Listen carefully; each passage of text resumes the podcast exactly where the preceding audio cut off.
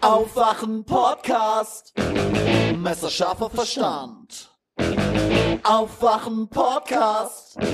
Hans Jessen wedelt mit der Hand. Stefan hält radikal dagegen und Tilo will noch über 150 Clips reden. Aufwachen Podcast. Ich bin schon ganz gespannt.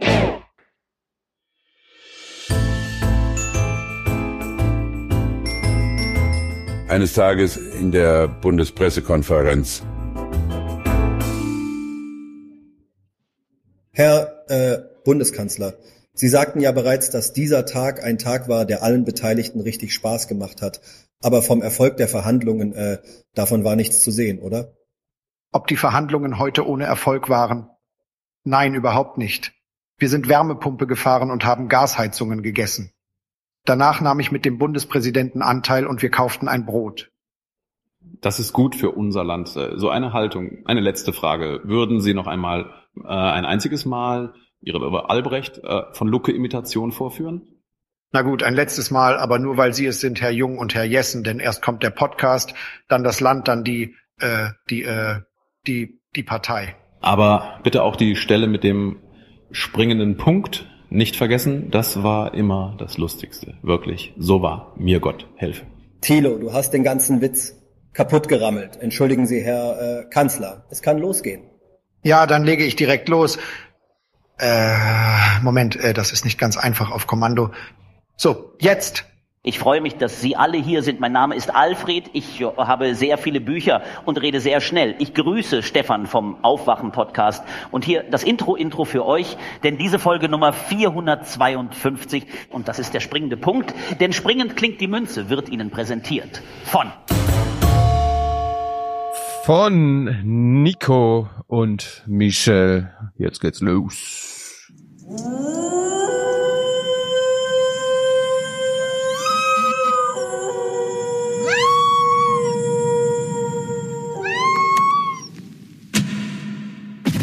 Er war viermal Ministerpräsident Italiens und kaum einer polarisierte so wie er Silvio Berlusconi.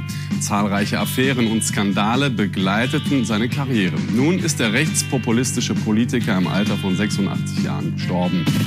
Auf sein öffentliches Bild, sein Aussehen legt Berlusconi immer viel Wert.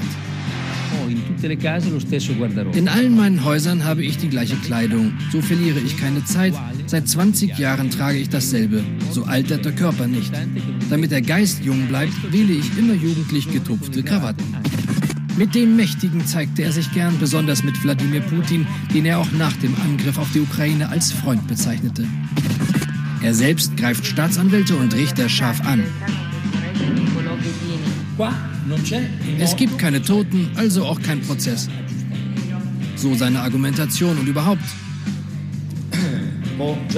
Ich würde wirklich sehr gerne Fragen beantworten, aber ich würde Sie doch bitten, zum Regierungssitz zu kommen, so wie es sich im Umgang mit einem Regierungschef gehöre. Ich bin absolut der von Staatsanwälten meistverfolgte aller Epochen und der gesamten Menschheitsgeschichte in aller Welt. Ich musste mehr als 2500 Gerichtstermine ertragen. Zum Glück habe ich in der Vergangenheit gut gearbeitet und konnte so ein großes Vermögen zur Seite schaffen. Morgen. Guten Morgen. Morgen. Morgen. Hallo. Hallo, guten Morgen. Einen schönen guten Morgen. Die Sitzung ist eröffnet. Wake up. Tatsächlich? Müssen Frauen, die zu einer Backstage-Party eingeladen werden, davon ausgehen, dass sie sich genauso gut direkt auf einen Straßenstrich stellen könnten? Wake up and clear your brain. Time to listen to what people are saying. Government is lying again and the media is acting insane. It's good to stay in bed and ignore the talking heads, but you can sleep when you are dead, so wake up. Free or die. Free or die. Now you are free. Yes. And we will be. And the Russians are dying. It's the best money we've ever spent. Thank you so much. Na dann, herzlich willkommen zu unserer Bunga Bunga Party hier. auf dem Strich stehen. Ja, auf, den Te auf den Technikstrich. Auf dem Technikstrich. Es lag diesmal nur 10 Minuten an Hans und 20 Minuten an Stefan. Ja, sorry Leute. Es ist so kompliziert, diesen Podcast zu machen. Jetzt, wo wir immer so ewig lange Pausen dazwischen haben, sagt mein Ja. Computer, äh, bitte, wie war das Passwort nochmal? Und ich so, ich guck mal nach.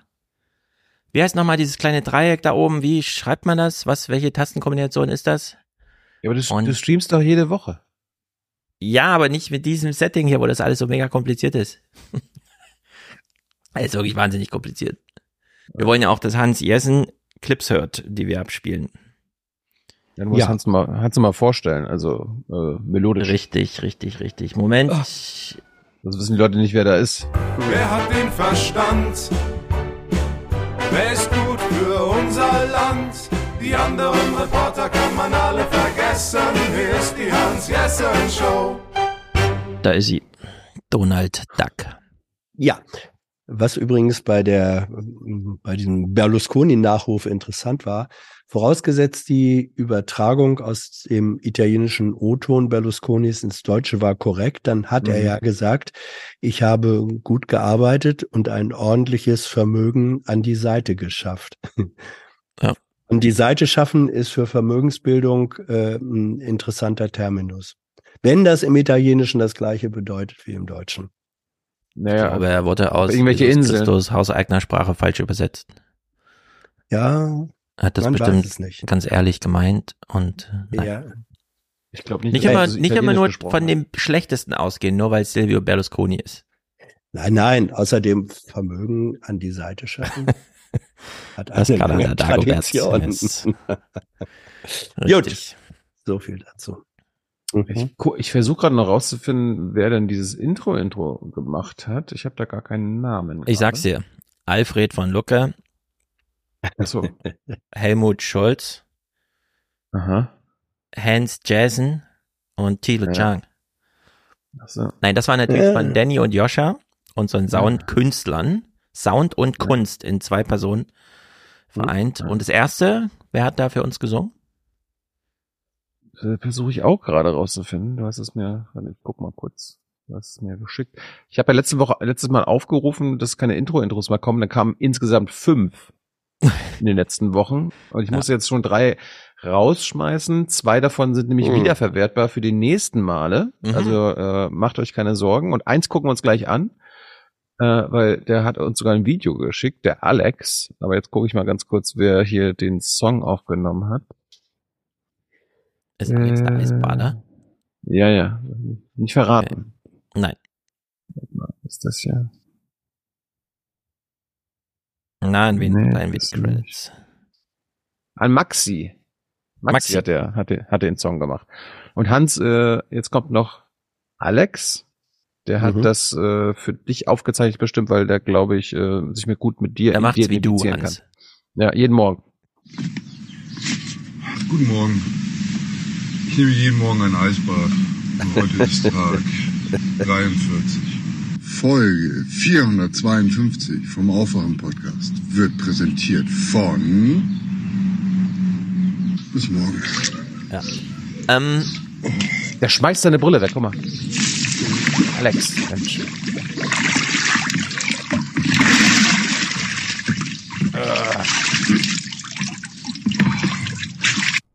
Ich habe da mehrere Fragen. Ist diese Wanne eingegraben oder hat er keine Beine, sobald er ins Wasser kommt? Also schrumpelt bei ihm alles zusammen oder Ja? wie funktioniert das? Guck so. mal, Er ist gelenk, Beine er und das er kleine ist Wasser und gelenklich. plötzlich ist ja, er ja. drin. Ja, ja. Also wenn ich Zauberei. das vorher gewusst hätte, dann hätte ich äh, historisches Fotomaterial aus meiner Zeit beim Radio mitgebracht. Also. Mache ich zum nächsten Mal. Aber wieso Radio Ja, und nicht Fernsehen? Was habt ihr denn im Radio noch gemacht? Wir haben doch mal, wir Ich haben das habe- doch mal abgespielt, Hans, wo du in der Wanne gesessen hast und moderiert ja, hast. wurde das gemacht? Ja gut. Ja, Ja, ich das- habe ich, ich Dein, hab deine Radio was- Bremen Eskapaden haben wir alle mitgenommen. Nee, das war der, nee, die Badewanne war noch der NDR. Aber gut, wenn das schon gelaufen ist. Nee, aber du hast Okay. doch mal in Bremen, in Bremen, da war irgendeine Feier am Strand oder so weiter, dann hast du mit deinem äh, Button- und Bin-Mikro in der Wanne gesessen. Ich weiß es nicht. Ja, ich zeig dir das Foto, um das es geht, und dann wirst du sehen, wie dich deine Erinnerung getäuscht hat. Mhm. Na gut. Aber wo Erinnerung, das kommt vor. ich kann jetzt nur mit Erinnerung prahlen, weil letzte Woche war ja Republika und ich dachte, wir könnten uns noch über dieses Panel mit Georg Ressle und Reschke und so weiter unterhalten, aber die Republika hat es immer noch nicht veröffentlicht. Ja, unglaublich. Skandal. Ja. Ja. Also die, die meisten Videos sind schon online. Ja, ja. meins, meins nicht. Also weder das eine Panel noch das andere. Bei dem einen Panel war wenigstens der Livestream. Also man konnte dann zu Stunde drei und 51 Minuten irgendwie springen, aber Ja. komisch. Aber da reicht es ja, einen guten Kommentar zu schreiben, in dem die Zeitmarke steht und dann kann man ja direkt. Ja, aber das andere mit Georg war, also äh, das Panel, was am meisten besprochen wurde im Nachhinein medial, ist nicht online zu finden. Also Hm. es ist halt ein bisschen doof für die Republika. Ja, wird schon noch kommen. Ja. ja. Ich hab Haben wir was verpasst? Ich habe mir Die gleich Highlights, die Highlights hebt man sich bis zum Schluss auf, Tilo. Hast du sie wieder gefragt, wie viel Geld sie verdienen alle? nee. Finden Sie Ellen Eni immer noch gut als Chefin? Wie ist die Sachlage? Ich wurde auch kritisiert, dass ich Frau Strobel äh, nicht Ehefrau vom baden-württembergischen Innenminister und Tochter des Wolfgang Schäublitz genannt habe. Ja. Ich, ich dachte, das ist Georg Ressels Job. War es denn gut? Kam was bei rum oder war es das typische Geschrei, was man so erwartet? Ich fand, das war ganz gut kontrovers. Also die beiden, also Reschke und Strobel haben halt verteidigt, was, äh, was sie zu verteidigen haben. Dass eigentlich alles super ist und Funk ganz, ganz toll. Ja, Funk ist Und super. Georg- uns doch die Otto Brenner Stiftung kürzlich erst gesagt. Genau, und Georg und ich haben uns auf die Otto Brenner Stiftung bezogen, die, der sagt, 80 Prozent der Funkbeiträge sind Bullshit, also New Journalism. Ja. Ja. Ja, aber Naja. äh, Erzählung, Protagonisten vor der Kamera und nichts anderes, das war ja das Tolle an der Studie. Sie sagt ja nicht nur, dass 97 Prozent nur aus Protagonisten vor der Kamera bestehen, sondern sie sagt auch, 80 Prozent der Videos enthalten nichts weiteres. Expertenstimmen, Textauswertung oder was auch immer. Äh, Hans, was sagen wir dazu? Das ist Irgendwer wie bei manchen, erzählt- ist wie bei manchen Online-Formaten. Ja, ja. Die bestehen bis zu 100 Prozent aus Protagonisten vor der Kamera. Ja, aber äh, stell dir vor, wir würden hier fünf Stunden lang nur wir. Wir würden uns keinen Clip angucken, wir würden nichts zitieren. Einfach nur. Nein, nein, ich meine jetzt ausdrücklich nicht diesen Podcast. Also, Ich habe ja gesagt, manche Online-Formate. Es gibt ja auch welche, die bestehen tatsächlich nur aus äh, Protagonisten vor der Kamera, ohne jegliches filmische Element. Also ich wurde ähm, letzte Woche von einem, ich, sag ich mal, einem Mitarbeiter der Bundesregierung daran erinnert, Hans, du warst ja auch Mhm. indirekt dabei, dass äh, jetzt fünf Jahre Moorbrand und damit auch fünf Jahre äh, Moorbraten vom Aufwachen-Podcast äh, Jubiläum war. Ja. Mhm. Und passend zum fünf Jahres Moorbrand-Jubiläum hat die Bundeswehr wieder beschlossen, sie können wieder schießen. Aufs Moor. Ja. Mir Ist wurde doch aber gut. gesagt, mir wurde unter Hans, mir wurde, mir, mir wurde unter drei gesagt, ähm, wir schießen aber nur noch, wenn keine Waldbrandgefahr ist. Also keine, nee, keine höchste Waldbrandgefahr. Ja, guck, immerhin. Ja. Also höchste Übrigens- im Sinne von, es ist gerade nur zweithöchste. Ja.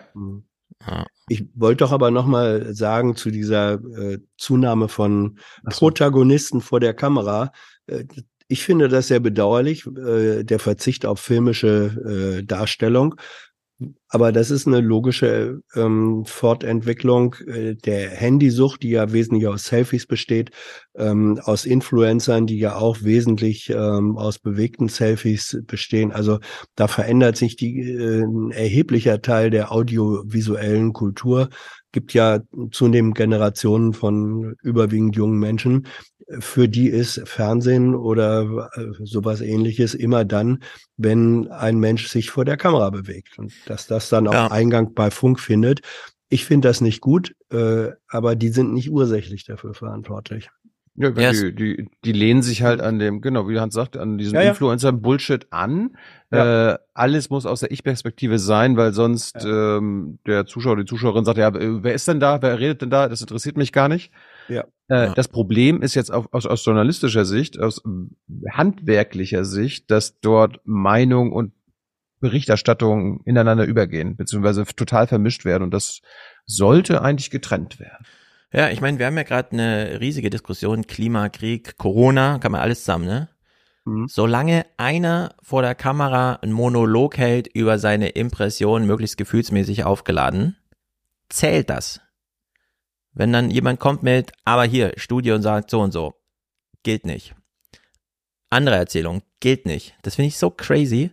Und äh, zu sehen, dass Funk das so auf die Spitze treibt, also äh, wirklich jede Expertise, jede Expertenstimme rausnimmt, einfach alles ist gleichrangig, Hauptsache lang wird gesprochen, das ist wirklich crazy. Und äh, ich meine, Funk hat 80 Angebote oder so. Sie haben sich diese fünf, die unter Journalismus laufen, angesehen. Es gibt ja noch 75 andere. Und die fünf, die unter Journalismus laufen, bestehen zu 97 Prozent aus diesen protagonistischen Monologen. Ja, also, äh, glaube ich, zu no- 79 Prozent war New Journalism. Dann gab's 8 Nein, nein. Prozent Erzähl... 97 Doch, doch, doch. Nein, ich habe sie ja gelesen im Salon erst letzte Woche. 97 Prozent machen diesen Protagonismus-zentrierten und 80 Prozent kommen mit keiner zweiten, brechen das Format mit keinem zweiten äh, Weg auf, wie zum Beispiel einen Experten zu sprechen, einen Politiker zu sprechen, eine Studie zu lesen. Ja, New Journalism, aber guck Ja, also das, das, was also Hans und ich denn doch unter Journalismus zählen würden, wäre erstens investigativer Journalismus, 5% bei Funk, anwaltschaftlicher Journalismus, 4% und erzählerischer Journalismus.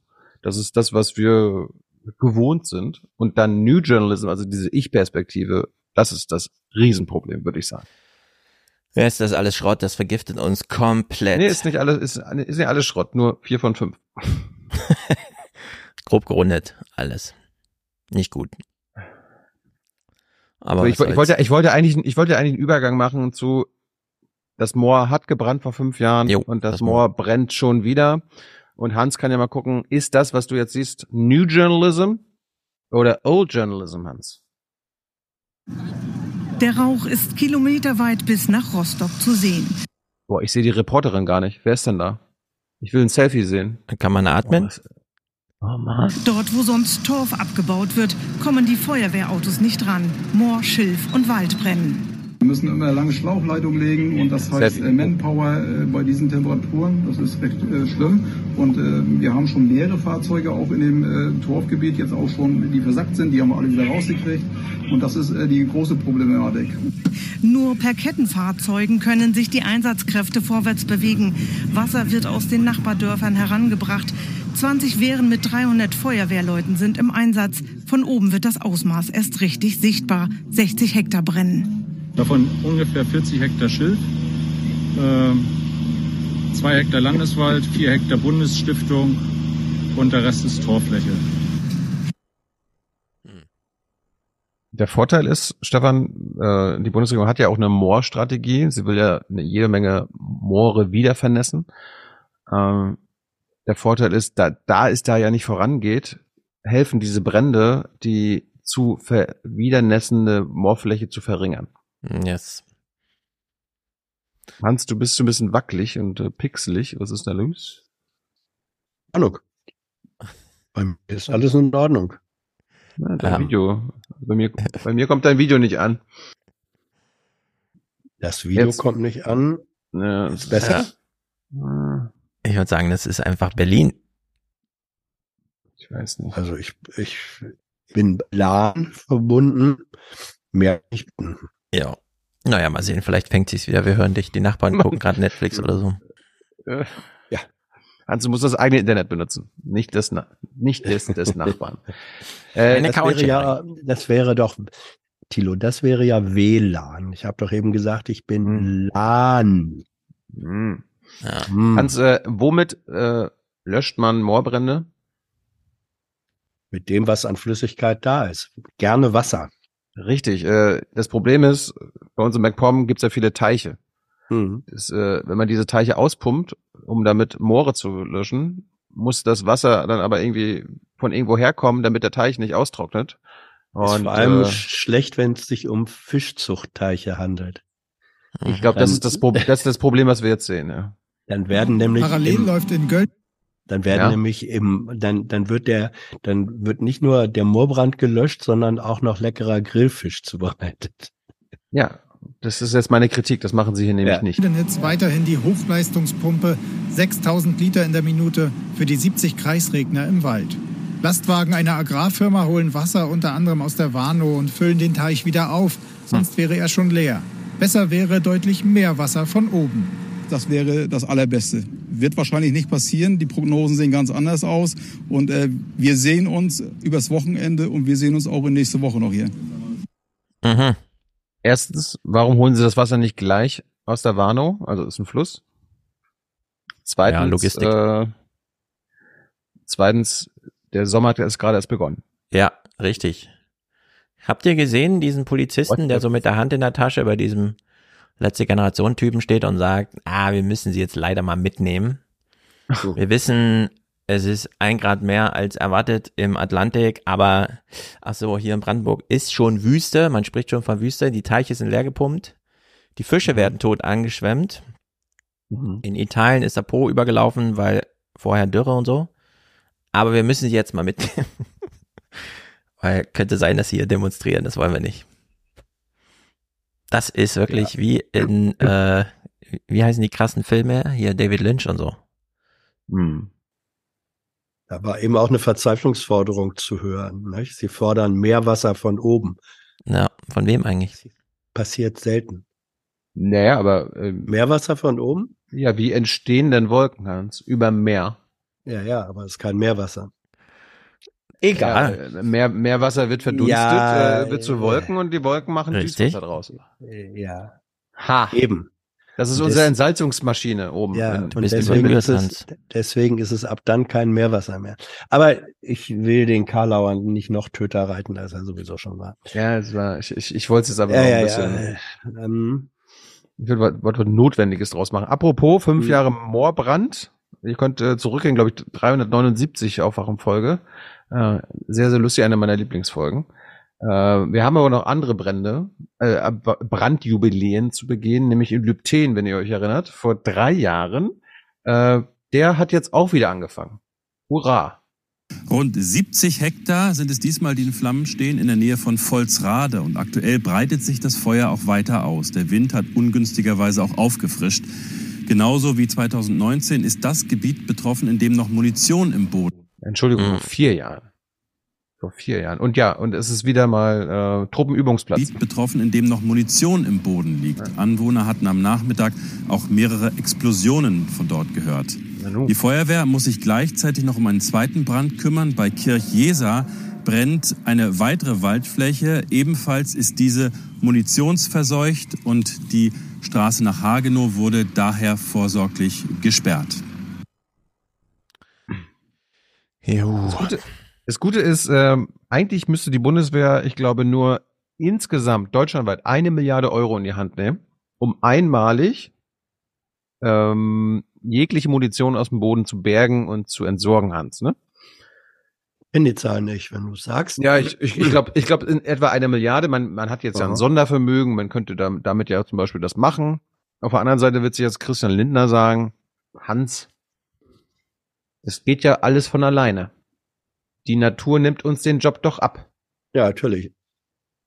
Die Sonne macht ihren Job und äh, sorgt jedes Jahr dafür, dass ein bisschen Munition Ja. von Entsorgt alleine, von alleine entsorgt sich. Ja, die sogenannte heiße Entsorgung. Francesco schreibt von glühenden Landschaften. Ja, oh, hey, hey, der ist gut. Glühende Landschaften. Das ist ja schon fast titelverdächtig. Ja, zu lang. ist nicht schlecht. Ja? Naja, das ist zu lang. Ja. Hm, Schade. Ja. Aber er ist gut. Das Problem ist, äh, jetzt fragt sich Hans natürlich, als gewiefter Außenreporter, was ist denn der Unterschied zu von vor vier Jahren? Dieser Waldbrand, den wir ja auch begleitet haben. Hans, sagt er dir, der Reporter? Also in der. Tat, ähm, der Unterschied zu 2019 ist, dass jetzt einfach mehr Wind weht. Äh, so. Die letzten Zahlen, die wir bekommen haben heute Morgen oder vielmehr heute Mittag fing es ja mit drei Hektar brennendem Wald hier in Lübten an. Ähm, vor einer knappen Stunde waren es jetzt schon 70 Hektar hier in Lübten und ähm, ja, der äh, Waldbrand bewegt sich mit zwei bis drei Metern pro Minute durch den Wald und dort liegen natürlich inzwischen auch die umgekippten Bäume von 2019 und brennen lichterloh. Wir selbst dürfen natürlich nicht ran, weil das große Problem, die Munition dort explodiert. Förster haben mir erzählt, es kracht dort richtig. Yes. Als Reporter würde ich mal sagen, jetzt hier no risk, no fun, oder? Naja. Kann er mit einer Drohne reinfliegen. Ja, eben. Können wir zurückschießen zur Not. Die Journalisten haben einfach alle keinen Lust mehr auf ihre Arbeit. Hans, was hättest du gemacht damals? Mit einer Badewanne? Du hättest eine Badewanne, eine Drohne, ein Mikrofon Ja, und eine äh, Kamera. Ja, selbstverständlich. Dann hätte ich die Badewanne ähm, an die Drohne gehängt, vorausgesetzt, es habe würde sich um eine leistungsfähige Drohne handeln. Ja. Dann würde die Drohne mit untergehängter Badewanne über den Brandherd fliegen und mit einem geschickten Manöver das Wasser entleeren, so dass der Reporter sozusagen zum ähm, Löschhelfer wird. Das ist im Zweifelsfall viel mehr wert, äh, als noch einen O-Ton abzusondern. Ja, aber dann hätten nicht die Leute als Aktivisten diffamiert. Ja, du aber sollst für die berichten, gute Sache, was ist und nicht plötzlich Abhilfe leisten. ja, für die gute Sache darf man auch mal Aktivist sein. Mhm. Haben wir nicht, haben wir Mhm. nicht Munitionsmangel bei der Bundeswehr und braucht die Ukraine nicht auch Munition? Da könnte man da jetzt buddeln, rausholen, die Natur schonen und der Ukraine helfen. Ja, zur Selbstabholung. ja, zur Selbstabholung. Habe ich euch das mal erzählt, dass äh, vor dem Haus, wo ich hier in Berlin wohne, ist ein großer Platz. Und da haben die Deutschen gegen Ende des Zweiten Weltkriegs einen Panzer vergraben. Weil das war Panzer der Kampf. vergraben? Ja, das war der Kampf um Berlin. Äh, der Russe rückte näher und ähm, die deutsche, also die Wehrmacht hatte eine ganze Menge Panzerzeugs, das zwar irgendwie noch schießen konnte, aber nicht mehr fahren, beziehungsweise kein Sprit war. Und dann Mhm. haben sie an dem Platz, weil der eine Sichtachse auf eine von den Hauptverkehrsstraßen hat, haben sie eine große Grube äh, gegraben. Da haben sie den Panzer reinplumpsen lassen, so dass nur noch seine Kanone rausguckte und haben dadurch mit dem eingegrabenen Panzer ein Verteidigungsgeschütz sich sozusagen konstruiert. Davon gibt's Fotos. Und der Witz ist, diesen Panzer, als der Platz umgestaltet wurde, das ist in Vergessenheit äh, geraten. Irgendwann ist der Panzer einfach noch eine Etage tiefer da untergebuddelt worden. Und als dann bei Straßenbauarbeiten in den 60er Jahren als der Platz umgestaltet wurde, dann stieß der Bagger des Tiefbauunternehmens auf einmal auf einen ollen Panzer im Boden. da mussten die den da mit viel Mühe äh, entsorgen. Sowas passiert eben auch, wenn man das Zeug im Boden lässt. Das ist auch nicht gut. Apropos Boden, äh, es gibt ja Böden, die wir schon bebaut haben, zum Beispiel mit Autobahn. Mhm. Und äh, wie gesagt, wir sind jetzt erst am Anfang des Sommers. Stefan, falls du mit dem Mhm. Auto, das du nicht fahren kannst, aber vielleicht gefahren wirst, über die Autobahn in MacPom fahren solltest, könntest du ein Problem bekommen. Die hohen Temperaturen haben der A14 zu schaffen gemacht. Die Autobahn war zwischen dem Kreuz Schwerin und Schwerin Ost gesperrt. Mitarbeiter der Autobahnmeisterei hatten einen sogenannten Blow-up entdeckt. Blow-up. Die Aufwölbung der Fahrbahndecke ist für alle Fahrzeuge, besonders aber für Motorräder gefährlich. Zunächst war der Verkehr an dieser Stelle auf 40 Kilometer pro Stunde begrenzt worden. Gegen Mittag begann die Notreparatur. Dafür musste die Fahrbahn Richtung Wismar voll gesperrt werden. Jo, das sieht wirklich nach einer Sprungschanze aus. Ein Ja. Blow-up. Nicht ohne. Gute Ja, aber wie, wie soll das ja erst im Juli oder August werden? Meine Fresse. Ja, ich meine, das ist jetzt die Zeit, ne? Immer dieses, ja, wir haben nur noch zehn Jahre und so weiter. Nee. Es ist nichts verhindert worden, also ist jetzt Stress. Hast du was zu. Klima? Was fragst du? Hast du was zu Klima? Ach so. Ja, äh, wir können natürlich ähm, Heizung, Heizung, Heizung. Ich habe sechs Heizungsclips und dann nochmal elf Clips zum Thema, welche Meinung haben wir jetzt von der Bundesregierung? Ja, ich meine, äh, was in den letzten vier Wochen seit dem letzten Podcast passiert ist, ist das, was ähm, die Konservativen sich ja gewünscht haben. Herr Greichen hat dort einen Fehler gemacht. Und Herr Habeck hat ja gesagt, das reicht. Jo. Gibt's da noch irgendwas zu sagen? Stefan, Ja, äh, findest du es immer noch nicht gerechtfertigt? Ich verstehe nicht, warum die Grünen keinen Populismusbeauftragten haben. Ich meine, die FDP, ja, torpediert alles. Vetorechte erfindet sie sich einfach. Christian Lindner zieht jetzt rum, verhindert, dass die EU-Verschuldungsregeln bis Jahresende neu gemacht werden, damit dann einfach wieder die alten gelten. Er erklärt dann nochmal großspurig, dass es ja eine liberale Kraft in Deutschland gibt und deswegen die Marktwirtschaft nicht ganz abgeschrieben ist. äh, positioniert sich da als Kämpfer, das ist alles unglaublich. Und warum können die Grünen da nicht einfach was dagegen stellen? Ja, was denn? Na, zum Beispiel zur Palastrevolution zu gehen und dort äh, einen auf, äh, zu zeigen, dass man noch da ist. Da Dann einen auf ah, Palastrevolution ja, alles schwierig, wir müssen hier erstmal die Ja. Partei befrieden. Ich glaube, Palastrevolution wäre, wenn Habeck äh, ein Messer in Scholz Rücken stechen würde oder sowas. Ne? Also Habeck hat ja, ist ja noch nicht lange her, dass, dass Habeck in seinem Frust von der grünen äh, Fraktionsklausur ähm, da in der Tagesthemenschalte gesagt hat, das sei doch irgendwie äh, eher scheiße, wenn in der Dreierkoalition ähm, eine Partei, nämlich seine, äh, für einen Fortschritt äh, zuständig ist und die beiden anderen nach Kräften bemüht seien, das Ganze zu verhindern. Ja, aber fandest und du, so, das und so ist es einfach. Das war ein Ausbruch. Das war ein, äh, das war ein, das war gar nichts. Un Doch, das die Kamera war zu stellen und sagen, oh, hier ist jetzt aber wirklich mal ein Wortbruch. Das ist kein Ausbruch. Nein, nein, nein. Er hat ja nicht gesagt, äh, das Entscheidende war nicht, dass er gesagt, das ist ein Ortbruch. Das ist nicht der entscheidende Begriff, sondern dass er, dass er sagte, und damit hat er die Versuchsanordnung ähm, dieser Ampelkoalition ziemlich präzise beschrieben.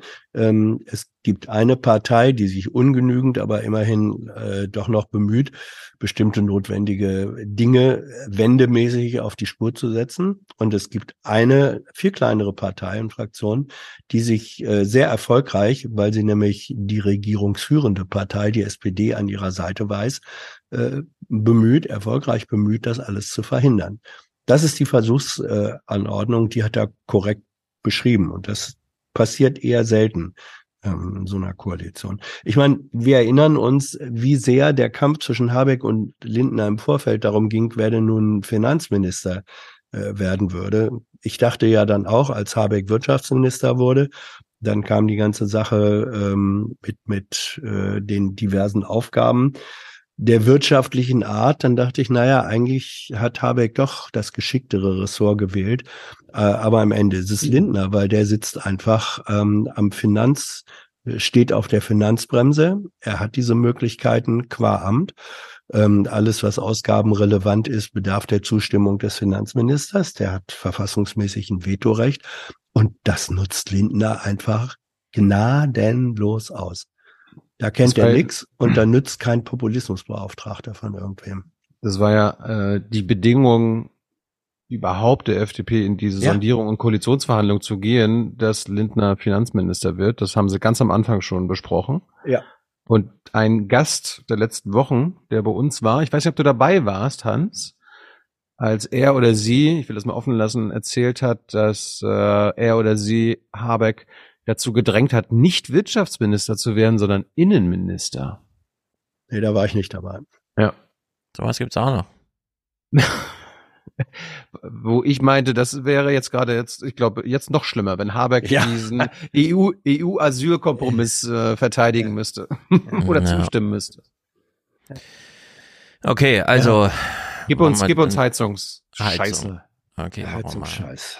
Ich meine, das, das ist ja eigentlich, eigentlich bin ich ja ganz stolz auf uns, als wir das vor zwei Monaten schon besprochen haben und alles kommen sehen haben. Yes, es ist wirklich alles ganz schlimm und insbesondere ist es auch wieder so ein, ähm, na gut, wir hören mal Mioska und Eni. Wir wissen, wofür Eni immer zuständig ist. Äh, Eni macht, richtig, Demoskopie, erklärt uns also, was die Leute so denken und wir überlegen uns, was wir uns immer überlegen, wie viel Ma ähm, Medienwirkungsforschung ist es? Seit Monaten wird um das Heizungsgesetz von Klimaminister Habeck gerungen, wobei gerungen ist viel zu milde, wenn man bedenkt, mit wie viel Misstrauen gerade FDP und Grüne einander seither begegnen.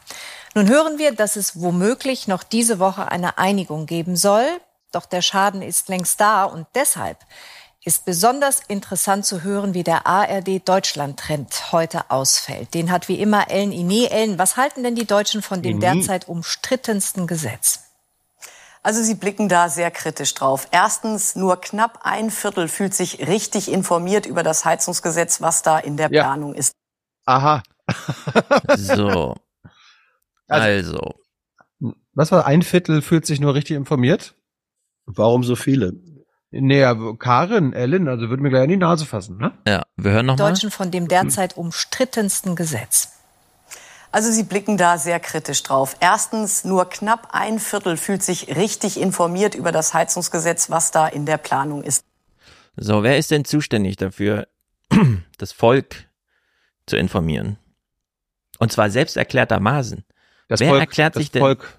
wer erklärt uns denn immer die ganze Zeit, zum Beispiel auf einer Republika-Bühne, welchen Auftrag man hat? Sind noch Hans, diese äh, Stefan, Stefan, Stefan, das ist Selbstverantwortung. Wir leben im neoliberalen Zeitalter. Das Volk ist selbstverantwortlich, sich zu informieren. Also, okay. Bei den Tagesthemen. Also ich finde das so schräg, so Banane und so daneben, dass hier niemals eine Selbstreflexion stattfindet. Also eine Reflexion. Man muss ja gar nicht eine Selbstreflexion, sondern einfach nur, wer hat denn ein Millionenpublikum? Robert Habeck an seinem Schreibtisch oder ein Eni abends im Fernsehstudio? Hans, glaubst du, dass die Tagesthemen in den letzten zwei Monaten mehr über den Heizungsstreit, also eher so Horse Race berichtet haben oder über die Wärmewende an sich? Wenn wir das jetzt mal statistisch aufbereiten das, würden. Nee, das kannst, das kannst du gar nicht gegeneinander äh, stellen. Das kann man weil- nicht, kann man nicht, Nö, ne? nö, nö, finde ich, kann kann man man das. nicht. Gut, du meinst, du kannst es. Ich denke, man kann es Einfach in Minuten kann man das, glaube ich, abzählen, ja. Ja, pass mal auf, ich will dir sagen, warum ich denke, man kann es äh, so nicht machen, weil der, äh, der politische Prozess der Gestaltung der Wärmewende, um das mal so äh, umständlich zu machen, der verläuft im Moment extrem strittig.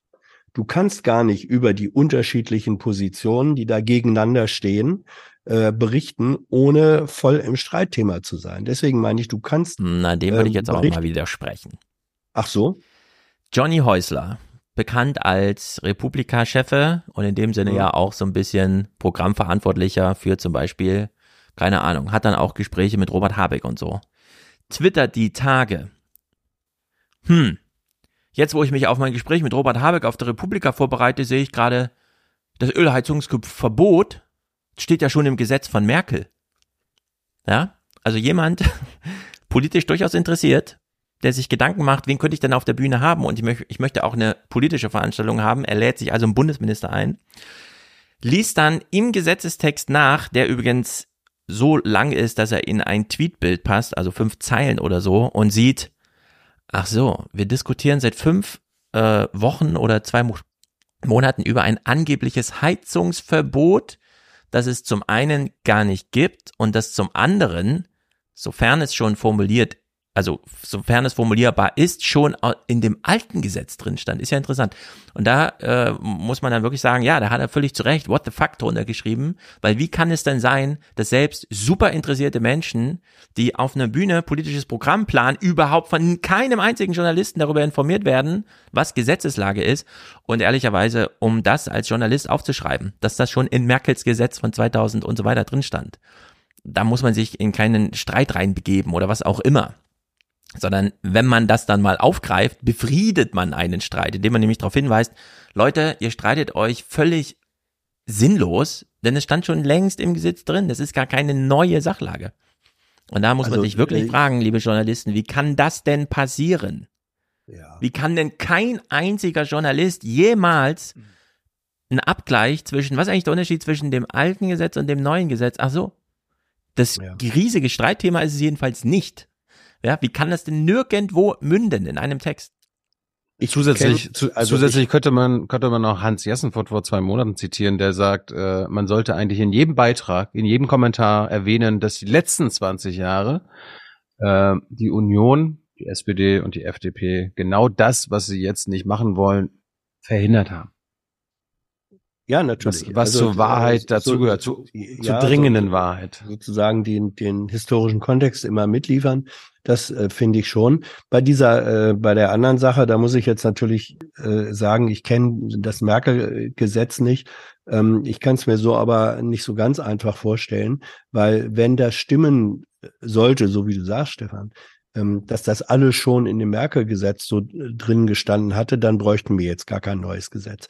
Dann hätte, müsste Habeck sich gar nicht in diesen Clinch mit der FDP äh, reinbegeben, weil dann müsste er nur sagen, wir haben ja ein geltendes Gesetz. So einfach, Nein, glaube ich, aus logischen Gesetz- Gründen ist es nicht.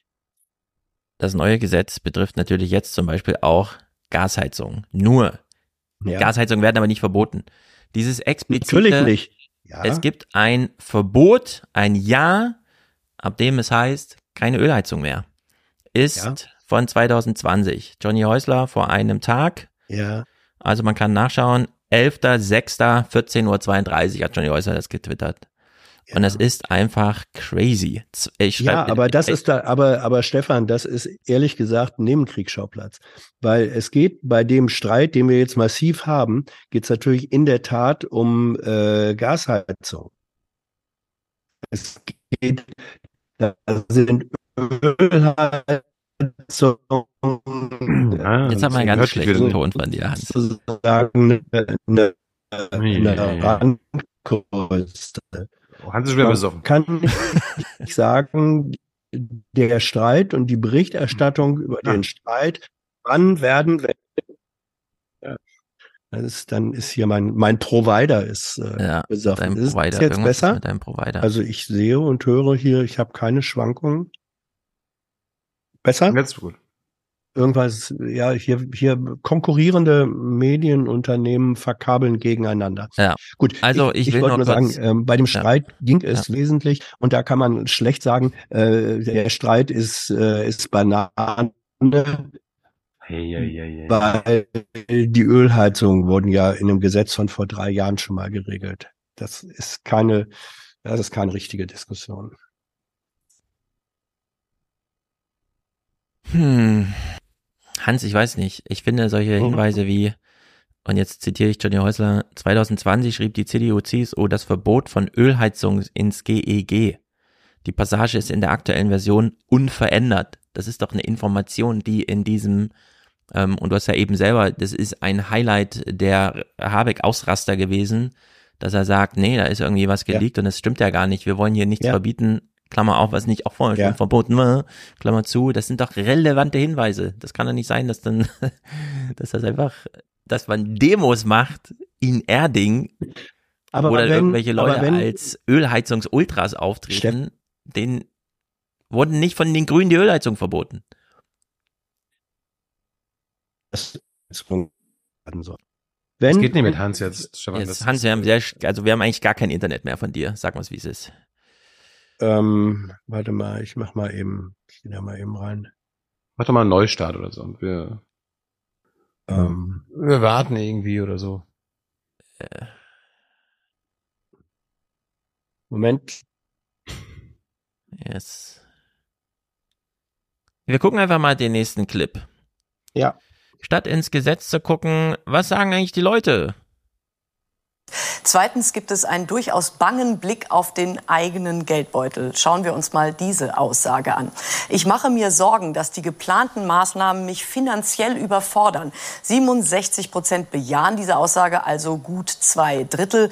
28 Prozent haben diese Sorge nicht. Und drittens steckt ja noch was ganz anderes da drin, nämlich die Frage, muss man hier mit Verboten arbeiten oder sollte man durch hohe Preise bei CO2-Emissionen zum Beispiel den Markt die Gestaltung übernehmen lassen? Deshalb haben wir diese Aussage abgefragt. Ich finde es richtig, dass der Staat klimaschädliche Heizungen in absehbarer Zeit verbieten will. 45 Prozent sind für ein solches Verbot, 49 Prozent sind dagegen. Das heißt, da sind die Deutschen tatsächlich gespalten bei dieser Frage. So, wir sehen hier, ich mache mir Sorgen, dass die geplanten Maßnahmen mich finanziell überfordern. 67 Prozent. Wenn man politisch keine Maßnahmen plant, sondern einfach die Leute in die Gas- und Ölheizungsapokalypse reinreiten lässt, kostet das in zehn Jahren so viel, das sind alle pleite. Das würde jeden überfordern. Die FDP wird überhaupt nicht herausgefordert bei diesem Zeug. Die haben ja nur einen einseitigen äh, Text zur Klimapolitik in ihrem Wahlprogramm, in dem sie nämlich einfach schreiben, wir machen das mit Zertifikaten. Dann kamen die ganzen Rechnereien mit, ja, dann kostet die Tonne CO2 aber 680 Euro. Das hätte alle überfordert. Die ganze Marktwirtschaft wäre in die Knie gegangen bei so einer programmatischen Politik. Ich verstehe nicht, warum niemand, und da braucht man vielleicht nicht mal grünen Populismusbeauftragten, sondern einfach nur eine kluge Argumentation, warum man die FDP Ja. da nicht mal richtig stellt. Sag sag mal so, jetzt, wenn, wenn du, wenn du jetzt aus, aus der rechten Position dir das anguckst, aus einer äh, vielleicht sogar Neurechten, die einfach alles verhindern will und die, äh, die uns in die Katastrophe reiten will, dann hat Habeck trotzdem einen Fehler gemacht, nämlich das, was zu tun ist, äh, quasi veranlasst, ohne das sozial abzufedern. Vielleicht hätte das mindestens gleichzeitig machen müssen, dass damit die Rechten nicht sagen können, ach guck mal, die wollten euch das jetzt wegnehmen und verbieten. Und ihr müsst auch da, dafür noch selber sorgen und das auch noch äh, bezahlen. Und ihr wisst doch selber, dass ihr euch das nicht leisten könnt. Das hätte das hätte das Bundeswirtschaftsministerium äh, oder die Bundesregierung irgendwie sozial abfedern müssen, indem Habeck zum Beispiel wenn er das schon nicht äh, selber beschließen kann, weil er auf Lindner warten muss oder so weiter, zumindest hätte fordern müssen, okay, wir machen ähm, eine Förderung. Wir machen eine 100% Förderung für die Hälfte, die ärmere Hälfte der Bevölkerung. Oder wir machen so einen, so einen Klimafreibetrag bei der Steuer, dass du das in fünf Jahren alles absetzen kannst. Ja, also damit, damit du, damit, das ist doch, das ist das, das Hauptargument der meisten, nicht alle. Es gibt natürlich ein paar Verrückte, die werden wir uns nachher auch gleich angucken. Ich habe nämlich ein paar Erding-Clips dabei. Mhm. Aber der, die Mehrheit ist einfach, die hat einfach nur Angst, weil die sich das nicht leisten kann. Weil das stimmt ja auch. Also eine Wärmepumpe kostet sehr viel mehr als eine Gasheizung. Ja, also äh, es stimmt, ähm, wird ja jetzt auch vielfach kritisiert, dem Gesetz fehlt es an vielen, zum Beispiel diese kommunale Wärmeplanung, die ja jetzt erst äh, zwei, drei Wochen später und so weiter daran gebaut wurde. Oder eben diese soziale Abfederung. Da verstehe ich, also ich könnte mir so ein bisschen vorstellen, dass vielleicht die SPD auch darauf gepokert hat, ähm, die ja jetzt für sich dann immer reklamiert, wir wollten ja daran denken, aber Habeck ist so davon gepirscht, ja, dass Habeck eigentlich darauf setzt, ja, diesen Teil kann irgendwie mal sehr, äh, sozusagen eh ein zweigleisiges Gesetz, die Geiwitz soll ja mitmachen, weil die Grünen hätten ja dieses ganze Klimageld und was auch immer, ja, also äh, denen mangelt es ja nun wirklich nicht an äh, Sozialpolitik. Nur diesen Tipp, den du jetzt gibst, der fährt ja immer darauf ab, dass Habeck das eigene Gesetz besser erklären könnte oder besser machen könnte, beides. Nur ich würde sagen, äh, die Grünen brauchen auch einen Populismus, der sich ganz gezielt nicht nur mit den eigenen Sachen, sondern auch mit den Vorschlägen der anderen beschäftigt. Mit denen von CDU und FDP. Und dazu gehört bei der FDP, dass man ihnen ihr komisches marktwirtschaftliches, wir machen das mit diesen Zertifikaten, Zertifikatehandel richtig um die Ohren haut und auch der CDU vorhält, ihr lasst die Leute in die äh, Teuerungs-Klima-Apokalypse laufen, nicht wir. Ja, jetzt ist ein hoher Anschaffungspreis da, mit denen können wir auch umgehen, den können wir ja abfedern. Aber wenn sich niemand eine neue Heizung kauft, ist sie in zehn Jahren einfach nicht mehr zu bezahlen. Und das verstehe ich einfach nicht, warum man sich nicht so aggressiv und aktiv mit den Vorschlägen der anderen, die ja alle totaler Nonsens und nichtig. Ja, ich meine, äh, jetzt bei Anne Will wieder zu sehen, auch bei Migrationspolitik, wie Jens Spahn da sitzt und einfach nur den anderen Vorwürfe macht und sich niemals rechtfertigen muss für die Sachen, die die CDU bisher machte und zukünftig plant. Das finde ich einfach ein Problem. Und da sind ja. die Grünen irgendwie falsch aufgestellt. Ja, äh, hört ihr mich jetzt eigentlich besser ja. wieder? Jetzt klingt es wieder okay. gut. Gut. Ähm, Scharf. Es, oh, ja. Äh, das ist ein Punkt, da stimme ich dir, da stimme ich dir völlig zu. Äh, die Grünen haben einen blinden Fleck in ihrer politischen Agenda, der eben zeigt, dass sie doch nicht das sind, was sie eigentlich gerne wären, äh, eine halbwegs breit aufgestellte Volkspartei. Ähm, dann müssten sie nämlich tatsächlich von Anfang an bei Maßnahmen, die Belastungen bedeuten, finanzielle Belastungen auch, auch für Menschen, die es nicht so dicke haben, das müssten sie von Anfang an A mit bedenken und B mit kommunizieren. Ähm, das war bei der Gasumlage Lage. Da ist das Bundeswirtschaftsministerium so richtig schön in die Seife gerauscht äh, und jetzt wieder. Ähm, da spielen dann Personen, soweit man weiß, doch ein bisschen wieder eine Rolle. Also sozusagen die soziale Dimension war, so hört man nicht gerade Patrick Reichens äh, große Stärke, sondern der wollte ähm, sozusagen das, was technologisch und strukturell äh, gemacht werden muss, äh, zügig durchsetzen. Und den hat dann die Frage der sozialen Flankierung und Absicherung und das Ernstnehmen der äh, Sorgen, äh, das war nicht seine Baustelle. Und in diese Falle äh, ist Habeck dann sind, sind die Grünen insgesamt ziemlich stark reingerauscht. Und äh, so gesehen stimme ich dir zu, da würde jetzt aus meiner Sicht kein Populismusbeauftragter helfen, sondern da hilft eigentlich, das ist, klingt jetzt vielleicht komisch, aber eigentlich ähm, ein klassisch sozialdemokratisches Gehen, äh, nämlich gucken, was bedeuten geplante politische Vorhaben für die Menschen, gerade für die einkommensschwächere ähm, Hälfte, wenn man so will, der Gesellschaft. Und das muss man, was da an Sorgen, äh, an berechtigten Sorgen oder auch an politischer Angstmacher und Propaganda von der anderen Seite kommt, das muss man in die eigene Strategie und ähm, Kommunikation mit aufnehmen. Und das haben die Grünen ungenügend äh, gemacht. Und darunter leiden wir jetzt ähm, in extenso. Das stimmt. Ja, und ich meine, das ist ja, das ist auch eine äh, richtig hinterfotzige Strategie der Rechten, jetzt über mehrere Jahrzehnte nicht, also nicht mal ansatzweise das Notwendige gestartet zu haben, gemacht zu haben. Ja. Weil jetzt sind halt äh, Menschen wie Habeck und Parteien wie die Grünen ähm, am Zug, alles gleichzeitig zu starten. Also noch nicht mal alles gleichzeitig zu machen, aber jetzt irgendwie alles gleichzeitig anzugehen, womit die Neurechten dann jetzt wieder sagen können, ja, guck mal, guck mal, Hans, die machen jetzt alles Ja. gleichzeitig, die überfordern uns. Mhm. Ja. Ja, der Stefan Rahmsdorf hat ja auf äh, Twitter darauf hingewiesen, dass eine Wärmepumpe eigentlich eine Klimaanlage ist, nur umgedreht. Ja. Und Panasonic und so weiter, ja, ja. das sind ja alles Klimaanlagenhersteller, die jetzt auch für die nördlichen Länder Wärmepumpen als Heizung bauen. Ich hätte sowieso das cool gefunden, wenn die Grünen einfach sagen, wir schmeißen erstmal nur ein Thema in den Raum und wir sagen ganz bewusst, wir entscheiden hier erstmal gar nichts. So wie die Franzosen gerade eine große, und zwar mit Ministerienbeteiligung, wir suchen das neue Klimaauto für uns alle und so weiter, das neue Volksauto. Dass man einfach sagt, wir suchen die neue Heizung. Und dann hätte ich zum Beispiel angerufen dort und hätte gesagt, äh, cool, dass man sich beteiligen darf. Ich hätte gern eine Wärmepumpe, die aber im Sommer, und wir wissen ja, Sommer beginnt irgendwie am 13. Juni, mir ist jedenfalls jetzt schon warm, 11 Uhr morgens, auch als Klimaanlage funktioniert. Und dann hätte man die Hersteller gefragt, dann hätte Anne Will irgendwie die Hersteller eingeladen von Panasonic und hier und Wissmann, geht das denn? Und hätten die gesagt, ja klar, ist ja eine Wärmepumpe. Also wo sie jetzt die Wärme herholen und hinpumpen, ist ja, können sie so rum und so rum machen. Es ist ja nicht rechter Schuh, linker Schuh, die man nicht vertauschen darf, sondern ist ja alles noch einfacher. Und dann hätte ich das cool gefunden, wenn wir darüber in so eine, ach so, ich kann mir jetzt Heizung, was für ein Quatsch, ja. Klar braucht man auch eine Heizung, aber wir brauchen ja vor allem Klimaanlagen künftig. Hätte man darüber einen ganz anderen Einfallswinkel gehabt. Das wäre dann auch eine richtig grüne Angelegenheit gewesen, darüber zu diskutieren. Dann hätte äh, Lindner niemals sagen können, nee, wir müssen ausschließlich in Verbrennertechnologie denken. Also äh, in einer- in einer Heizung muss bei 800 Grad verbrannt irgendwas werden, sonst geht das nicht, sonst ist das nicht technologieoffen.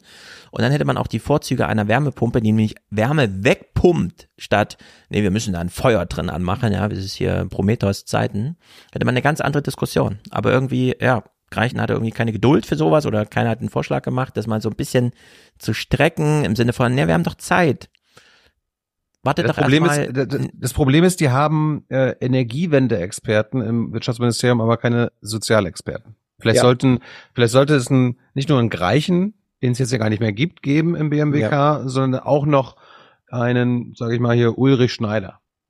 Ja, aber man Ja, denkt doch die- schon so ein die- bisschen, dass das eigentlich Geiwitz Hausaufgabe wäre, oder? Das ist doch SPD geführt. Die SPD. Bist du naiv? Nein, also der, der Grundgedanke, und da sind wir uns ja, glaube ich, einig, der, der, der Grundgedanke ist, dass wenn man einer Bevölkerung ähm, von 80 Millionen, die ähm, von denen wirklich mehr als die Hälfte unter den unter aktuellen Belastungen diverser Krisen äh, sowieso schon äh, genügend ächzt, wenn man denen Veränderungen ähm, äh, vorschreiben will, und es sind natürlich Vorschriften, Veränderungen, die nötig sind, die aber mit Sicherheit weitere finanzielle Belastungen bringen werden, man muss, man muss diese Notwendigkeit verbinden mit der Frage der, ich nenne es jetzt mal, äh, sozialen Abfederung. Ja, man, Ja. im Moment haben wir, und das geht relativ verbreitet, und da spielt natürlich sowohl Oppositionspolitik, äh, hinterfotzig äh, bedient die das, gerade in Bayern, ähm, wie aber auch äh, Medien greifen das sehr gerne auf, indem sie sagen, oh ja, und dann kostet hier ähm, Oma Erna oder so äh, kann dann, äh, das kann die doch gar nicht bezahlen, diese 20.000 äh, Euronen oder was das ist. Ähm, also da wird dann auch noch die Angst der Menschen, die berechtigt ist, wenn es keine soziale Kompensation oder Abfederung dieses ähm, dieser Wende gibt, äh, dann ist die Angst ausnutzbar politisch und das wird gemacht. Und da waren ja. und sind die Grünen äh, ein Stück weit einfach naiv. Das ist einfach ein Loser. Ah, Habeck hätte da reingehen sollen. Ich habe nachgeguckt, jetzt wo ich Wirtschaftsminister bin.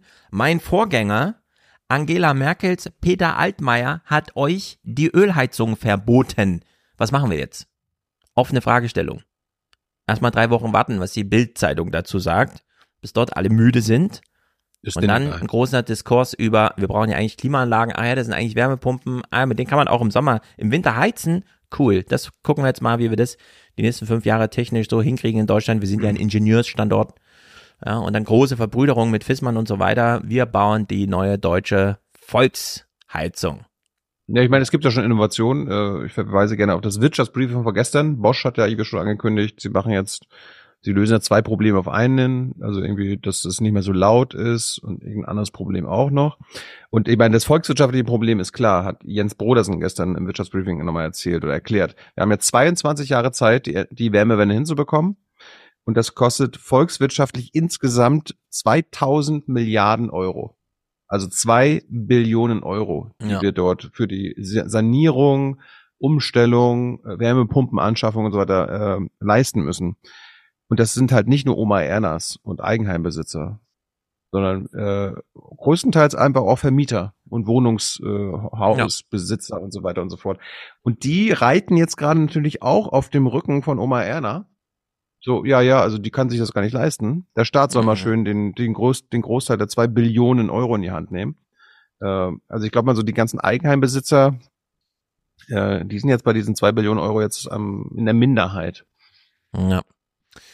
Also, also hier, hier, sind auch hier sind auch große Lobbyinteressen, die diese Wende, die sie selber, wo sie selber lobbyiert haben seit zwei Jahrzehnten, dass dass die verschleppt wird, dass die jetzt entweder weiter verschleppt wird oder der Staat äh, ihnen das quasi abnimmt, die finanzielle Belastung. Ja. Darum geht's, darum geht's ja jetzt ja eigentlich. Ich glaube, selbst wenn man jetzt zwei Billionen Euro hätte, wüsste man nicht, wem man sie gibt. Wir machen, wir machen jetzt aber nicht die Diskussion auf, wo, wo das Geld herkommt, okay? Nee, das nicht, aber deswegen sage ich ja, selbst wenn man sie hätte, äh, mhm. welchem Handwerker willst du dir denn geben? Du kannst ja nicht eine Ausschreibung machen, hier zwei Billionen und ich möchte gerne 50 Millionen Heizungen austauschen. Es gibt also, Sanierung, ja, du, Gebäudebestand, zwei Prozent im Jahr oder so. Aber du könntest den Handwerkern ja sagen, okay, wir werden jetzt die nächsten 20 Jahre garantiert überall Wärmepumpen einbauen. Das heißt, der Handwerker kann ähm, eine Fachschaft aufbauen, quasi menschliche Ressourcen ausbilden und dafür sorgen, dass die gut bezahlt werden ja. äh, dass ein Teil der Bevölkerung sich sagt, ach, ich werde mal wieder produktiv. Ja, aber sowas geht nur in der Wehrtechnik. Habt ihr noch Pistorius im Ohr, wie er so sagt, ja, ich weiß, unsere Beschaffung ist alles kompliziert, aber die Unternehmen können ja schon mal herstellen, sie wissen ja, dass wir es später kaufen. Planungssicherheit. Richtig. Es ist jedenfalls alles wahnsinnig schräg und ähm, es ist auch wirklich interessant, dass es hier so ein Kampf in der Ampel aller gegen aller ist, in der Hoffnung, dass der andere immer noch ein bisschen mehr verliert als man selbst. Welche der drei Regierungsparteien überzeugt Sie in der Diskussion über die Umstellung auf klimaschonende Heizungen am meisten? Die SPD, von der SPD sagen das 10 Prozent der Befragten, von den Grünen sagen das 14 Prozent, von der FDP 19 Prozent, aber Achtung, 47 Prozent, fast jeder Zweite sagt, keine der drei Parteien hat mich richtig von diesem Heizungsgesetz überzeugt bis hierhin. Also da würde ich sagen, da ist wahrscheinlich noch etwas Überzeugungsarbeit nötig. Hm. So, Hans. Ist das eigentlich Horse Race, Hans? Äh, du nennst ja alles Horse Race, ähm, nee, was sich damit. Ach, Horse Race rückwärts ist das. Pferde, die rückwärts. Du nennst ja, du nennst ja alles Horse Race, äh, was sich damit beschäftigt hat oder, oder damit beschäftigt. Wer hat in welcher Frage die Nase vorn? Wer vertritt ja. welche Position mehrheitlich ja. oder so? Die Nüstern. Ja, die ja, Nüstern und, heißt es. Ne? Nein, und das, das äh, ist ein Begriff von Horse Race, Thilo, das weißt du, da liegen wir schon ewig im Dissens, den teile ich so einfach nicht. Ähm, weil es ist bei politischen ähm, Entscheidungen, wo es um mehrheitliche Legitimation ankommt, ist das eine Jetzt geht das schon wieder los. Oh nein, das Internet. Information, ähm, welche Position Hans, dein Internet leidet schon wieder welche arg. Mehrheit. Okay, er versteht Ja, es nicht. ist Ah, doch. das. Ja. Also ich würde sagen, du machst einfach mal einen Neustart und äh, machst einen Router-Neustart auch. Irgendwas ist. Wir simulieren dann- derweil, was du gesagt hättest, auf meine Frage. Hans, Ja, die Parteien rangeln auch zwischen noch. Er zeigt zehn. mir gerade. Ja, was sagte dir? Nichts. Okay, gut. Ja, ja. Okay, ich, ich mach mal, ich mach mal roter Neustart. Ja, das ist gut. Sehr gut. Wir, wir, wir hören uns mal ein Auto von der Straße an. Das ist ja schon Entmündigung, was die dann machen, wenn die einem vorschreiben, wo man mitheizen soll. Das ist Entbündigung. Also wir rätseln jetzt einfach. Was hätte Hans gesagt? Nein, das Ähm, ist kein Horse Race. Das ist, das ist Journalismus, wenn man, wenn man rausfindet, wer, welche Wer am Teil der Bevölkerung gewinnt. gerade, Ja. welche Regierungspartei gerade in ihrem Bullshit unterstützt. Ja, ich finde auch, das ist Horse Race. Also gerade nicht nur, weil man die Zahlen nennt, sondern weil man vor allem die Inhalte komplett ausblendet. Man sagt kein Wort zu dem, was die FDP macht und stellt dann aber fest, ja, mit 19 Prozent haben sie noch die höchste Zustimmungsrate. 19 Prozent ist natürlich äh, diesen Sieg, also der Sieg muss unbedingt verkündet werden. Das wäre schade, wenn man die FDP hier nicht noch ausgezeichnet hätte als Sieger in diesem Streit. Gut, wir beide sind Ossis. Das ist interessant, denn hier geht's um Fernwärme. Das fanden ja Wessis immer ganz blöd. Während sich die Republik über das Heizungsgesetz zofft, sitzen die meisten in Rostock auf der warmen Zuschauerbank. Denn die Stadt hat ein gut ausgebautes Fernwärmenetz, das Uwe Hempfling aus dem Umweltamt noch größer machen möchte. Wir haben noch nicht alle Bürger angeschlossen. Und wir sind bemüht, ähm, das Fernwärmenetz schnellstmöglich auszuweiten. Ähm, Das braucht natürlich äh, ein paar Jahre. Ähm, Wir gehen davon aus, dass wir bisher, dass wir circa vier Kilometer pro Jahr äh, das Fernwärmenetz ausbauen können. Momentan versorgen 800 Kilometer Rohre 60 Prozent der Rostocker Haushalte mit Wärme. In ganz Deutschland sind es bislang nur 8 Prozent der Haushalte. Einzelne Ballungsgebiete im Ruhrgebiet und den östlichen Bundesländern erregen inzwischen den Neid der anderen. Wir stellen einen kompletten Paradigmenwechsel fest. Äh, Die Leute ähm, äh, bestürmen sowohl die Stadt als auch die Stadtwerke mit der Frage, wann kommt die Fernwärme? Der Vorteil liegt auf der Hand. Wer ans zentrale Fernwärmenetz angeschlossen ist, hat keine Heizungssorgen mehr. Wie Kohle und Gas ersetzt werden, ist dann das Problem der Kommunen. Jo, war ja damals eine politische Entscheidung. In Westdeutschland sollte jeder seine eigene Heizung haben. Ja. Also hat er sich eine kaufen müssen. Ich komme ja aus Jena, wo wir quasi immer nur im Stadtpark an solchen Wärmeleitern dick eingepackt vorbeigefahren sind. Also Fernwärme war ganz normal. Zack, ist man in Frankfurt am Main oder auch in Bielefeld und muss sich die ganze Zeit mit irgendeinem so Heizungsscheiß. Ja, lieber Vermieter, irgendwas ist hier nicht und so weiter. Also ja, ich habe meinen Monteur angerufen. Keine Ahnung, das ist ja alles super nervig. Ich verstehe das gar nicht. Dieses, nee, jeder braucht hier so sein eigenes kleines Heizungchen. Statt einfach Aber, aber so, Fernwärme ist ja auch, glaube ich, erstmal nur in der Stadt oder Großstadt wahrscheinlich am, am sinnvollsten. Ja, die Leute wohnen aber überall dicht. Ja, nicht überall. Viele, also die Hälfte der Deutschen le- lebt auf dem Land, habe ich doch bei dir gelesen. Ja, das ist so ein bisschen schwierig. Äh, Ach, darum sollen sie in die Stadt ziehen, damit sie Fernwärme. Äh, Also 26 Millionen Menschen wohnen in den 80 Großstädten Deutschlands bis 100.000 Einwohner. Die kleinste Männer. ist ja Hildesheim.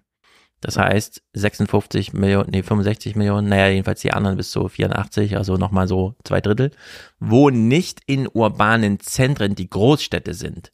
Aber wenn man jetzt Frankfurt verlässt, nach Hofheim fährt oder Mainfling oder wie auch immer, diese ganzen kleinen Städte, äh, sagen wir mal so die 40 Kommunen um Frankfurt drumherum, ja, die haben alle 100, 100.000 Einwohner, aber da wohnen die Leute ja trotzdem Tür an Tür. Also das ist ja jetzt, nur weil es keine Großstadt ist, nicht gleich ländlicher Raum, wo man irgendwie drei Kilometer überbrücken müsste am Feld entlang, bis man da, da lohnt sich natürlich dann vor Ort die Wärme zu machen, aber diese ganzen kleinen Verbrenner, die hier überall verbaut sind im Westdeutschland, das ist schon ein bisschen skurril, finde ich. Und das andere Problem also Fernwärme ist jetzt nicht die goldene Lösung, weil zumindest, zumindest ein Teil der deutschen Fernwärme entsteht ja auch durch Abwärme von Industrie. Ja, also die Zum Beispiel Industrie verbrennt, genau, Industrie verbrennt und dann entsteht Ja. Wärme, die dann quasi in den Haushalt zugeleitet wird. dieses Verbrennen hört ja auch auf in den nächsten 20 Jahren. Also muss diese Art von Fernwärme auch ersetzt werden. Auch ein Problem. Ja, im besten Fall nimmt man irgendwie die Bodenwärme oder was auch immer. Nur dann kann man wenigstens zentral entscheiden. Was schon mal nicht schlecht ist. Und jetzt meine Lieblingsministerin, wir haben schon über Aber, sie aber gelacht. wie, ist denn, wie ist denn das bei dir im Haus? Habt ihr eine Wärmepumpe? Also, das hier ist ein Reihenhaus. Hier sind Gasheizungen Ja. verbaut. Und wenn du von oben Gas? drauf guckst, ja, ja, pass auf, nicht nur, also also hier stehen die Häuser mit, sagen wir mal, fünf Meter Breite nebeneinander. Man hätte also durchaus, ah ja, wir planen eh sechs Häuser nebeneinander zu stellen. Also Mhm. bauen wir mal eine Heizung ein für alle. Nein, alle fünf Meter wurde ja eine Heizung verbaut. Das ist so absurd. Das ist wirklich bescheuert. Niemand versteht das. Ist einfach bekloppt. Das heißt, ihr, ihr heizt mit Gas.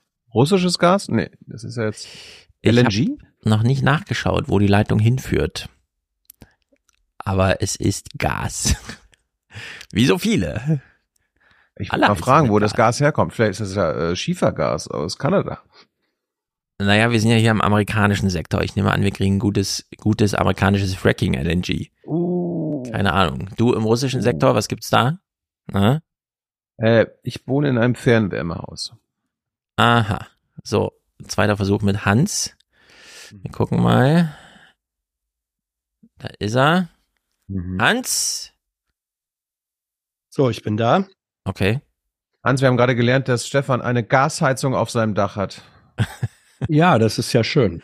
Aber hier in Hessen ist ja im, äh, ist, äh, wie heißen sie, die ähm, Solarthermie ist ja Pflicht. Hier läuft Ja. irgend so ein Gel durchs Dach und wird von der Sonne beschienen, was ja im Winter, äh, im Sommer bedeutet, absolut ausreichend, um den Kessel warm zu machen fürs Duschen. Mhm. Man muss dann Ja. irgendwie drauf aufpassen, dass man alle sechs Wochen mal den Kessel mit Gas ordentlich durchheizt, damit da keine Salmonellen oder so, falls man so viel Mhm. Wasser in den Mund kriegt unter der Dusche. Und Stefan ist äh, der Meinung, dass er mit äh, amerikanischem Fracking-Gas heizt. Weil, Weil er ja- Argument, äh, amerikanischer Sektor. Wir Ja, nehmen hier keinen ja- britischen Blödsinn aus der Nordsee oder so. Ja. Äh, aber das Gas wird doch nicht verbrannt, wenn ich das jetzt richtig verstanden habe, oder? In der Heizung? Nein, Hans, das wird Äh, nicht verbrannt, sondern äh, Es kursiert doch das. Du hast doch eben gesagt, Solarthermie. Ach nee, das war das Gel, was da durchgeschickt wird. ja. Okay. Die Solarthermie Ja. ergänzt die Ja, ja, ja. Zusätzlich. Hans. Ergänzt, genau. ja. Und im Sommer ist Ja. das ja wirklich super krass heiß. Also das ist ja wirklich heiß auf so einem Dach.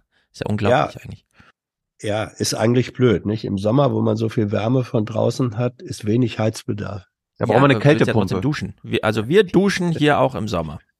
Gerade im Sommer. Ja. Und nicht etwa kalt. Nein! Ich finde, eine kalte Dusche ist immer kalt. Es könnte draußen 50 Grad sein, eine kalte Dusche ist kalt. Nicht gut. Ich finde, wir, so- ich finde, wir sollten Klimaanlagen in Kältepumpen äh, umbenennen. Ja, ich finde auch. Wir sollten dieses, wir brauchen eine Heizungsdiskussion, wenn es draußen Mhm. 45 Grad sind. Mhm. Da muss Habeck fragen, brauchen wir nicht eigentlich auch eine Klimaanlage? Dann sollen alle sagen, der Grüne schlägt Klimaanlagen vor. Und dann sagt er, nee, ich schlage Wärmepumpen vor. Ach so. Und dann kommt die FDP und sagt, nee, das muss technologieoffen sein. Brauchen, was weiß ich, Öl. Und dann kommt die Rückfrage, und wie wollen Sie damit im Sommer kühlen? Und dann fällt die FDP auf die Fresse, weil sie keine Antwort auf diese Frage hat. Man hätte das alles so klug gestalten können, aber nein, ich weiß nicht, was mit den Grünen los ist. Du solltest Consulting machen, Stefan. Ich habe den schon, ich schlage mich hier zum vierten Mal jetzt als Populismusbeauftragter der Grünen vor. So solltest, so solltest du dich äh, vorstellen, Martin, ja. Das werden sie Ja, ich gebe bestimmt. denen einfach jeden Morgen drei gute Ideen, also richtig gute Ideen, in denen sie den Tag Richtig News cyclen können. So, jetzt mal weiter hier. Los, erzähl. Okay, Ich sehe- Clara. Geiwitz, unsere Lieblingsministerin, sagt irgendetwas zur kommunalen Wärmeplanung. Laut Gesetzentwurf zur kommunalen Wärmeplanung müssen die in den nächsten Jahren ihren Energiebedarf ermitteln und auf CO2-freie Energieträger umstellen. Deswegen ist die Verknüpfung zwischen Wärmeplanung und GEG so wichtig, dass äh, die Menschen wissen, okay, ich bin in einem Bereich, wo zum Beispiel eine zentrale Wärmeversorgung geplant wird. Darauf kann ich mich einstellen und dann gibt es auch eine Übergangsfrist zum Beispiel für den Einsatz von fossilen Heizungen, bis dann die zentrale dekarbonisierte Wärme da ist. Doch das GEG, das Gebäudeenergiegesetz, kam zuerst und mit ihm große Verunsicherung der Bürger. Ich finde das wirklich spektakulär, wie die SPD hier auch so durchsegelt. Es gibt ja die Legende, also die, ich glaube ihr sofort, dass äh, Olaf Scholz auch der daran gelegen ist, dass sich einfach seine beiden kleineren Koalitionspartner hier zu Tode strampeln sollen. Und äh, jeder Deutschlandfunk-Journalist, den ich in irgendwelcher Form gehört habe, erklärt mir die ganze Zeit, so als wüsste ich es noch nicht aus den 17 Sendungen zuvor, man kann keine Gebäudeenergieplanung machen, wenn man keine kommunale Wärmeplanung hat. Dieses Gesetz muss unbedingt kommen. Und Habeck so, ja, das wäre auch voll cool, wenn das mal kommt. Und sie lassen ihn alle zappeln. Und dann so sechs Wochen später, Geil wird so, ach ja, ich habe ja mal so ein Gesetz zur kommunalen Wärmeplanung. Und es ist auch total wichtig. Vorher aber sechs Wochen lang äh, Habeck einfach zappeln lassen. Das, also das ist wirklich, wie die Ampel funktioniert, ist brutal, sagen wir es mal so. Hans hat äh, Stefans Gasheizung oder Clara Geiwitz mehr Charisma? äh, ich entscheide mich für ein klares Weder noch. Also meine Gasheizung hat voll Feuer, die will ich hier gar nicht so diffamiert sehen. ja, aber Feuer ist ja was anderes als Charisma. Stimmt. Okay, Weiter geht's. Ulf Kämpfer, OB Kiel, äh, ist bei Hayali zu Gast und erklärt uns mal, ob es jetzt kompliziert ist oder vielleicht doch machbar. Einen schönen guten Abend dem SPD-Oberbürgermeister aus Kiel, Ulf Kämpfer, der auch der Präsident des Verbands kommunaler Unternehmen ist. Guten Abend nach Mainz. Herr Kämpfer, ist das mit der kommunalen Wärmeplanung für die Kommunen wirklich so kompliziert, wie manche behaupten, oder ist das alles machbar, wenn man nur will? Ich glaube, es ist kompliziert und es ist machbar zugleich. Punkt. Es ist kompliziert und machbar. Super. Er kennt sich aus, Was? er weiß Bescheid, er erklärt es ein bisschen.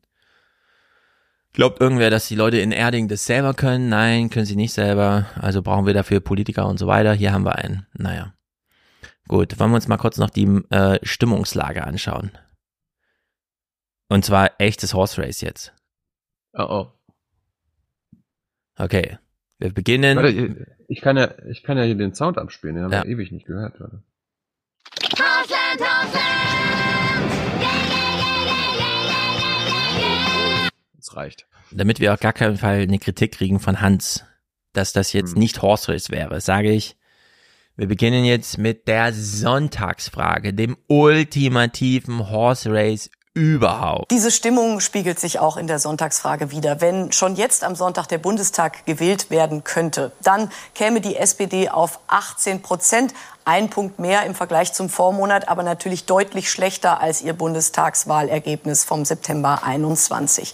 Die Union aktuell bei 29 Prozent, ein Punkt schlechter im Vergleich zum Vormonat. Die Grünen 15 Prozent, minus ein Punkt. Die sind übrigens fast bei ihrem Bundestagswahlergebnis damit wieder angekommen.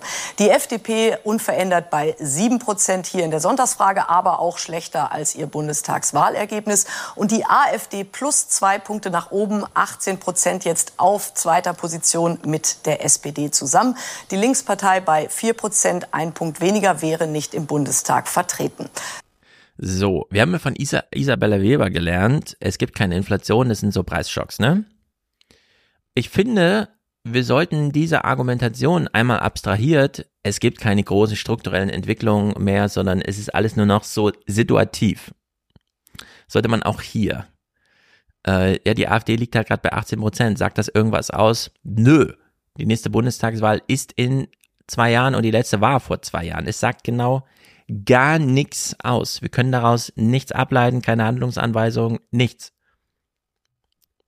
Hans, bitte widerspreche. Ja, natürlich widerspreche ich. Ähm, natürlich widerspreche ich, weil diese Zahlen äh, sind Indikatoren. Ähm, man ja. muss dann schon, ja, die Frage ist, was indizieren Sie? Also was zeigen ja. Sie an? Und was das Sie anzeigen, haben, würde ich sagen. Ähm, was Sie anzeigen, ist, welches subjektive Empfinden ähm, Menschen haben äh, über die politische Situation und wie Parteien ähm, und Regierung und Opposition damit äh, umgehen. Das wird, das wird hier angezeigt. Deswegen ist das ein wichtiger Indikator, weil ja am Ende, Überraschung, Überraschung, entscheiden die bei der Wahl abgegebenen Stimmen, welche Regierungen sich dann bilden oder auch nicht. So. Und deswegen ist es völlig richtig, auf diese Zahlen zu gucken. Es ist aber völlig falsch, wenn man nur auf die Zahlen guckt, sondern man muss schon äh, gucken, was drückt sich in diesen Zahlen aus. Und wenn wir sagen, ja, die AfD legt nun gerade mal wieder zu, warum ist das so? Welche Faktoren sind das, die sich darin an, äh, ausdrücken? Die politische Debatte über die Ursachen von äh, wachsenden äh, Zustimmungen oder schrumpfenden Zustimmungen, diese politische Debatte, die muss stattfinden. Und wenn sie stattfindet, hat das eben nichts mit Horse Race zu tun. Horse Race ist nur, wenn man sich tatsächlich nur auf die Zahlen reduziert. Und das als politischer Journalist äh, muss man natürlich ablehnen. Das stimmt Aber natürlich, das stimmt natürlich nicht, dass das mit Horse Race gemeint ist, sondern ich kann ja mal die Definition vorlesen. Mhm. Horse, Horse Race Berichterstattung bezeichnet eine journalistische Berichterstattungsform, die den Wettbewerbs- und Konfrontationscharakter von Politik in den Vordergrund stellt, nicht ausschließlich betreibt. Vor allem in Wahlkampfzeiten wird demnach über die politische Auseinandersetzung in Form eines Pferderenns oder Spielschemas berichtet. Das von Journalisten verwendete Vokabular ist der Sportberichterstattung entlehnt. Ja. ja, aber wo findet das denn statt? Ja, haben ja, wir doch gerade gesehen. Bei Ellen Inni in der Sonntagsfrage. Wen interessiert äh. zwischen zwei Wahlteil, also genau in der Mitte, ja, wen interessiert da eine ja. Sonntagsfrage? Ähm, die Sonntagsfrage interessiert insofern natürlich. Parteizentralen, als ich, aber ja. Richtig. Sie, sie interessiert natürlich insofern, als sich in ihnen abbildet, Bewusstseinsentwicklung ähm, in unterschiedlichen Teilen der Bevölkerung. Man ja, aber das immer, ist, das, ja, dann gehen wir dem mal nach. Das kann man, das Michael kann man für uninteressant Groß. halten. Das kann man für uninteressant halten. Ja. Ich halte es für nicht für uninteressant. Okay. Für mich ist, äh, für, für mich ist das Herrschaftskontrolle. Ich würde ja aber mal zehn Jahre lang sagen, wir machen zwischen den Wahlen keine Umfragen, sodass die äh, Parteien im Ungewissen sind, wie die Bevölkerung zu ihren, zu ihrer Arbeit steht, sodass sie darauf zurückgefallen äh, müssen, das zu machen, was sie für richtig halten und nicht das zu machen, was gerade äh, beliebt ja. ist. Finde ich auch gut, ist natürlich schwer durchzusetzen, weil die ja auch eigene Umfragen ja. machen und so. Dann bin ich, dann bin ich auch sehr dafür, dass bei, bei jedem, der irgendwie ein Online-Format hat und mit Live-Elementen und mit Zuschauerzahlen und, und Strömen und mhm. Strömen arbeitet, sollte Gerne. auch äh, darauf verzichtet werden. Aber warum denn? Zum Beispiel das in unserer Debatte heute, das, äh, was wir diskutiert haben, und da hat Stefan mit seiner, äh, mit seiner Forderung oder Kritik an Habeck ja durchaus recht, äh, recht, das könntest du gar nicht so diskutieren, wenn du nicht diese Zahlen hättest. Wenn du nicht wüsstest, dass einer wie Habeck, der vor ein paar Monaten äh, oder vor einem Jahr noch als sozusagen der, der große Star, äh, als der beliebteste äh, deutsche Politiker da stand, auf einmal steht er ganz, ganz hinten am Ende der Skala. Das drückt sich in solchen Zahlen aus. Und deswegen muss man da fragen, was ist da schiefgegangen? Ja, die Frage, was hat, was hat dieses Wirtschaftsministerium und auch die Person Habeck und die Grünen als Partei, was haben die versäumt? Die diskutieren wir, weil wir die Zahlenindikatoren dafür haben, dass es nicht funktioniert. Was, was ist, was für eine Relevanz hat es, dass Ellen Eni uns kostbare Sendezeit stiehlt, indem sie uns sagt, was Deutsche sagen würden, wenn in zwei Jahren, im Jahr 2025, Hans, Bundestagswahl ist. Nee, Entschuldigung, das ist ja nicht die Sonntagsfrage. Okay, wir gehen mal einen Schritt weiter. Michael Koos klärt jetzt diese Frage, die du aufgeworfen hast, Hans. Was mhm. steckt denn jetzt dahinter? Was denken denn jetzt die Leute? Der Gemütszustand und so weiter, der hier abgebildet wird. 18% AfD, das ist ja ganz schön viel. Jetzt wird uns so ein bisschen erklärt, was die Leute wollen. Wir wollen noch mal ein bisschen besser verstehen, warum so viele Leute jetzt zur AfD. Und wir überlegen uns bei seiner Antwort, ob wir dann klüger geworden sind.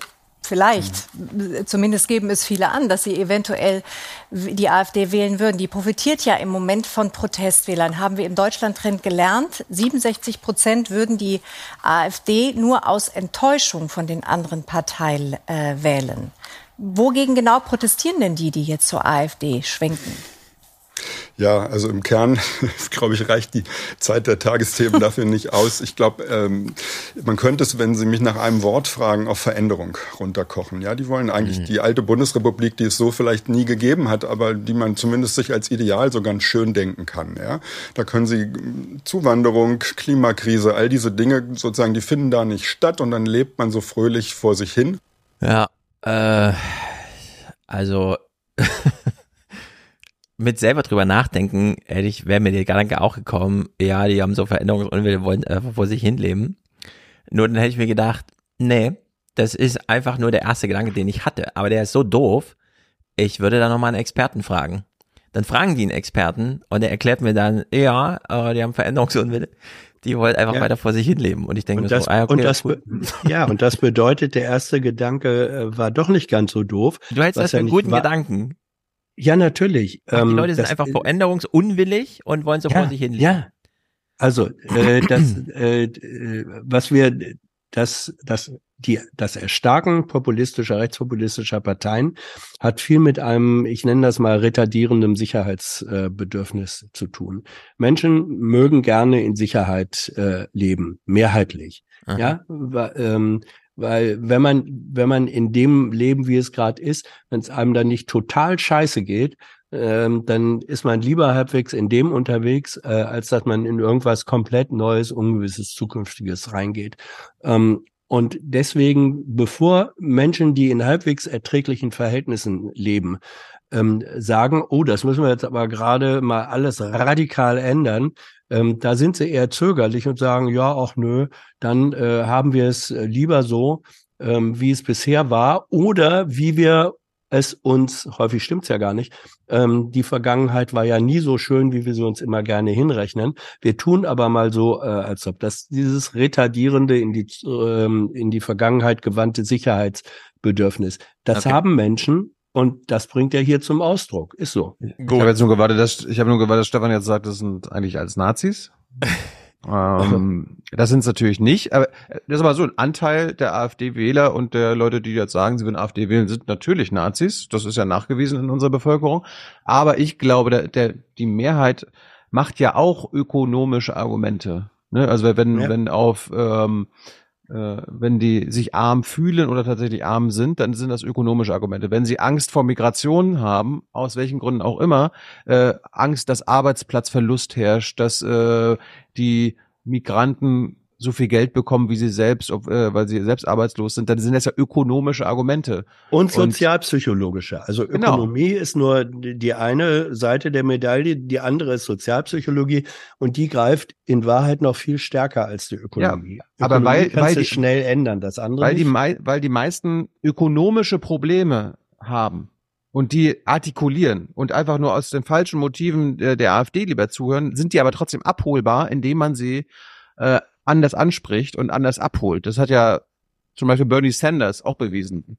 Ja, aber das heißt ja- doch jetzt, dass Thilos Oh, Kampf- erster initialer Kampfhubschrauber. Der Gedanke, Kampfhubschrauber kommt hier. hört Bei ihr mir. ein, also bei euch? Weil hier Bei mir wird, bei mir wird. Rasen gemäht die ganze Zeit. Hier ist, Ich ich, will keine Veränderung mehr haben. Wenn Air Defender auch hier in, in, bei mir stattfindet, dann äh, werde ich wütend. Ähm, also Thilo hat ja jetzt gerade auf den ökonomischen Sachverhalt hingewiesen, du hast ein bisschen sekundär, Hans. Das heißt ja schon, der erste Gedanke, der euch jetzt beiden gekommen ist, ist äh, sehr viel raffinierter, finde ich auch schon mal ein bisschen cleverer als das, was Michael Koos hier gerade nannte. Und jetzt können wir überlegen, Hans, weil du ihn ja trotzdem ganz gut fandest, diesen Veränderungsunwille und Pipapo.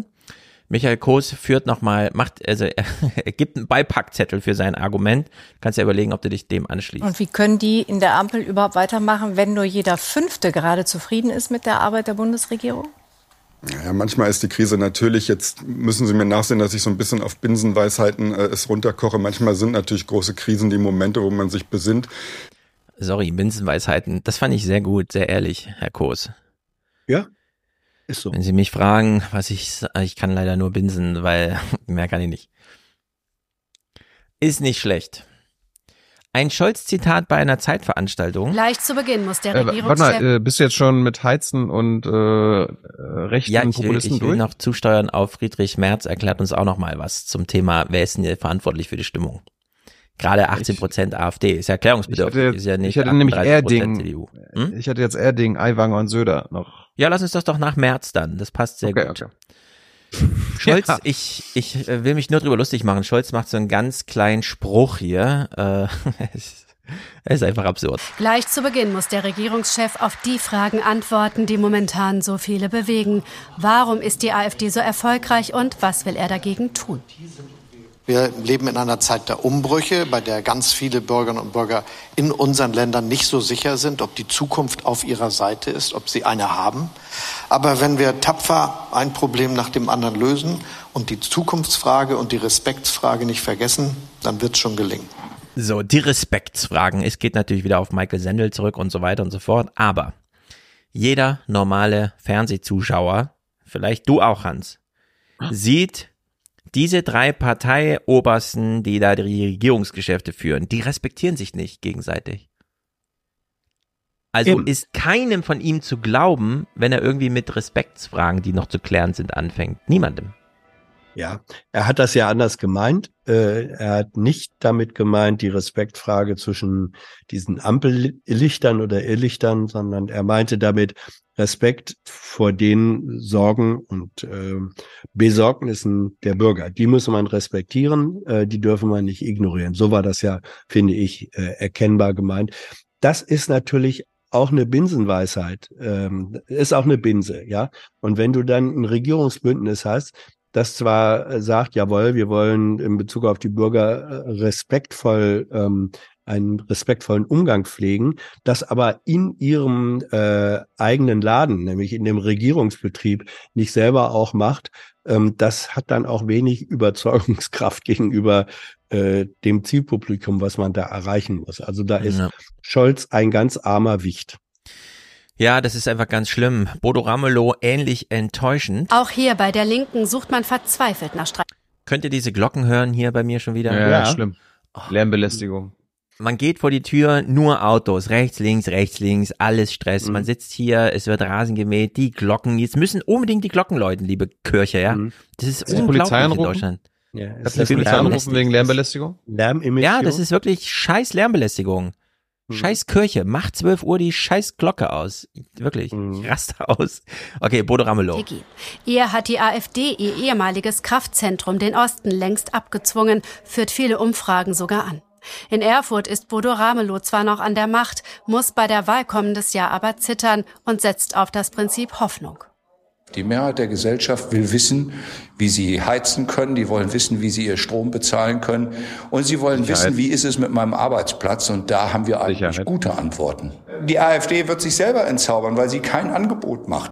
Die AfD wird sich selber entzaubern, spätestens wenn sie in stiller Abstimmung irgendwie so einen anderen FDP und so weiter stützt, weil dann sehen alle, das ist richtig scheiße und dann sehen wir sie ein für alle Mal los. Oder doch nicht. Ja, aber, aber Ramelow, Ramelow hat ja äh, im Prinzip recht. Er, also erstmal spricht er zwei ökonomische Argumente an, ne? Heizen und Arbeitsplätze, Sicherheit ähm, liefern und gleichzeitig wird sich die AfD, glaube ich, tatsächlich erst entzaubern, wenn sie dann an der Macht ist. Ja, aber sie entzaubert dann nicht nur sich selber, sondern sie verbrennt auch die ganze Landstriche, die sie da regiert. Und es wäre vielleicht ein bisschen blöd, es drauf ankommen zu lassen. Sie wird die, sie wird die gesamte Parteilandschaft verbrennen, ja. Ich meine, ich Also, würde es ja drauf rechts. ankommen lassen. Ich hänge nicht an meinem Thüringen Heimatland. Äh, Von mir aus liegt's in Schutt und Asche, ja. Wenn sich 30 Prozent der Bevölkerung meinen, das wäre jetzt, ist der Weg. Du möchtest es darauf ankommen lassen, die AfD mal regieren zu sehen? Die In wird deiner ja dann Heimat. entzaubern, wie der Ministerpräsident sagt, oder? Darauf setzen wir doch Land- einfach mal. Ja, auf Landesebene würde ich darauf gar nicht setzen, weil da können sie sich immer darauf zurückziehen, ja, wir konnten ja nichts machen. Also wir haben ja, wir haben ja, wir haben einen linken Ministerpräsidenten, den einzigen in, in Deutschland. Also wird sie Die doch nicht können da- entzaubern. Ja, die Linken wurden ja auch nicht entzaubert, beziehungsweise doch, sie wurden entzaubert, indem sie jetzt auch genau das machen, was die anderen machen. Stimmt, die Linken haben sich ja wirklich mal entzaubert. Okay, Friedrich Merz. Herr Merz. Nee, äh, die, nee, die sind Ja. ja, aber, in, der- du bist in der Landespolitik ja einfach, hast du ja so viele Fesseln, du kannst ja gar nichts machen.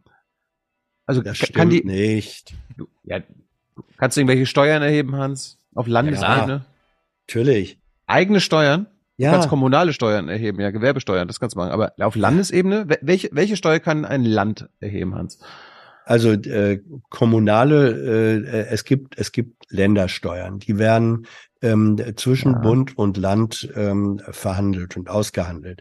Da können die Länder mitbestimmen über die äh, Verteilung und und äh, Anteile Ja. dieser Steuersätze. Das ist über Bundesrat möglich. Aber welche, welche Steuern kann ein linksgeführtes Bundesland? Vermögenssteuer zum Beispiel. Ja, das kann, das macht der Bund. Das ist einheitlich festgelegt, wie, wie hoch die Einfach mal einführen. Ich, ich sag dir, welche Steuern. Die, das, du, ohne äh, Bund geht das nicht, Stefan. Das ich sag dir, welche Steuern man als Landeschef einführen kann.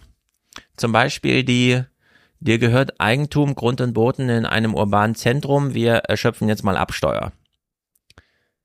Hat das schon mal jemand versucht, die einzuführen? Ich würde sagen, Was? die kann man einführen. Die was? Äh, Die, du wohnst in einem urbanen Zentrum und hast dort Land, Boden, Grund und Boden. Äh, wir schöpfen, wir- wir schöpfen das jetzt mal ab, Steuer. Auch besser bekannt als äh, faire, fairer Grund- und Bodenverteilungssteuer. Deine scheiß Glocken nerven mich. Ja, ich weiß auch nicht. Es ist, äh, Ja, das ist das Sterbeglöcklein, das geläutet wird. Das passt doch zum, ist wirklich super nervig. passt doch zu dem Untergangsszenario. Was Ah, sie hören Sag auf. uns- ja, sag uns wirklich Friedrich Merz. Untergangsglöckchen. Okay, Friedrich Merz. Wir sind bereit für Friedrich Merz, denn der wird sich spätestens als Bundes BlackRock-Kanzler hier entzaubern.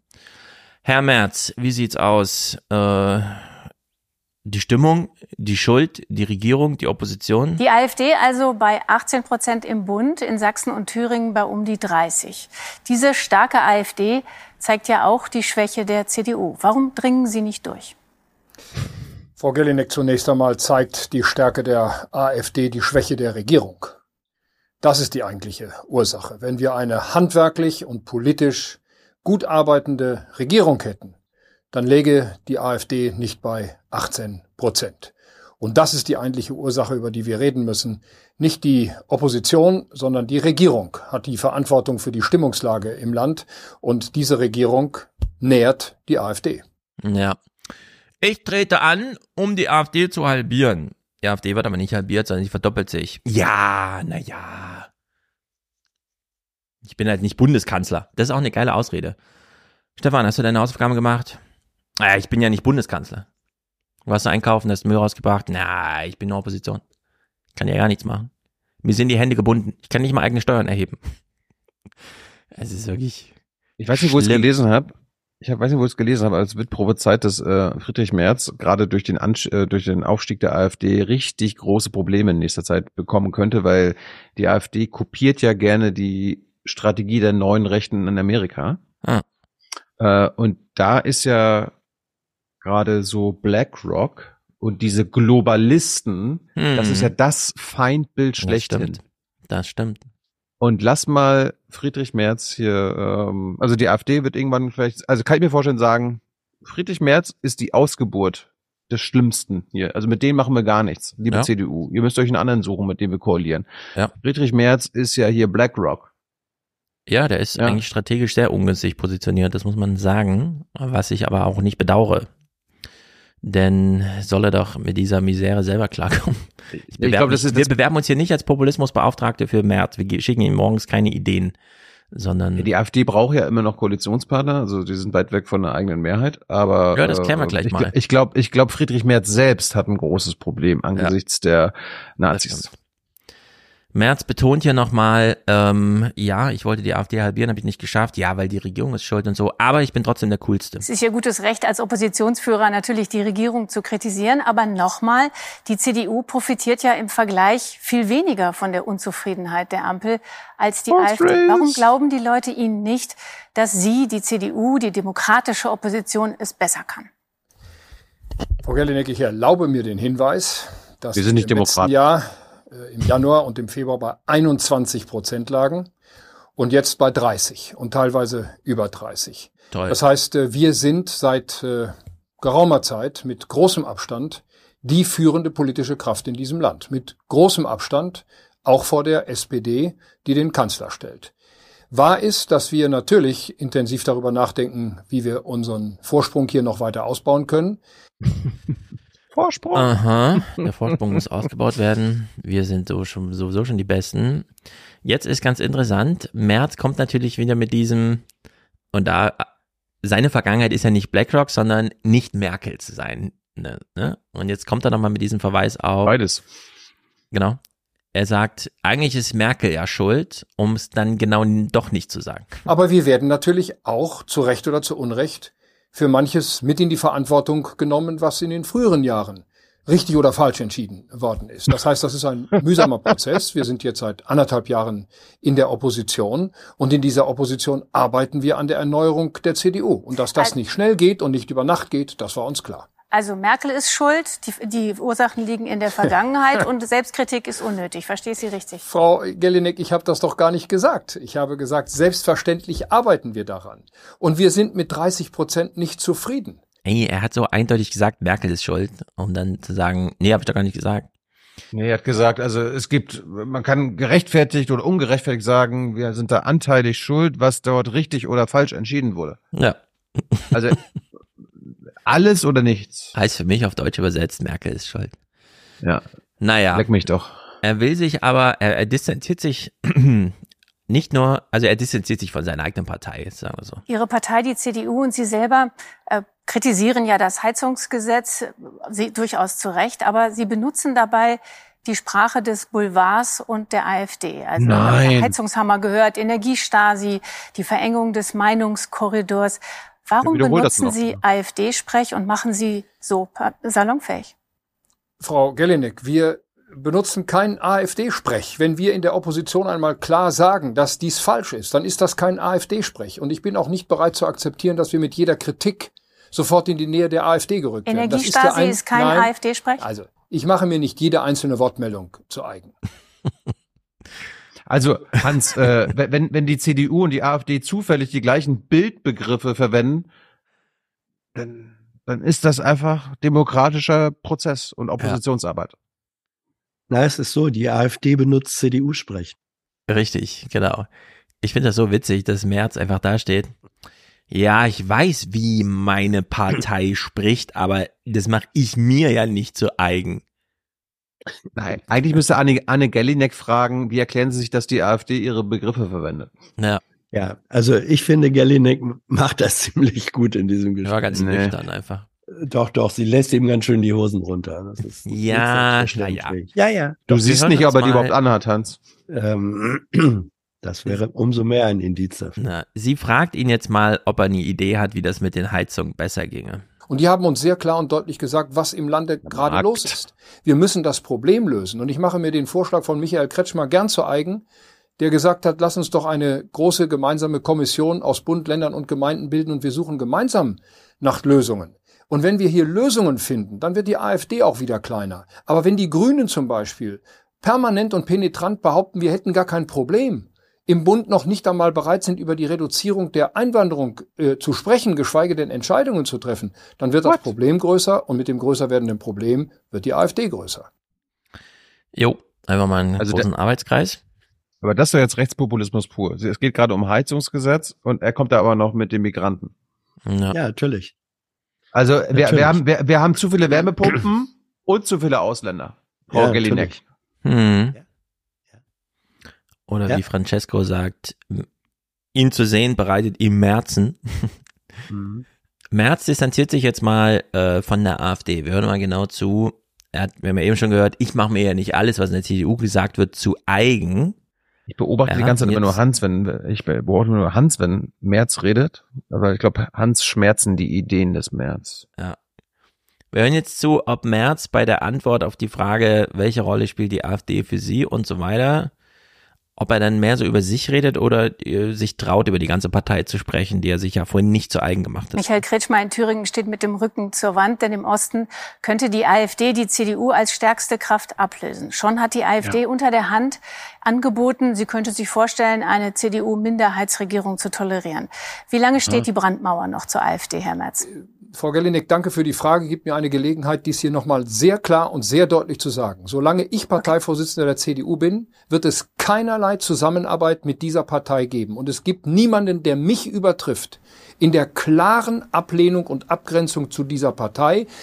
So, solange er da ist, er ist die antifaschistische Mauer und niemand übertrifft ihm in der Ablehnung. Das heißt, alle anderen in der CDU sind der AfD sehr viel sympathischer zugewandt als er. Ja, er hat der Diese CDU, also seinen, seinen 100.000 Mitgliedern ja gerade gesagt, was passieren muss, damit sie mit der AfD koalieren können, oder? Na, sie müssen ihn abschieben. Partei ist ausländerfeindlich, diese Partei ist antisemitisch. Wir haben mit diesen Leuten nichts zu tun und hier wird es keine Zusammenarbeit geben. Unter der Hand, über der Hand, auf dem Tisch, unter dem Tisch, mit mir und uns nicht. Auf dem Tisch, unter dem Tisch, unter der Hand, über der Hand, was soll denn das sein? Ja, es ist der sprachlich nicht ganz gelungene Versuch einer, ähm, äh, einer optimalen Abgrenzung. Das ist doch alles. Einer brutalst möglichen Abgrenzung. Das ist wirklich die brutalst mögliche Abgrenzung. Ja. ja. Also der Countdown läuft, würde ich sagen, für März, damit Ja, die da in. Thüringen mal mitregieren wieder. Ähm, das weiß ich nicht. Aber äh, also es Naja. gibt ja, ja, man, man darf ja nicht vergessen, äh, für die CDU ist jetzt ja eigentlich Halbzeit auf dem Weg zur nächsten Bundestagswahl. Das ist das, was für sie zählt. Und ob Merz dann der Kanzlerkandidat wird oder nicht, das ist ja alles noch gar nicht entschieden. Ähm, das Entscheidende äh, ist aber für Deutschland, das darf man nicht vergessen, Bundesregierung oder ja, Regierungskoalitionen in Deutschland.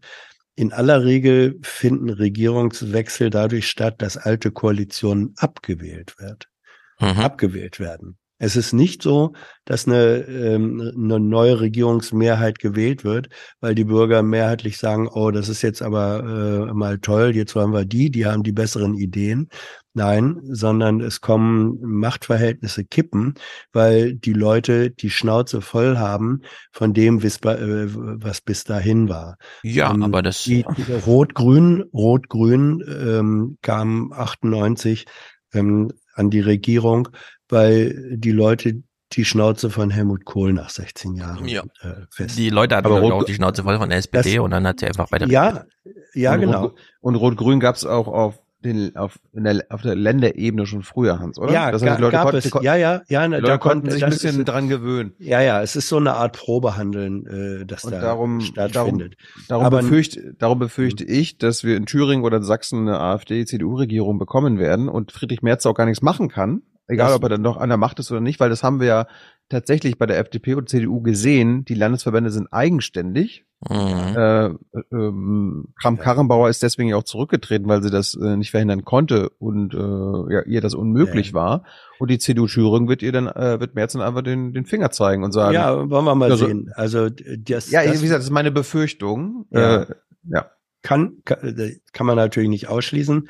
Äh, gleichwohl ist es so, wenn ein, ähm, ein, ein CDU-Landesverband, eine Regierungskoalition mit der AfD, in welchem Bundesland auch immer eingeht, das ist sozusagen politische Munition für die, äh, für alles, was nicht rechtskonservativ ist. Das Ja. tut, ja, das tut, das tut auch der, ja, ja.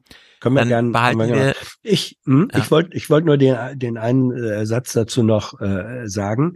Ähm, die Strategie der Union und Merz allen voran ähm, geht dahin, jetzt so gut sie nur können, mit dafür zu sorgen, dass die Leute in zwei Jahren die Schnauze von der Ampel voll haben. Ja. Und deswegen sagen, dann eben in Gottes Namen lieber wieder CDU. Das ist der strategische Ansatz, der hier verfolgt wird. Hier geht es nicht um Kritik in der Sache, sondern hier geht es darum, dass bei den Wähler, äh, dass bei den Wählern, die in zwei Jahren dann wieder Bundestag äh, wählen sollen, jetzt schon dauerhaft das Gefühl, wir haben die Schnauze voll von dieser Ampel zu erzeugen. Das ist das mittelfristige Projekt.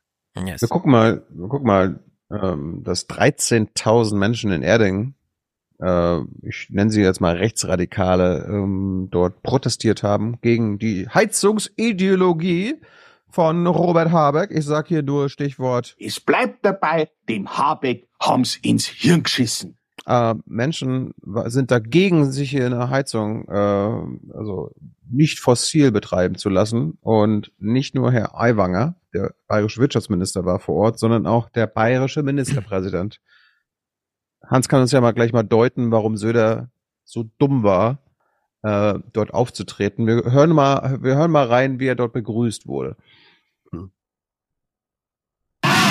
Mit Buhrufen und Pfiffen wird Markus Söder von vielen Demonstrierenden empfangen. Die Kabarettistin Monika Gruber, Mitinitiatorin der Veranstaltung, greift ein, fordert mehrfach Ruhe. Kabarettistin, die auch bei nur im ersten Auftritt, Monika Gruber. Die allerdings vor allem sie ihre TikTok-Monologe erzählt. Es ist, es ist scheißegal. Das ist wir eine. Kabarettistin, Kabarettistin, die noch, äh, vor, also ich habe es letztens ja gerade, letztes Jahr gerade noch gesehen, bei nur im ersten Auftritt. Die macht Ja. jetzt Demos mit Rechtsradikalen. Entschuldigung. Wir leben in der Demokratie, Freunde. Lasst bitte jeden Redner ausreden. Haut selber ab, entgegnet Söder den Skandierenden. Wer so agiere, Haut selber ab. ein Demokrat. Die bürgerliche Mitte hat nichts mit AfD, die bürgerliche Mitte hat nichts mit Antidemokraten zu tun. Die Demo sei ein Statement gegen das sogenannte Heizungsgesetz und nicht etwa gegen die Demokratie. Viele der Anwesenden sehen die Politik im Gesamten kritisch. Ich bin selber der Meinung, dass die Regierung weg muss, das ganze Parteiensystem kehrt weg. Wir sind die bürgerliche Mitte und genau das ziehen wir durch. Also die bürgerliche Mitte sagt, dass das ganze Parteiensystem weg muss. Hal- Halten wir das mal fest. Wir sind ein kleines Land, das die Welt retten will mit dieser Klimapolitik. Ah. Und das wird nicht funktionieren. weil es einfach alles zu schnell geht. Das ist einfach äh, zu krass und äh, wird viele Bürger sehr, sehr hart treffen. Auch Söder spart nicht mit Kritik an der Ampel in Berlin und attackiert im Besonderen die Grünen. Gerade die Grünen, und das kann man sagen, treiben die Dinge so weit mit Brachialkur voran, und zwar nur mit Ideologie, ohne Pragmatismus, ohne Vernunft. Und deswegen das klare Signal, diese Politik der Grünen darf nicht die Mehrheit in Deutschland werden. Jo, na, man kann Da hat, er, da hat er noch gleich Applaus wieder bekommen. sein Publikum mal täuschen. Allerdings, er hat ja den Fehler eingesehen auf seine eigene Art und Weise. Er hat ja diesen Besuch, den er da gemacht hat, Social Media mäßig begleitet. Habt ihr das verfolgt? Ich äh, bin ja nicht in Social Media. Okay, dann trage ich es dir vor, Hans. Er hat Du ihn bist gerade auf YouTube, Hans. Was machst du? er hat, also Markus Söder hat versucht, diesen Besuch in Erding so weit wie möglich zu verstecken. Denn am selben Tage twittert er, unterwegs im Land, heute Eröffnung der Kirchweih in Neustadt an der Aisch. paar Minuten später. Super Stimmung zum Jubiläum 30 Jahre Staatskanzlei. Danke an rund 10.000 Besucher. Tagt auf eine Tür und so weiter. Noch ein paar Minuten später. Bayern ist das Land der Blasmusik. Heute Bezirksmusikfest 2023 des Allgäu-Schwäbischen Musikbundes in Unterroth im Landkreis Neu-Ulm. Später unterwegs in Niederbayern. Heute auf dem traditionellen Prangermarkt in Markt Schwarzbach. Volksfeste sind ein wichtiger Teil des bayerischen Lebensgefühls und so weiter. Das Brauchtum. Also er hat ein Ding nach dem anderen hier unterwegs im Land. Heute historischer Festumzug zu 100, 675 Jahren Marktrechte Rohr in Niederbayern. So geht das auf einen Schlag. Er hat einfach alle Termine, die er sonst noch hatte an dem Tag. Blasmusik, Bier, Brauch und so. Einfach alles reingemengt, damit bloß keiner so fies ist wie dieser Thilo Jung und der sich jetzt diese Erding-Clips da anschaut. Ich frage ja, ich, ich frage ja sonst immer Hans, äh, der muss mir ja immer die Bürgerlichen erklären. Hans, äh, wenn man sich bürgerliche Mitte nennt und überzeugt ist, dass man dort äh, sich zusammentut und dann aber gleichzeitig sagt, das Parteiensystem muss eigentlich weg. Was ein, äh, ein Bestandteil, also ein, eine Säule der deutschen, des deutschen, der deutschen Republik ist, des deutschen Grundgesetzes. Was denkst du da? da denke ich an Franz Josef, da denke ich an Franz Josef Strauß selig, ähm, der ja mal gesagt, äh, als er gefragt wurde, ob er, ich weiß jetzt nicht mit welchem Beschluss, er war Bundesminister, ob er damit eigentlich noch auf dem Boden des Grundgesetzes stehen würde.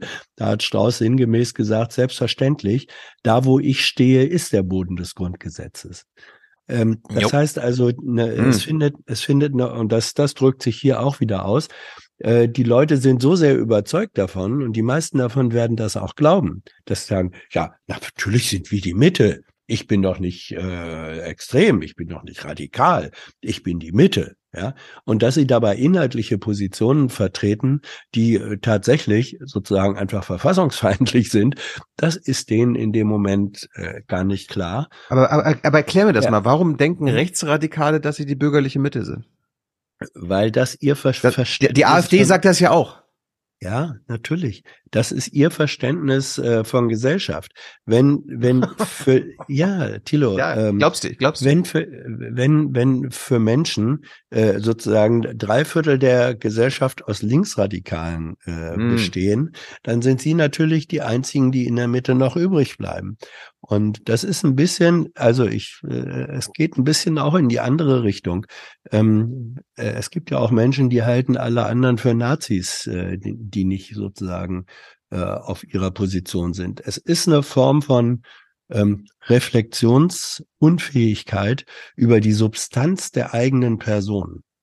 Und äh, weil natürlich der Topos rechts äh, und links als, als extremere Positionen äh, des politischen Spektrums, das sind ja eher negative Begriffe. Man möchte ja nicht radikal sein. Es gibt ein deutsches Harmoniebedürfnis. Wir wollen in der, man möchte gerne in der Mitte stehen, äh, ausgewogen. Und dann nehmen die in völlig abstruser und obskurer Weise den Begriff der Mitte für sich in Anspruch, obwohl sie es definitiv nicht sind. Ja, vielleicht sollte man diese Leute nochmal dran erinnern. Woher kommt denn diese Idee, immer in der Mitte stehen zu wollen? Ach so, ja. Angela Merkel, eure große Freundin. Nö, das ist schon älter. Merkel hat das mit der Mitte total kultiviert. Plötzlich nee, das war doch überall das war, in der Partei war das noch nicht, Mitte, Mitte, Mitte. Also ich habe in den 90ern mit Schröder schon irgendwie die neue Mitte oder so weiter. Also Mitte ist doch schon ewig. Nee, alt, die neue Mitte, ja. das ist alles Merkel.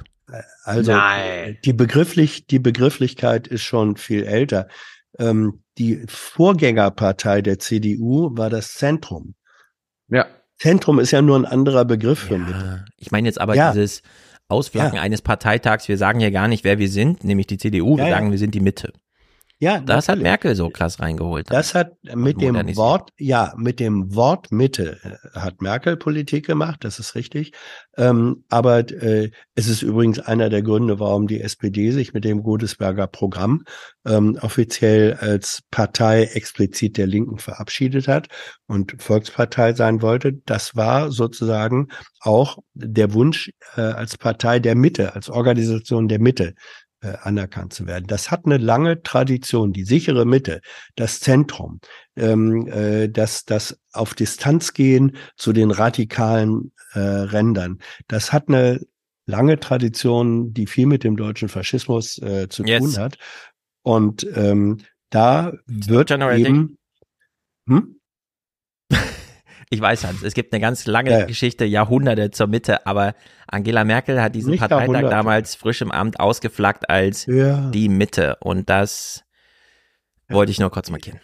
Ja, nee, das, das ist ja auch richtig. Nur wenn ein, wenn ein neues Wortetikett ähm, äh, auf einen alten Inhalt draufgeklebt wird, dann darf man doch So wie bei deinem Namen, dass- oder?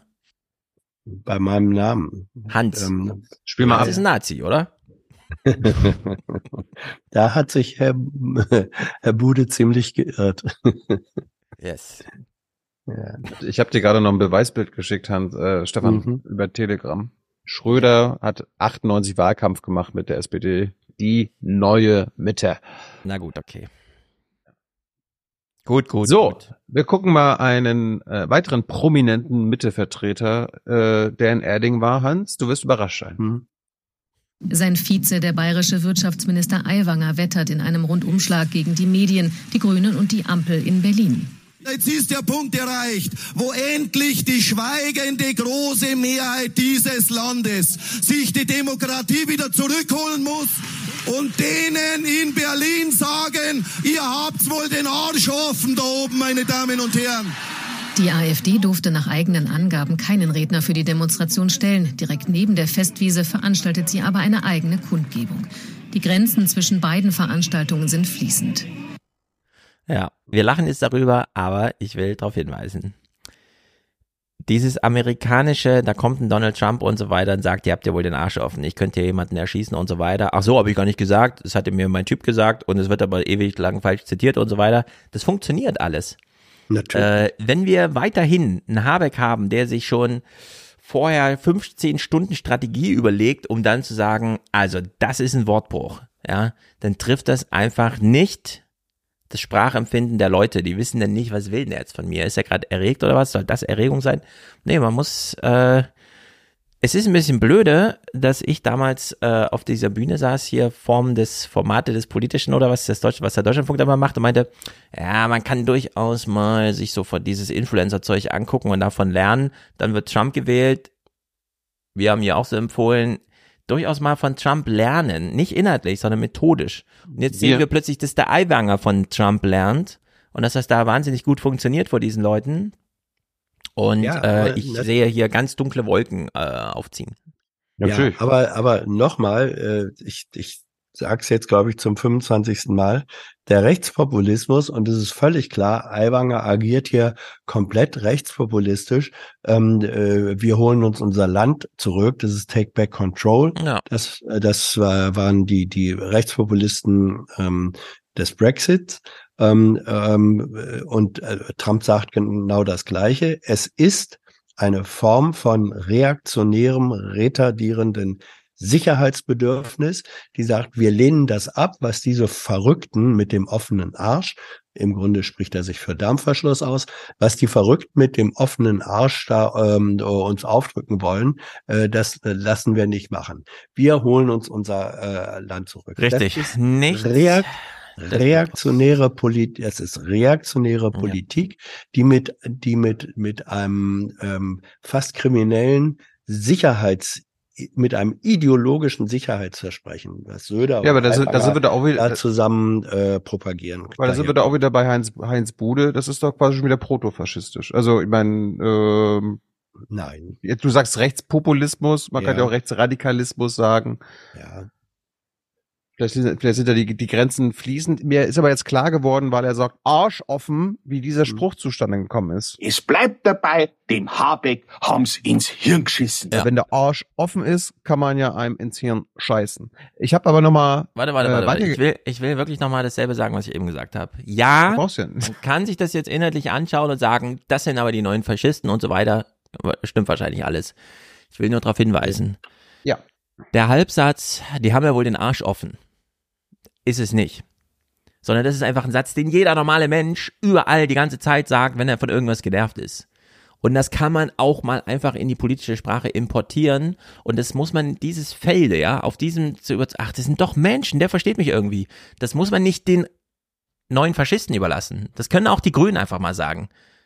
Bei einer Haushaltsverhandlung. Also die haben ja wohl einen Arsch offen bei der FDP. Okay, okay, pass auf, pass auf. Äh, äh, Hans, warte mal kurz, weil das wäre jetzt meine Kritik an diesem Beitrag. Sie haben das wirklich Interessante, für mich protofaschistische ja noch weggelassen, was Aiwanger danach gesagt hat. Mhm. Weil da- da kann man ja sagen, Stefan hat sogar recht, arschoffen ist jetzt ja nicht so schlimm. Wir hören mal, was, was er danach noch gesagt hat. Ob dich das auch an irgendwelche Leute erinnert.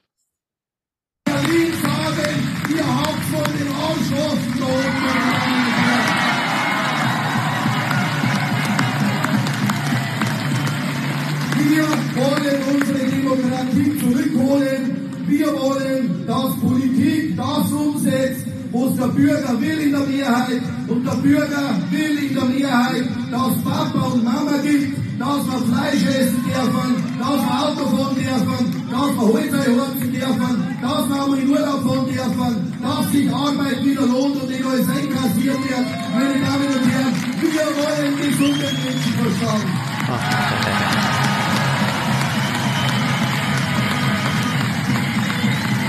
Ja, das ist ein klassischer Fall von, äh, da sind 13.000 Leute, die gucken sich gegenseitig an und denken, ja, das stimmt, wir sind die Mehrheit und so.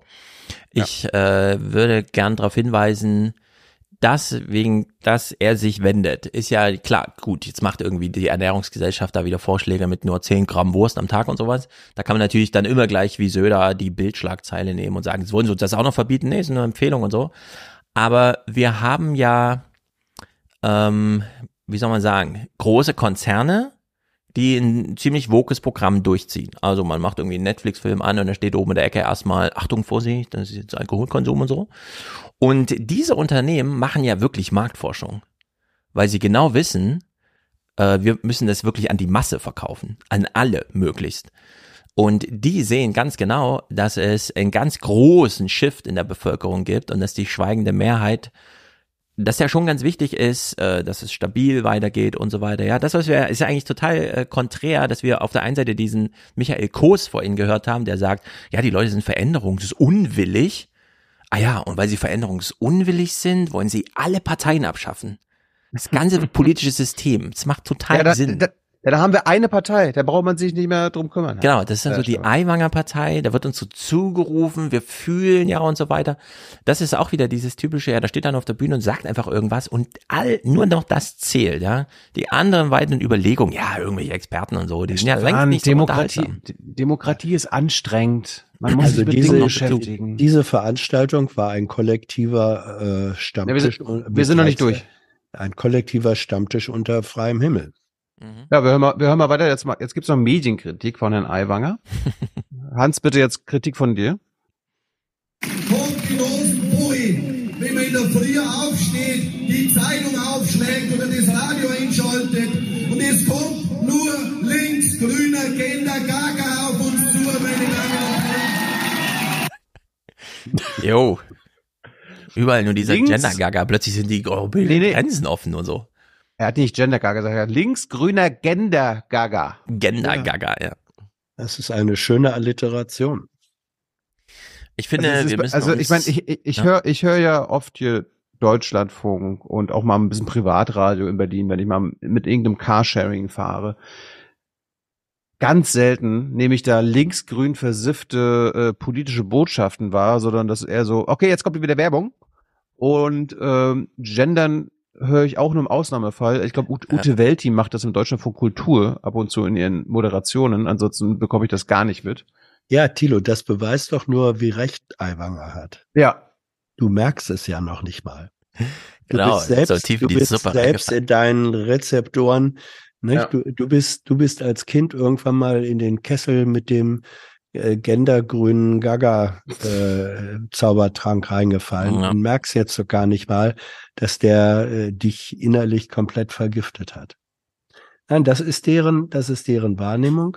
Und da ist Aiwanger, und das zeigt dir das, hier wird auch deutlich, warum diese Freien Wähler sozusagen in diesen, äh, die Prozente haben bei Wahlen, die sie haben.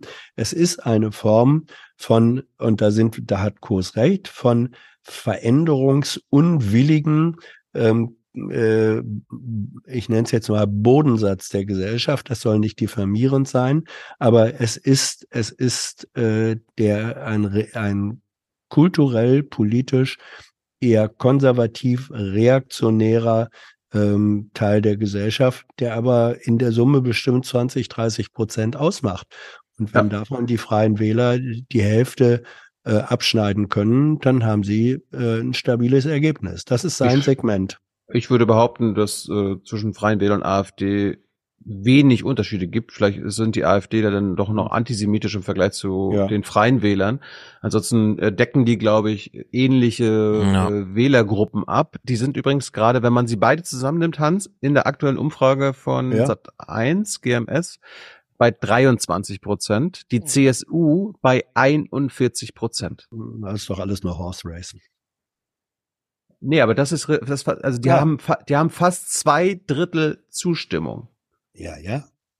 Da zeigt Rechts sich der, bis rechts außen. Ja, da zeigt sich der Wert solcher Erhebungen. Also in Bayern ist quasi die Lage noch schlimmer als in Gesamtdeutschland. ja, wobei, Es ist, äh, es ist noch schlimmer als in Sachsen, meine Damen und Herren. ja, aber die CSU ist wenigstens eine ordentliche Kümmererpartei, die wird dann doch nochmal Radwege baut und so, wenn es nötig ist. CSU? Ich weise nur noch mal darauf hin, du argumentierst hier, wie ich finde, völlig zu Recht, mit Zahlen, zwischendurch erhobenen Zahlen, deren Sinnhaftigkeit du vor einer Stunde aufs heftigste bestritten hast. Nein, ich kritisiere, Ja. dass die Tagesthemen darüber berichten. Ja. Nein, nee, nee, du, dein Vorschlag Doch. war gewesen, dein Doch. Vorschlag, dein Vorschlag war gewesen, man sollte zwischen den, äh, zwischen den Wahlen überhaupt auf solche Umfragen ähm, verzichten. Ja, aber Das wir war reden ja, wir reden gerade über Rechtsradikalismus und äh, Ach so, und da, da machen dann Umfragen Sinn? nee, ich unterstreiche dein Argument mit den Freien Wählern und der AfD. Ja, ja, aber ich du habe grad- ich hab, beziehst dich, ich hab, ich hab dein Argument gerade äh, versucht Ja. zu bestätigen. aber du beziehst dich dabei ähm, äh, auf Ergebnisse, Umfrageergebnisse, die du vor einer Stunde in einem anderen Kontext als solche, als Hans, Instrument abgelehnt hast. Damit Mehr wollte ich wir gar nicht jetzt gesagt nicht haben. durchkommen. Ich widerspreche Ah. hier nochmal. Hm. Also, Ulrich Teusch, der innere Mainstream. Es ist ein Unterschied, ob man für Oma Erna aus heiterem Himmel zu einem eigenen Tagesordnungspunkt die Sonntagsfrage plötzlich nennt oder ob man plötzlich, also ganz spontan feststellt, ey krass, der Typ hat in Erding auf einer Bühne was gesagt, was die sich nicht mal getraut haben im Fernsehen zu senden. Wir spielen es in einem Podcast und wir wollen mal kurz abgleichen, wie groß ist denn das neofaschistische Potenzial und wir stellen dann fest, naja, 20 Prozent sind schon mal direkte Wähler und dann äh, rechnen wir die CSU noch ein bisschen mit rein. Das ist einfach ein heuristischer Unterschied. Wir verbieten ja hier niemandem, ja, eine analytische Auseinandersetzung mit diesen Themen. Nur, wenn du jetzt Tilo auf diese Art und Weise erhebst zu gleichrangig mit Ellen Eni, er bereitet gerade eine Abendsendung vor, da würde man das natürlich ein bisschen ausgefeilter alles machen. Ja, Nur hier ist es wirklich mal wichtig, darauf hinzuweisen, wenn plötzlich der Eiwanger und diese Veranstaltung ist ja wirklich historisch bedeutsam, weil wir sehen ja, wie sehr sich der CSU-Chef dort verschätzt hat mit der Publikumsansprache. Ja. Was ist denn, wenn der Eiwanger da plötzlich hingekam und so dachte, ach so, das kann ich hier machen. Also das umgedrehte Erlebnis von, von äh, Söder. Und plötzlich, ach so, das sind meine Wähler. Ich muss so reden. Ja, dass das ja, für ihn so eine Initialzündung ist. Und da ist es schon mal wertvoll, da auf diese Zahlen zu blicken. Absolut. Ähm, ich weise nur darauf hin und äh, also nicht die Sonntagsfrage kommt plötzlich aus heiterem Himmel, sondern die kommt in berechenbaren, bekannten Abständen jeden Monat. Wenn etwas aus heiterem Himmel kam, dann war das die Zahlen hier. Ich will das Thema aber nicht weiter vertiefen, sondern ähm, ich, ich bleibe dabei, ähm, solche Erhebungen äh, der Meinungsforschung, die ein Stück weit immer natürlich Medienwirkungsforschung sind, aber nicht nur. Und wenn man sie, ähm, wenn man sie in den Diskurs und in die Analyse so einbaut, dass man fragt, was drücken diese Zahlen denn aus? Warum gehen auf einmal für Partei X die Werte hoch und für Partei Y die Werte runter? Diesen Kontext, Zahlen nicht als Selbstwert wie, wie die Nase beim Pferderennen, sondern Zahlen als Indikatoren für politische Analyse und Bewusstseinsveränderung. Darum geht's mir. Da sind wir uns ja einig. Also wenn wir quasi die, wenn wir die Zahlen als Argument äh, oder beziehungsweise als Unterstützung eines Arguments, wie Richtig. von dir und mir gerade gemacht, äh, nutzen, ja. dann habe ich da keine kein Problem mit. Wenn aber Ellen Eni ihre Berichterstattung vordergründig mit Zahlen beginnt und danach dann alles unterordnet, dann habe ich damit ein Problem. Ja, vor allem wenn danach der Typ sich noch entschuldigt dafür, dass er nur Binsen beisteuert als Erklärung. also. Auf jeden Fall hat diese Demo, diese 13.000 Mann Anti-Heizungsideologie-Demo in die, in die Tagesschau. Du musst die auch gendern. Du musst die gendern. Sie sind alle Neofaschisten, aber du musst gendern. die gendern. Gendern. Gendern. Gaga also, gendern. Diese Demo von Neofaschistinnen hat es auch in die Tagesschau um 20 Uhr geschafft, Hans. Ich weiß. Im bayerischen Erding haben etwa und die Grube auch gleich, Mensch. 13.000 Menschen gegen das geplante Heizungsgesetz der Ampelkoalition demonstriert. Den Protest unter dem Motto Stoppt die Heizungsideologie hatte die Kabarett also das wird auch noch wiederholt. Tistin Gruber mitorganisiert. Unabhängig von den Organisatoren hatte auch die AfD zur Teilnahme aufgerufen. Von ihnen durfte bei der Veranstaltung allerdings niemand auftreten. Hauptredner war der bayerische Ministerpräsident Söder. Er wurde mit Protestrufen empfangen. Das fand ich nochmal einen schönen Seitenhieb. Ja, ja. Also so eine Rechtsaußendemo. Hauptredner war Markus Söder. Die Veranstaltung hieß Stopp die Heizungsideologie. Ja, ja, ich bitte dich, wenn eine Kabarettistin eine Veranstaltung Ja, wirklich, macht, das ist doch Programm. Dann darf der Titel ruhig kabarettistisch sein. Oh Gott, das ist alles so schlimm. Ja. Ich hätte die Demo ja so genannt, ja. Das ist ja schon Entmündigung, was die dann machen, wenn die einem vorschreiben, wo man mitheizen soll. Ja. Stopp der Entmündigung. Wo, wann und wen man heizen soll, wird jetzt geklärt von der Regierung. Hans, ist mir aufgefallen, der Beitrag stammt jetzt von der genau selben ARD-Redakteurin wie beim Bayerischen Rundfunk. Äh, sie hat auch fast alle O-Töne genau. Ey, hört ihr, dass hier gerade der Müll abgeholt wird? Nein. Wir holen ja gerade den medialen Müll. Sehr gut. Beziehungsweise den politischen Müll ab. Ich glaube, ich habe die Pappe zu fest in meine Tonne reingepresst. Ich weiß nicht genau. Sie müssen sehr doll rütteln. Ne? Ich will nicht weiter stören. Mach weiter. Ja, ich hoffe, du hast keinen Hirschkopf in deine Biotonne gesteckt. Nein. Das haben wir ja gelernt. Was ist da passiert mit dem Hirschkopf in der Biotonne? Ja, wir haben nochmal so einen Nordmagazin-Beitrag gesehen, wo so. es äh, Ja, ja. Biotonnenkontrolleure gab, die unter so, anderem mit dem Aufkleber. einen Hirschkopf Biotonne gefunden Ja. Auf jeden Fall in diesem Tagesschau-Beitrag von derselben Redakteurin vom Bayerischen Rundfunk hat es ein anderer O-Ton geschafft. Äh, also drei O-Töne sind dieselben gewesen, aber einer war neu. Und ich frage mich, Hans, warum sie den ausgetauscht hat mit dem anderen. Ich bin selber der Meinung, dass die Regierung weg muss. Das ganze Parteiensystem gehört weg. Wir sind ein kleines Land, das die Welt retten will mit dieser Klimapolitik. Und das wird nicht funktionieren. Dass uns die Grünen dementsprechend auf die Nerven gehen, weil sie eine reine Verbotspartei sind. Ich fand auch schön, wie, ich fand auch schön, wie diese eine Frau Klimapolitik ausspricht. Warte mal hier, die. Ja.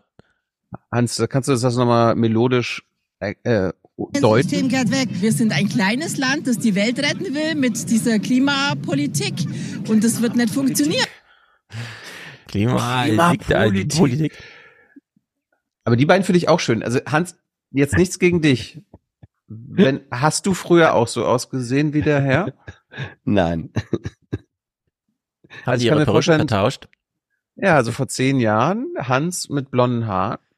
Guck, also Ähm. phänotypisch, das ist der Nein. bayerische Hans Jessen. Nein, Übrigens. ich habe, ich habe nie auch nur eine entfernte Ähnlichkeit mit Hansi Hinterseher gehabt. Ja. Im, Es gab Gegensatz, Im Gegensatz zu diesem Protagonisten. Hans ist Nazi, hat auch Heinz Bude gesagt. Erinnert Nein, ihr euch er noch hat gesagt, an, der Name sei ein Nazi-Name. Ja. Aber warte, wir können das äh, herausfinden, Hans, was er genau gesagt hat. Denn es ist ja nicht so, dass das an uns vorüberging, sondern Hans ist ein typischer Nazi-Name, ne? Hans ist Nazi. Also äh, wer Hans heißt oder Frank, das sind diese ganzen Nazi-Namen. Frank. du musst auf die Demo gehen. Wie heißen Sie? Vorname bitte? Frank, Na, Nazi. Äh, ja, es, es war ja die schöne Situation, dass ich dann im Anschluss mit den Zuschauerfragen drankam und dann den Herrn so den Herrn Soziologen Bude darauf aufmerksam machen konnte, Aber, aber dass, Hans, dass, dass der Name Hans im deutschen Revolutionsjahr 1918 und den beiden Folgejahren 1919 1920 der am häufigsten vergebene deutsche Männername war. Das war lange, lange, lange vor den Nazis. Da hat der Bude einfach keine Ahnung gehabt. Das ist egal. Am Ende sitzt der im politischen Komitee, das da eingesetzt wird, neu, wenn die Ja. Regierung abgeschafft ist, die Parteien Mhm. überwunden und dann ist die Frage, was machen wir jetzt? Und dann wird Hans diffamiert. Als Apropos die Hans, die. Hans- und Heizungsideologie muss aus. Ja, ja, ja. Apropos Nazinamen, jetzt kommt Hubertus Heil. Der Bundesarbeitsminister verteidigt Toll. die Arbeit der Regierung.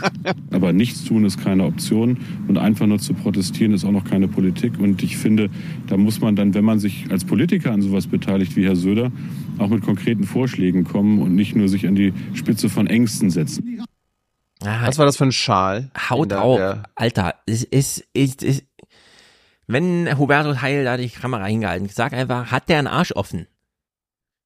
Söder steht in der Verantwortung, der regiert Bayern, hat der einen Arsch offen, auf so eine Demo Nee. zu gehen und dort so eine Scheiße zu labern. Das soll Heil- ich das hören. Heil müsste sagen, dem Söder haben's ins Hirn geschissen. Ja, ich will hier einfach mal normale Sprache haben und Schulhofsprache. Oh, man darf sich nicht an die Spitze der Angstbewegung setzen. Ja. Äh, ich habe hier nochmal einen O-Ton von der Veranstalterin selbst gefunden. Das ist jetzt nicht Aiwanger, was hier steht, sondern Monika Gruber. Und da habe ich jetzt noch ein, ein Ding gelernt von den neuen Rechten, wie sie über die Heizung und die Heizungsideologie sprechen. Hans, das Mhm. richtig gewusst? Stefan, sag mir, ob du das gewusst hast, was die Regierung fremdgesteuert mit uns machen kann. Stattdessen ignoriert die aktuelle Politik den Mehrheitswillen von den Leuten, den Mehrheitswillen der Bevölkerung. Die Mehrheit will doch keine Wärmepumpe, die der Staat auf Knopfdruck bei Bedarf abschalten kann. Aus demselben Grund will die Mehrheit auch kein Elektroauto. Die Mehrheit will auch nicht gendern. Gendern. Also die Mehrheit, ich bin die Mehrheit. Ich möchte gern, dass meine scheiß Heizung mal selbstständig abgelesen wird. Ja, ich habe jetzt zum zweiten Mal diesen Zettel im Briefkasten. Bitte gehen Sie in den Keller, schreiben Sie den Zählerstand auf, machen Sie ein Foto davon, melden Sie das bitte. Und ich so, nein, könnt ihr nicht einfach, ja, klingelt von mir aus gerne kurz und lest es selber ab. Aber habt ihr gewusst, dass die Regierung dir die Wärmepumpe Ja, die abschalten können kann? das abschalten. Vielleicht hat die Frau noch nicht gewusst, dass ihr Haus ans Stromnetz angeschlossen ist und sie den Strom nicht selber zu Hause erzeugt mit einem Atomkraftwerk äh, unter Tage in ihrem Keller ja, oder doch, so. nach, wenn, wenn du Solaranlage hast, dann erzeugst du den Strom auch selbst. Ja, ich meine, die Regierung kann dir alles abschalten. Ich meine, die Regierung kommt zu dir nach Hause und sagt, es ist eine Demo geplant, wir vertrauen Ihnen nicht, Sie müssten heute mal mitkommen. Ja, können Sie Ihre Schuhe anziehen oder was? Ja, also nee, das passiert nur bei der letzten Generation. Ich frage mich, was hier los wäre, ja, wenn in Erding hieße, ja, unser Top-Redner kommt leider nicht. Äh, die Polizei kam zu ihm, hat ihn in äh, Polizeiaufgabengesetz ver ver also hier ein bisschen verwahrt für heute. Was dann los wäre, ja, dann wäre sofort Krieg.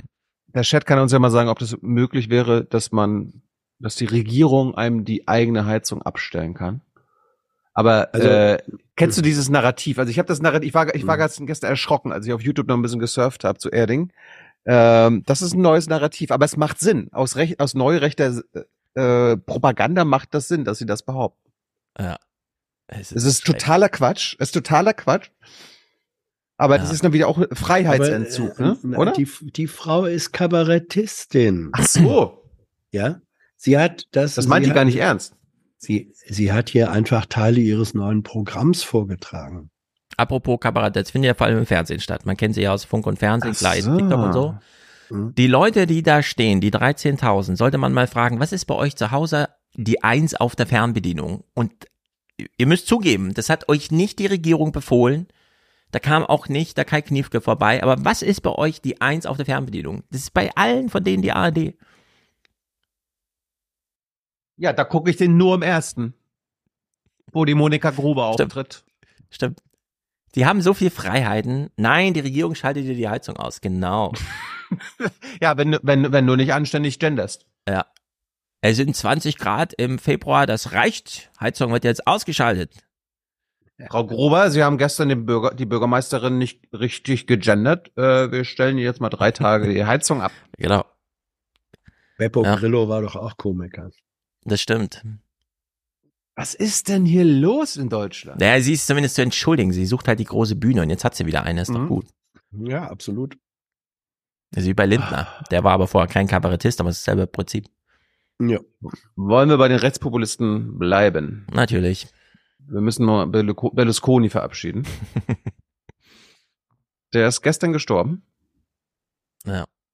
Und mir war gar nicht klar, wie lang er eigentlich schon, also das, äh, der ist ja länger quasi politisch aktiv, als ich äh, politisch denken kann. Hans, weißt du noch, als, als er zum allerersten Mal italienischer Ministerpräsident wurde? Wann das war? Äh, Das, es war in den 80ern, aber ich weiß nicht mehr wann. Nein, in Mitte der 90er. Mitte der also, 94. Ja, 94. Stimmt, stimmt. Ich habe ich hab Mitte Oh, der er ist lang 80er, ich habe Mitte der 80er zum ersten Mal von ihm äh, politisch Kenntnis genommen. Ja. Äh, wir hatten damals äh, Freunde, die in Norditalien lebten, in der Nähe vom Comer See. Da kommt auch Berlusconi her. Und die sprach, und der, er war damals äh, wirklich auf der internationalen Bühne noch gar nicht äh, präsent, ähm, der politischen Bühne, aber die sprachen sozusagen mit Ehrfurcht, und das waren keine, keine Rechtsradikalen, sondern eher Linksradikale, aber die sprachen mit großer Ehrfurcht vor diesem Politgiganten Berlusconi, Silvio, den sie persönlich kannten und dem sie eine große Zukunft äh, vorhersagten. So kam das dann ja auch und ähm, also Berlusconi äh, war ein äh, politisches, ein völlig ruchloses und skrupelloses politisches Talent, der ähm, es in anderen Parteien und Zeiten auch noch sehr weit in Führerpositionen hätte bringen können.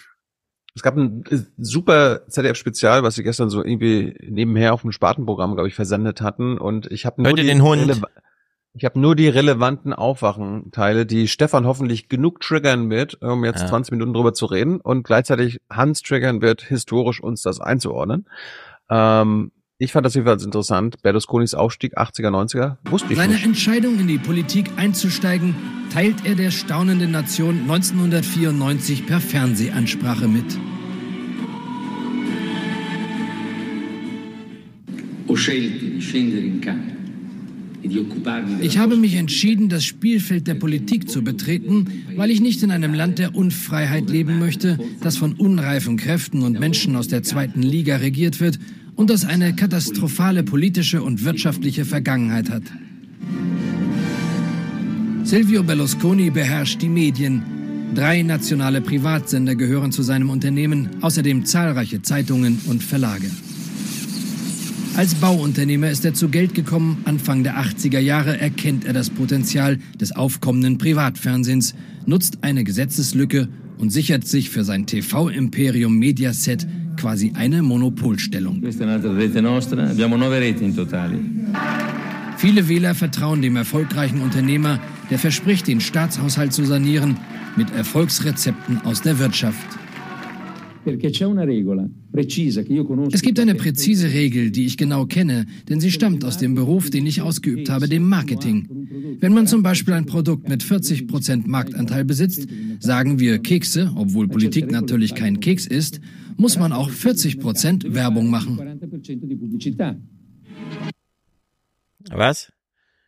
40 Prozent Werbung machen im Verhältnis zu was? Wie meint er das jetzt? Zu der Konkurrenz oder 40 Prozent des Werbebudgets im Vergleich zum gesamten Werbebudget? Ich weiß es nicht.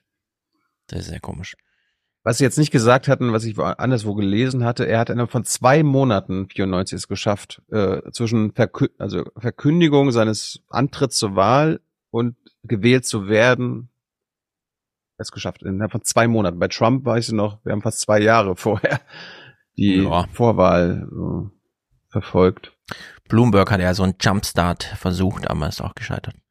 Hans, weißt du noch, erinnerst du dich irgendwie, wie die deutschen Reaktionen waren damals? Hat man gesagt, doch, endlich mal ein Unternehmer? Nee, man war, man war, glaube ich, ähm, äh, zwischen fasziniert und aber doch eigentlich auch eher irritiert, weil ja. also das italienische äh, Kommerzfernsehen dagegen waren ja die deutschen äh, Programme waren mhm. sozusagen äh, lieb und brav und linksliberal und so. Ne? Und Berlusconi äh, hat wirklich, das war reines äh, Kommerztitten, äh, rechtsradikales, popularistisches Fernsehen, was er propagiert hat. Seine erste Amtszeit hat nicht so lange gedauert. Er kam dann aber ein paar Jahre später gleich wieder an die Macht, seine zweite Amtszeit. Und da fand ich lustig, Stefan, äh, du musst uns sagen, ob wir das jetzt auch mal wieder brauchen wenn der nächste Kanzler oder die nächste Kanzlerin an die Macht kommt, äh, einen gewissen Vertrag zu unterschreiben, einen symbolischen. Ne? Also kein Koalitionsvertrag, sondern. Mhm. Berlusconi schafft das Unmögliche. Innerhalb von nur zwei Monaten stürmt er mit seiner neu gegründeten Partei an die Spitze der Republik. Wird 1994 zum ersten Mal Premierminister Italiens. Er musste mal reinziehen. Innerhalb von zwei Monaten. Du gründest eine Partei und zwei Monate später bist du Premierminister. Ja gut, aber die hatten ja eh alle fünf Monate neun. Also da konntest du einfach so reinsliden wahrscheinlich. Aber wie krass ist das denn? Ja. Ich schwöre, der Republik Treue, die Verfassung und die Gesetze zu befolgen, meine Funktion und meine Interessen ausschließlich im Dienste der Nation auszuüben. Nell'interesse esclusivo della nazione. Die erste Amtszeit beenden Justizaffäre nach nur sieben Monaten. Beim zweiten Anlauf unterzeichnet Berlusconi theatralisch einen Vertrag mit dem Volk.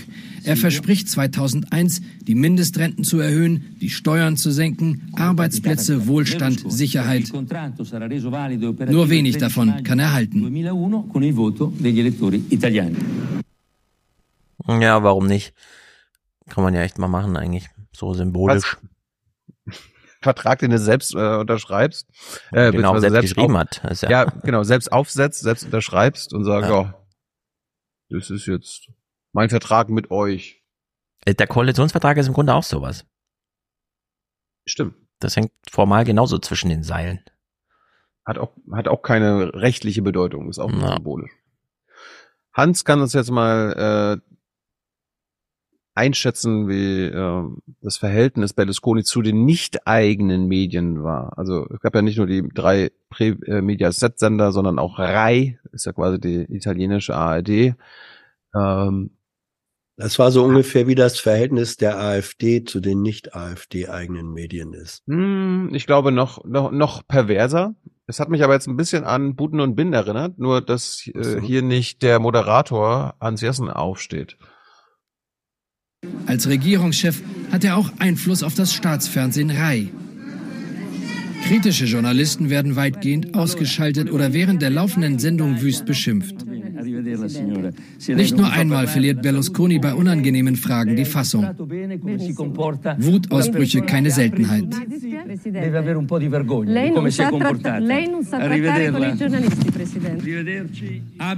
Schämen Sie sich. Ich habe Ihre Lügen satt. Ihr seid nichts weiter als professionelle Märchenerzähler. di sentire capovolta la realtà. Siete dei mistificatori professionali. Ja.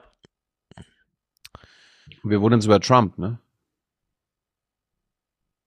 Yes. Äh, gute Freunde soll man nie trennen. Jetzt wurden sie ja getrennt, Putin und äh, Berlusconi. Wir sehen jetzt mal ein paar Bilder. Die kannte ich gar nicht oder ich habe mich gar nicht daran erinnert. Äh, er hat, also Berlusconi hat Putin mal in gefühlt in Sibirien besucht. Enge Freundschaft pflegt er vor allem zu Wladimir Putin. Lagerfeuerromantik in Sibirien. Ah ja.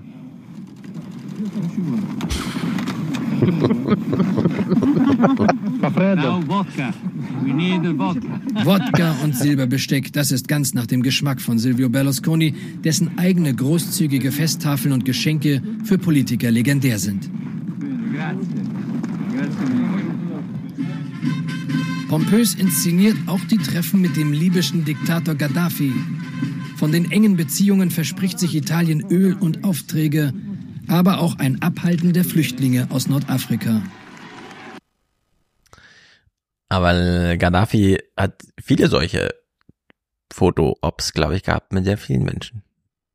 Ja. Gaddafi war über Jahrzehnte oft der beste Freund des Westens. Ja. Zuverlässiger Öllieferant. Äh, was ich nicht mitbekommen habe, weil wir jetzt gleich eine junge Angela Merkel als Kanzlerin sehen, vielleicht hat Hans das ja damals mitbekommen, äh, Berlusconi hat ab und zu auch mal einen netten Affront so zwischen Regierungschefs hingelegt. Oder auch mit Martin Schulz. Als EU-Ratspräsident fällt er nicht nur einmal vollends aus der Rolle. Signor Schulz, Herr Schulz, in Italien wird gerade ein Film über die Konzentrationslager der Nazis gedreht. Ihnen würde ich die Rolle des Lagerchefs empfehlen.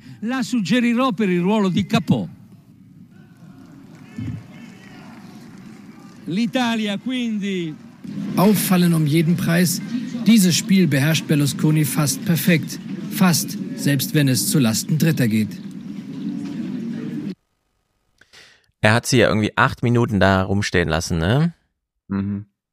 Das weiß ich steigt, auch noch. also Mer Merkel empfängt alle Staatschefs bei G20. Äh, er steigt aus dem Auto, sagt, ah du, Angie, ich telefoniere gerade noch. Ja. Sorry. Na, das ist wirklich, die sind so dumm alle. Dann lernen wir, es gab ja natürlich Bunga Bunga und äh, Affären mit minderjährigen Frauen. Er wurde ja auch teilweise wegen Prostitution Minderjähriger angeklagt. Das hat ihm aber nie den Job gekostet, also den politischen Job, sondern am Ende doch Wirtschaftskrisen und alles, was dazugehört. Von Partys mit jungen Frauen, unter anderem in den Villen auf Sardinien und in Mailand, ist die Rede. Spekulationen gab es auch über ein Verhältnis zu der jungen Noemi Letizia. Als er zu ihrem 18. Geburtstag erscheint, reicht seine Frau die Scheidung ein. Auch die Marokkanerin Karima El Marouk, genannt Ruby, ist noch nicht 18, als sie zu Gast bei Berlusconi ist. Der Ministerpräsident wird daraufhin angeklagt wegen Prostitution mit Minderjährigen. Doch nicht Skandale um wilde Bunga-Bunga-Partys, sondern die Wirtschaftskrise, verursacht auch durch jahrelang verschleppte Reformen, treiben ihn schließlich Ende 2011 aus dem Amt. Warum wurde der da nicht verurteilt und so bei diesen Sexgeschichten? Oder gibt's da dieses einvernehmlich Sex haben zwischen minderjährig und äh, 100 Jahre alt?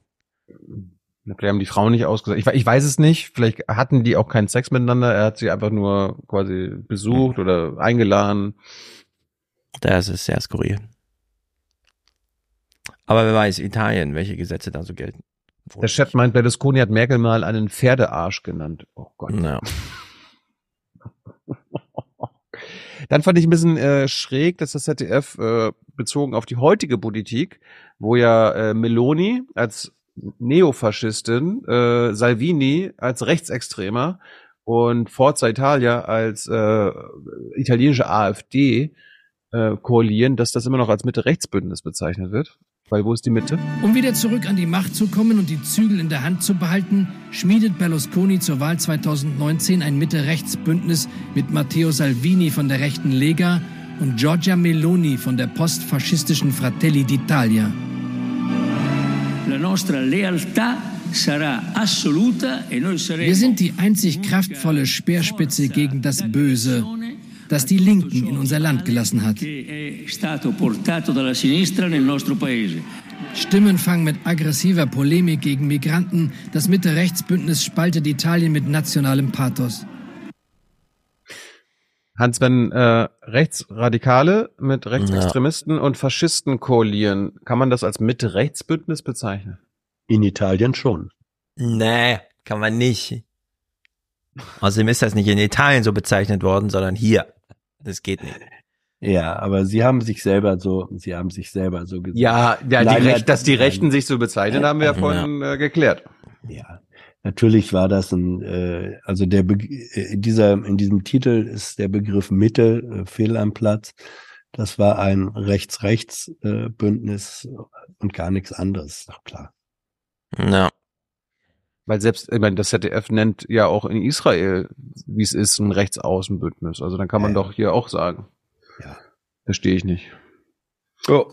Was ich vor ein paar Jahren auch nie mitbekommen hatte, haben wir auch nie im Aufwachen-Podcast gesendet. Da äh, schäme ich mich jetzt selbst. Äh, dieser Schwächeanfall live on stage im Fernsehen. Der Gesundheitszustand macht ihm zunehmend zu schaffen. Mehrmals hat Berlusconi Schwächeanfälle. Mit Anfang 70 bricht er während einer live im Fernsehen ausgestrahlten Rede zusammen.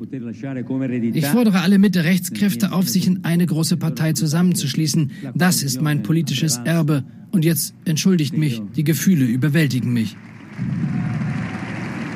Von Herzproblemen ist später die Rede. In den USA lässt er sich wenige Wochen danach einen Herzschrittmacher einsetzen. Ja. Ich habe aber was Positives, wo Berlusconi ein tatsächlich großer Staatsmann war, wenn es um das Impfen ging. Corona. Im ersten Jahr der Corona-Pandemie übersteht Silvio Berlusconi selbst eine Covid-19-Infektion und wirbt danach staatsmännisch für die italienische Impfkampagne. Ich finde ja, dieses Geimpfe sollte so normal sein, dass wir ihn nicht deswegen abfeiern. Ich wollte irgendwas Positives Yes. Ähm, ich habe noch mal einen alten Weltspiegel gefunden, weil ich habe mich erinnert, äh, dass, dass ich mir das damals für Aufwachen wahrscheinlich 193 angeguckt habe, vor fünf Jahren. Da äh, stand Berlusconi ja auch wieder zur Wahl, konnte aber nicht mehr Ministerpräsident werden, weil er irgendwie ja verurteilt wurde für irgendwas. Das heißt, er konnte nur noch mit seiner Partei gewählt werden, aber nicht mehr Senator oder Ministerpräsident werden. Aber damals gab es einen italienischen äh, Politologen, der nochmal erklärt hat, was für Wähler eigentlich Berlusconi wählen. Und Wählerinnen natürlich. Ich stehe hier mit leuchtenden Augen, einer, der sicher ist, dass es ihm gelingen wird, der Vertreter des Volkes zu werden. Wer ist dieses Volk, das von ihm repräsentiert werden will? Marco Travaglio beobachtet Silvio Berlusconi seit Anfang der 90er Jahre. Die Zustimmung, die Berlusconi erhält, für den Journalisten unfassbar. Für 85 Prozent der Menschen stellt er eine öffentliche Gefahr dar. Und dann gibt es die 15 Prozent, die ihn wählen werden. Das sind zum Teil ältere Personen, die nicht gut lesen und schreiben können, die vor allen neuen Dingen Angst haben. Dabei kann er gar nicht Premier werden. Er durfte zwei Jahre nicht mal selbst wählen. Er ist gesperrt für den öffentlichen Dienst. Bis vor kurzem musste er sogar um Erlaubnis bitten bei Auslandsreisen, da der Pass eingezogen war. Echt? War nicht schlecht. Gute Aber Hans Karriere. kann, Hans kann das auch ein Grund sein, warum Leute AfD und Aiwanger wählen, weil sie nicht richtig lesen können. Also Naja, wirklich. ich glaube, der, der Kollege hat sich da selbst ein bisschen was in die Tasche gelogen. Die Zustimmung für Berlusconi, die, es war nicht so, dass, dass 85 Prozent den abgelehnt haben. Berlusconi war nicht in der Mehrheit der Italiener, aber in einer Minderheit, die, die deutlich äh, nach meiner Einschätzung über und Erinnerung über die 15 Prozent hinausging. Na, die, die das, haben Interview war, das Interview war 2018, vielleicht hatte er da gerade ja, 15 äh, Prozent. da, da, das, das kann sein. Aber ähm, was ich wirklich äh, sowohl interessant, interessant als auch beunruhigend finde, warum können solche Menschen als Volkstribune politische Karriere machen? Was ist äh, los mit einer Bevölkerung, die in erheblichen Bestandteilen solche Leute ähm, offenbar schätzt und wünscht, von solchen Leuten ähm, repräsentiert zu werden und denen zutraut, dass sie ihre Interessen äh, vertreten. Also das ist der äh, sozusagen, das ist das eigentliche Drama, was ich äh, dahinter sehe. Äh, Ja. Fast Also pass auf, weniger pass auf. die Personen als Personen, sondern das, was sich an Bevölkerungsbewusstsein und Stimmung und Hoffnung dahinter äh, verbirgt. Pass auf, einfache These. Ich meine, ich weiß es in den 70ern, 80ern in Italien war, war wahrscheinlich auch viele Regierungen haben hin und her gewechselt. Ja. Wie vielleicht in Griechenland, die eine Volkspartei war genauso korrupt wie die andere. Und dann gab's halt einen erfolgreichen Unternehmer, diesen Bauunternehmer und dann auch noch Medienunternehmer namens Berlusconi. Der hat dann aber gesagt, hier, ich habe Erfolg in der Wirtschaft gehabt. Ich zeige euch jetzt mal, dass man auch ein Land wie ein erfolgreiches Unternehmen führen kann. Erinnert mich auch ein bisschen an Trump, hat ja bei Trump auch funktioniert. Ja, ja, ja, ja, natürlich. Und es ist ja, es ist ja sozusagen das Gleiche. Ähm, vom Niveau her finde ich erschreckende politische Bewusstsein, das sagt auch ja, wenn der, wenn da einer das eine kann, dann kann er bestimmt auch das andere. Wie bei Ähm, Friedrich Merz. Äh, ich glaube, bei allem, was man an Friedrich Merz kritisieren kann, dass er im, äh, in den politischen Fähigkeiten doch Lichtjahre vor Berlusconi liegt. Glaube ich nicht. Naja. Also Berlusconi ist viermal Premierminister geworden. Ja. Merz ist noch nicht einmal Kanzler gewesen. Der war noch nie Minister oder so. Schachmatt, Herr Jessen. Nein, über, überhaupt nicht. Pass auf, wir gucken uns doch mal ein, Ver- äh, ein, eine Einschätzung an zum Vermächtnis Berlusconis. Du kannst ja noch mal sagen, ob du dem widersprechen würdest. Er hat Italien zum Schlechten verändert. Es ist schon immer ein Land der Trickser gewesen, ein Land, wo die Hälfte ehrlich arbeitet und Steuern zahlt und die andere sind Schlaumeier, die vom Betrug der ehrlichen Hälfte leben. Mit Steuerhinterziehung, Bilanzbetrug, Korruption. Früher hat man das heimlich gemacht, aber seitdem Berlusconi da ist, macht man es mit Stolz. po' vergognandosene. Da quando c'è lui si fanno con orgoglio. Ja, das stimmt. Fand ich nochmal einen guten Punkt. Ja, ja, absolut. Das Mhm. entspricht dem Deutschen, ähm, dem Stolz, der sich hinter dieser eigenartigen Formulierung, das wird man doch noch mal sagen dürfen, äh, daherkommt. Da werden Dinge gesagt, ähm, die vorher unsagbar gewesen wären. Und das ist eben dann doch ein Stolz auf diese dunklen Positionen, die man da vertritt. Und das ist bei Trump für mich ähnlich. Ja. Äh, dadurch, dass Trump gewählt wurde und äh, den Leuten, also dem der Hälfte der Amerikaner gezeigt hat, Ja. so kann man sich in der Öffentlichkeit verhalten. Ja. Man kommt damit nicht in den Knast. Man kommt da, man wird damit nicht abgestraft. Man kann so sein, wie man ist. Mhm. Ja. Und man will eine gute Show. Und die haben wir gesehen. Äh, und dann lass uns das noch gucken, bevor wir auf die Tribüne gehen. Ich habe mir diese Scheiße angeguckt von Trump bei CNN. Mhm. Ihr auch? Nee. Aber ich habe gehört, das soll gut gewesen sein. habe ich im Mickey Beisenherz Podcast gehört, das soll sehr unterhaltsam gewesen sein und äh, das war das Urteil dazu. Ich habe mal, ich habe nicht alles mitgebracht, äh, aber ich meine, ihr könnt euch ja denken, was da so alles gesagt wurde. Äh, CNN, hat- CNN hat ja behauptet, ey, das sind unentschiedene Wähler. Das ist quasi das amerikanische Wählerspektrum, was dort ähm, abgebildet ist. Ich würde eher sagen, das waren ganz klar äh, Erdinger. großen und ganzen Trump-Anhänger und Anhängerinnen, weil so oft wie der Standing Ovations quasi bekommen hat, äh, so, das ist keine neutrale oder unentschiedene Wählergruppe. Ja. Hans, äh, ich habe aber mal, ich habe mal Themen mitgebracht, wo jeder unserer Hörer und Hörerinnen äh, auch weiß, worum es geht. Heizung. Erstes Beispiel. Ja, Heizungsgesetz ist in Amerika noch nicht so weit. Wir können ja mal mit Waffenlieferungen, also amerikanischen Waffenlieferungen an die Ukraine beginnen. Um, the current administration has made it clear that we should continue to provide military equipment to Ukraine so that they can defend themselves. Do you support this decision? And how would you deal with the increasing threat posed by Vladimir Putin? First of all, thank you very much. It's really nice. And it's an important question, so important, because we're giving away so much equipment. We don't have ammunition for ourselves right now. We don't have ammunition for ourselves. We're giving away so much. But here's the Lüge. thing. I have to say it to start off. No longer matters. If I were president, this would have never happened. And even the Democrats admit that. Putin knew it would have never happened. And his pipeline would have never happened. A lot of things would have never happened. But this would never Also Nord Stream ist gebaut worden unter Trump. never happen. And all those dead people, both Russian and Ukrainian, it would they wouldn't be dead today. And all those cities that are blown up and disintegrated right to the ground, that wouldn't have happened. Okay. Now, here's the problem. We've given so far 171 billion dollars.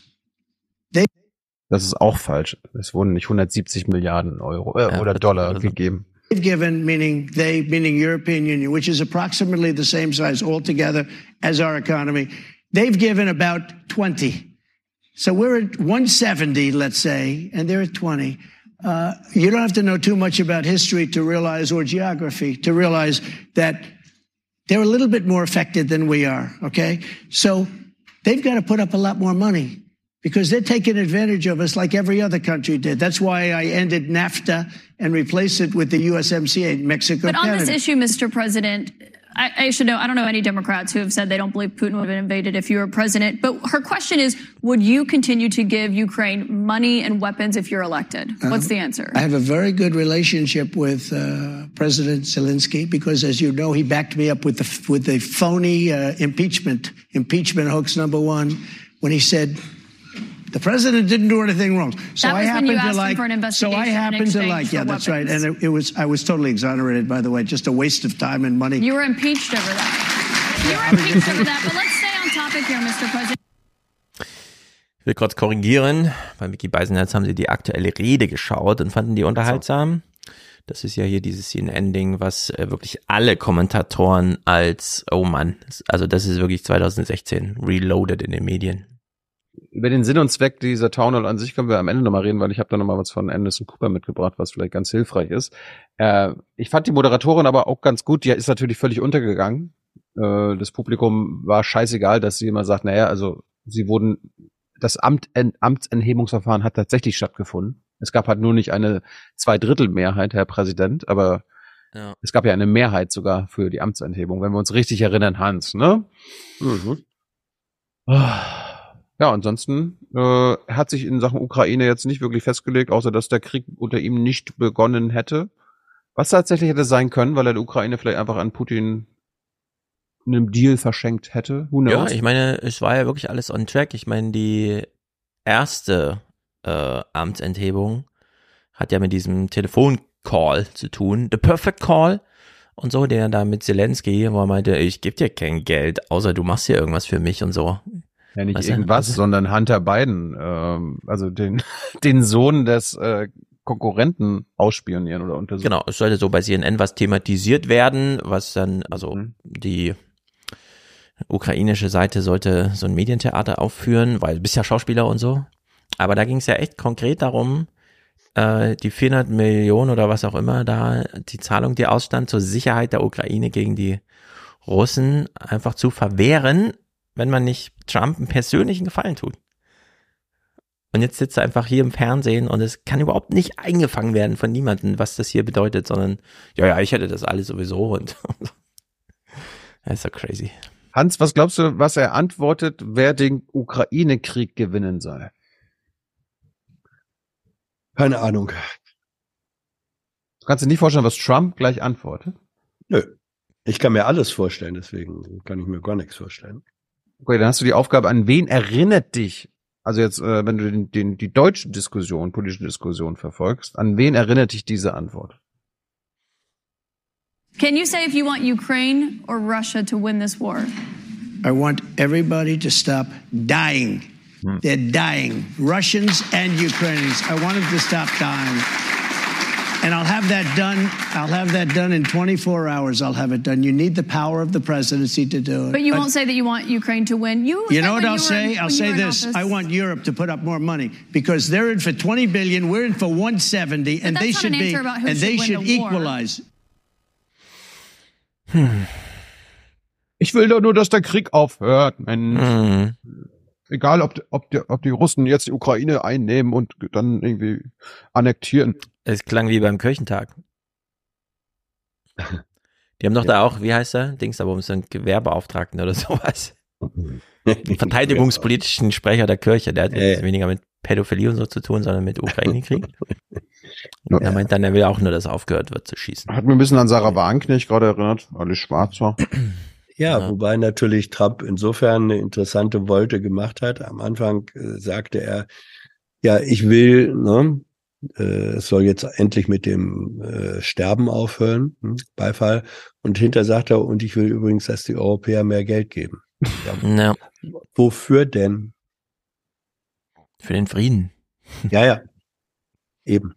Es ist alles schrecklich. Also es ist, nein, Trump ist, äh, Trump, äh, wenn der Begriff der Loose Cannon äh, plural und, oder steigerungsfähig wäre, dann ist Hm. er, er ist sozusagen the loose atomic bomb oder was auch immer. Obwohl ich mir tatsächlich vorstellen kann, dass er innerhalb von 24 Stunden dort für, also für, für ein Kriegsende sorgt. Never. Indem er aber mit, ja, indem er aber mit Putin verhandelt und sagt, Putin, was willst du? Ach so, ja. Gut. Kriegst Garantien. Ja. Das kann aus. sein. Ja, natürlich. Ach, du willst auch, dass wir noch aus der NATO austreten? Klar. Deal. Bester Deal ever. Endlich Frieden auf der Welt. Du willst die Garantie, dass äh, Ukraine nie zur Europäischen Union, zur NATO gehört? Kein Ja. Problem. Du willst Ukraine annektieren? Kein Problem.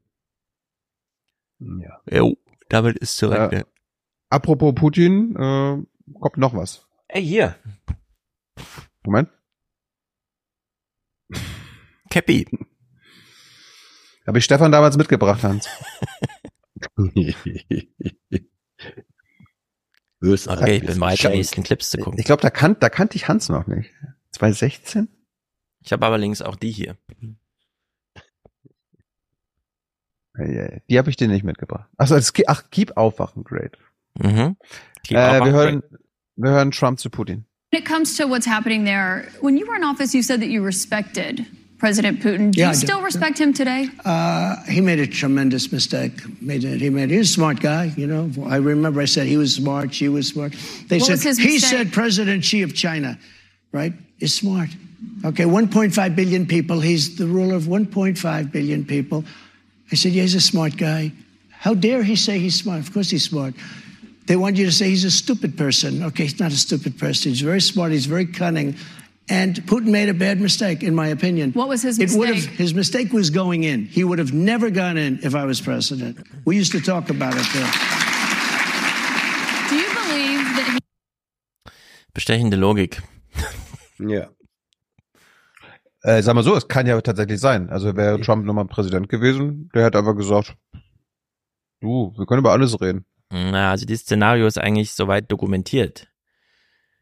Äh, wenn, also, das kommt ja immer dieses, ja, der hat gewartet, bis Merkel nicht mehr regiert und so weiter. Und dann äh, war, finde ich, aber die plausible Erklärung, nee, der wollte, dass Trump wiedergewählt wird. Weil nämlich Trump dann als erstes Amerika aus der NATO genommen hätte und dann äh, wäre Putin da einmarschiert und dann hätten alle, äh, was wollen wir jetzt machen? Und in der Zeit wäre zwei Monate der Blitzkrieg gewesen und das Ding wäre gegessen. Finde ich eine Ja. sehr plausible Erklärung. Ja, ja, ja, ja. Auf der anderen Seite muss man ja sagen, äh, unter Trump wurde die Ukraine hochgerüstet von den Amerikanern und ausgebildet. Also, Also mehr als, auch nicht unter, ganz. als, Als- unter Obama. als noch äh, in Aussicht stand, dass Hillary Clinton gewählt wurde, wird, haben die Amerikaner irgendwann mal so eine 8000 Tonnen Lieferung Zeug einfach schon mal vorausgeschickt. Und dann wurde Hillary aber nicht gewählt und dann war so ein bisschen unklar, was ist denn jetzt mit dem Zeug und so. Also die ganze, äh, ja, das ist der historische Lauf der Dinge und so weiter, äh, ist einfach abgerissen dadurch. Also ähm, ich würde jetzt, Ma- Also man muss, man muss ja sehen, äh, die, die militärische Unterstützung, Ausbildung, Ausrüstung äh, der Ukraine begann äh, 2014, direkt, ähm, ja. direkt nach der Annexion der Krim. Ähm, da ist, da ist dieser Zug ähm, aufs Gleis gesetzt worden. Und das hat sich, wenn man das einmal anfängt, dann hörst du damit auch nicht so einfach auf. Ja. Äh, und ja, Trump, Trump, hat, gar nicht, Trump, Trump hat es nicht eingestampft, er hat es nicht minimiert, ich sag's er hat es ausgebaut. Ja, ja, ja, ja, ich, ich sag ja, äh, der Zug war auf dem Gleis, der war äh, in, in Bewegung und natürlich, ähm, es ist auch, hat auch eine relative Logik, dass äh, Trump äh, sagt, wir unterstützen das weiter. Denn Putin war zwar irgendwie jemand, nicht, ähm, zu dem er so von Autokrat zu Autokrat ein gutes Verhältnis hatte, trotzdem war er natürlich immer politischer Systemkonkurrent. Das ist, das ist ja auch so eine Sache. Und wenn er dem schaden kann, auch dadurch, dass er die Ukraine unterstütze, hat auch Trump das gemacht. Also diese, diese Behauptung, ähm, diese wohlfeile Behauptung, wäre ich Präsident geworden, wäre Putin da nie reingegangen. Das ist äh, Trumpsche Hybris, das ist Größenwahn. Das, das hat überhaupt keinen Hauch von äh, politisch realistischer ja. äh, Unterfütterung. Also es, ich, ich hab, bin hier gerade bei defensepriorities.org, ist so eine, eine scheinbare NGO in Sachen amerikanische äh, Außen- und Sicherheitspolitik hat schon 2013 angefangen mit Military Aid to Ukraine, noch so mhm. circa 50 Millionen Dollar Hans, dann äh, 2014 fast schon 100 Millionen Dollar, 2015 fast 200 und dann ab Trump über 300, regelmäßig ja. über 300, am Ende über 400 Millionen, also in Trumps Amtszeit so viel, mit Abstand so viel Military ja. Aid der Amerikaner wie, äh, wie davor. Anderes Thema, wofür er jetzt ja auch zusätzlich angeklagt wird, also ich komme jetzt gar nicht mehr hinterher, äh, wofür Trump alles äh, angeklagt wird, äh, dieses Stehlen, Mitnehmen von äh, äh, präsidialen Dokumenten aus dem Weißen Haus. Ich habe nicht alles mitgenommen, was er jetzt dazu sagt. Aber die Sachen, die er dazu sagt, äh, die wir jetzt hören, sind auch schon Comedy verdächtig. Und äh, ich will einfach nur eure beiden Gesichter dazu sehen. Mhm. Why did you take those documents with you when you left the White House? I had every right to under the Presidential Records Act. You have the Presidential Records Act. I was there and I took what I took, and it gets declassified. Uh, Biden, on the other hand, he has 1,850 boxes. He had boxes sent to Chinatown, Chinatown, where they don't speak even English in that Chinatown we're talking about. Can I? I, I got to stop you right talks there about because him, they talk about us. Uh, just so you understand, I had every right to do it. I didn't make a secret of it. You know, the boxes were stationed outside of the White House. People were taking pictures of the GSA of the various I got to stop you right there, though, because the. Presidential Records Act, which is not well known to a lot of people, I read it. It, it does not say that you can take documents with you. It says actually that they it are the you- property it of the says federal you talk, government. you negotiate, leave. you, make a deal. It's not criminal, by the It way. not- it's, it the not Presidential Records Act is not criminal. Also, ich habe die Geheimdokumente mitgenommen, aber ich habe es ja nicht verheimlicht. Die Leute waren bei mir zu Hause, haben die fotografiert. Ja. Die, stand, Bühne. die Boxen standen auf dem, im Garten im Weißen Haus. Ja, Ja. das ist wirklich hervorragend. Und Biden Hervorragend. hat seine nach Chinatown geschickt. Es ist also, Ja. Aber es geht noch da nicht mal Englisch in Chinatown. ja, schon. Ja, das Ja, ist großartig. Wir hätten sie nach Little Italy schicken müssen. Ja? Ja, es ist wirklich. Aber es geht noch weiter.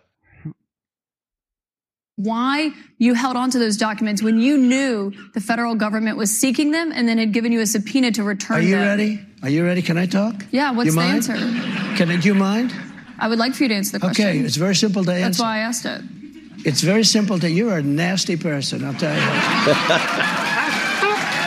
Can you answer why you, Very why you simple. held on to the documents? I was negotiating, and we were talking to NARA, that's Washington, to bring whatever they want. They can have whatever they want. Also dafür wurde er wohl wirklich verurteilt und da stehen ja dann auch ein paar Jahre. Irgendwo hört ja der Spaß auch auf, aber äh, witzig, dass er hier noch so so eine Chose draus macht. Naja, Nasty Woman. aber er kann ja auch im Gefängnis Präsident werden, also gucken, wie sie es dann genau machen. Hans, glaubst du, dass er dann zumindest gelernt hat in Sachen äh, Wahlen 2020 nicht mehr von Nein. Rigged Election zu sprechen. Nein, nein, nein, nein. Da ist er gechippt worden. Ähm, also da hat er den, den Chip, der ihm äh, die Rigged Election ähm, alle fünf Sekunden ins Gehirn bläst, der ist solide verankert. Davon wird er, glaube ich, sein Leben lang nicht wegkommen. Gibt übrigens auch schöne Parallelen zu Berlusconi. Der wurde 2006 Hm. ja auch abgewählt und hat dann auch nicht die Wahl anerkannt. Hm. Hat auch von Wahlbetrug gesprochen. Mhm. Äh, hier geht's jetzt nochmal in dem Ausschnitt um den Anruf äh, an den Secretary of State in Georgia, Hm. äh, Collins. Erinnert ihr euch? Als er gesagt hat, hier findet mir, noch, findet mir mal ein paar Ja. Stimmen. Hören wir mal rein. call that you had with the Secretary Perfect of State, call. Brad Raffensperger. Yeah, sure. Given the fact that there are indictments expected to come in that case this summer, is that a call you would make again today? Yeah, I called questioning the election. I thought it was a rigged election. I thought it had a lot of problems. I had every, I guess he's Secretary of State. I called. Listen to this. There are like seven lawyers in the call, many of them from there. We're having a call. We're having a normal call. Nobody said, oh, gee, he shouldn't have said that. Why? If this call was bad, I questioned the election. You if asked this him to call find was bad, votes. I didn't ask him to find anything. Let me We've just heard the audio if tape, this Mr. call President. was There's an bad, audio of you asking him to I find you said 11,000 you owe me votes. votes because the election was rigged. That election was rigged. And if this call was bad, election, and we have, and when we can't make a call to question election results, then this country ought to just forget about it. You weren't just questioning the election results. I you were questioning asking the him election. to find you votes. And I should note that there is no evidence of fraud. There is no rigged election in the state of Georgia. I want to get back to the audience, though, Mr. President, because those are false claims you're making about what happened in Georgia.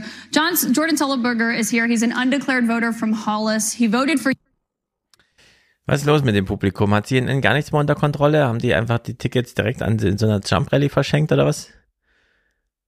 Das ist ja, Ja. das ist skurril. Ja. Aber sie macht das gut. Also.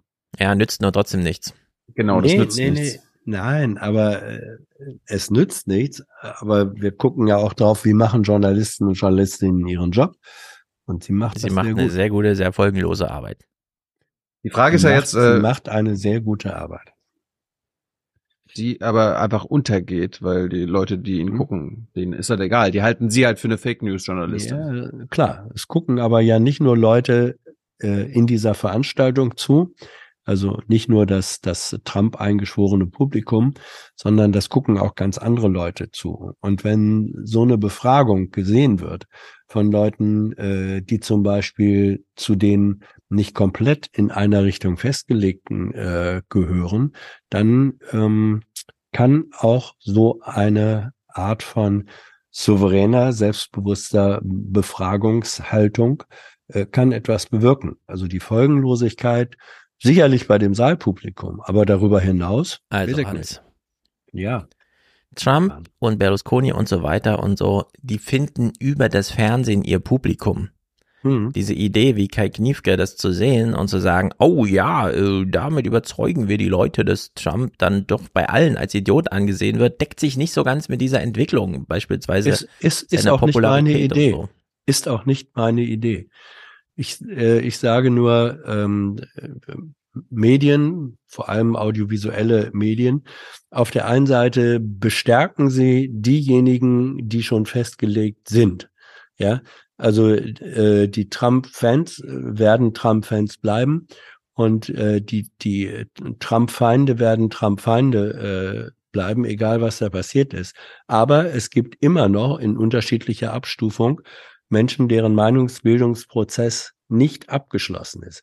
Wie groß Ja. dieses Segment jeweils ist, weiß ich nicht. Und Aber die die, den 100-jährigen Biden und prüfen Trump darauf, ob der wenigstens noch in der Lage ist zu stehen. Und sie sehen ihn da einfach souverän stehen. Das ist, das ist eine, das ist eine Möglichkeit.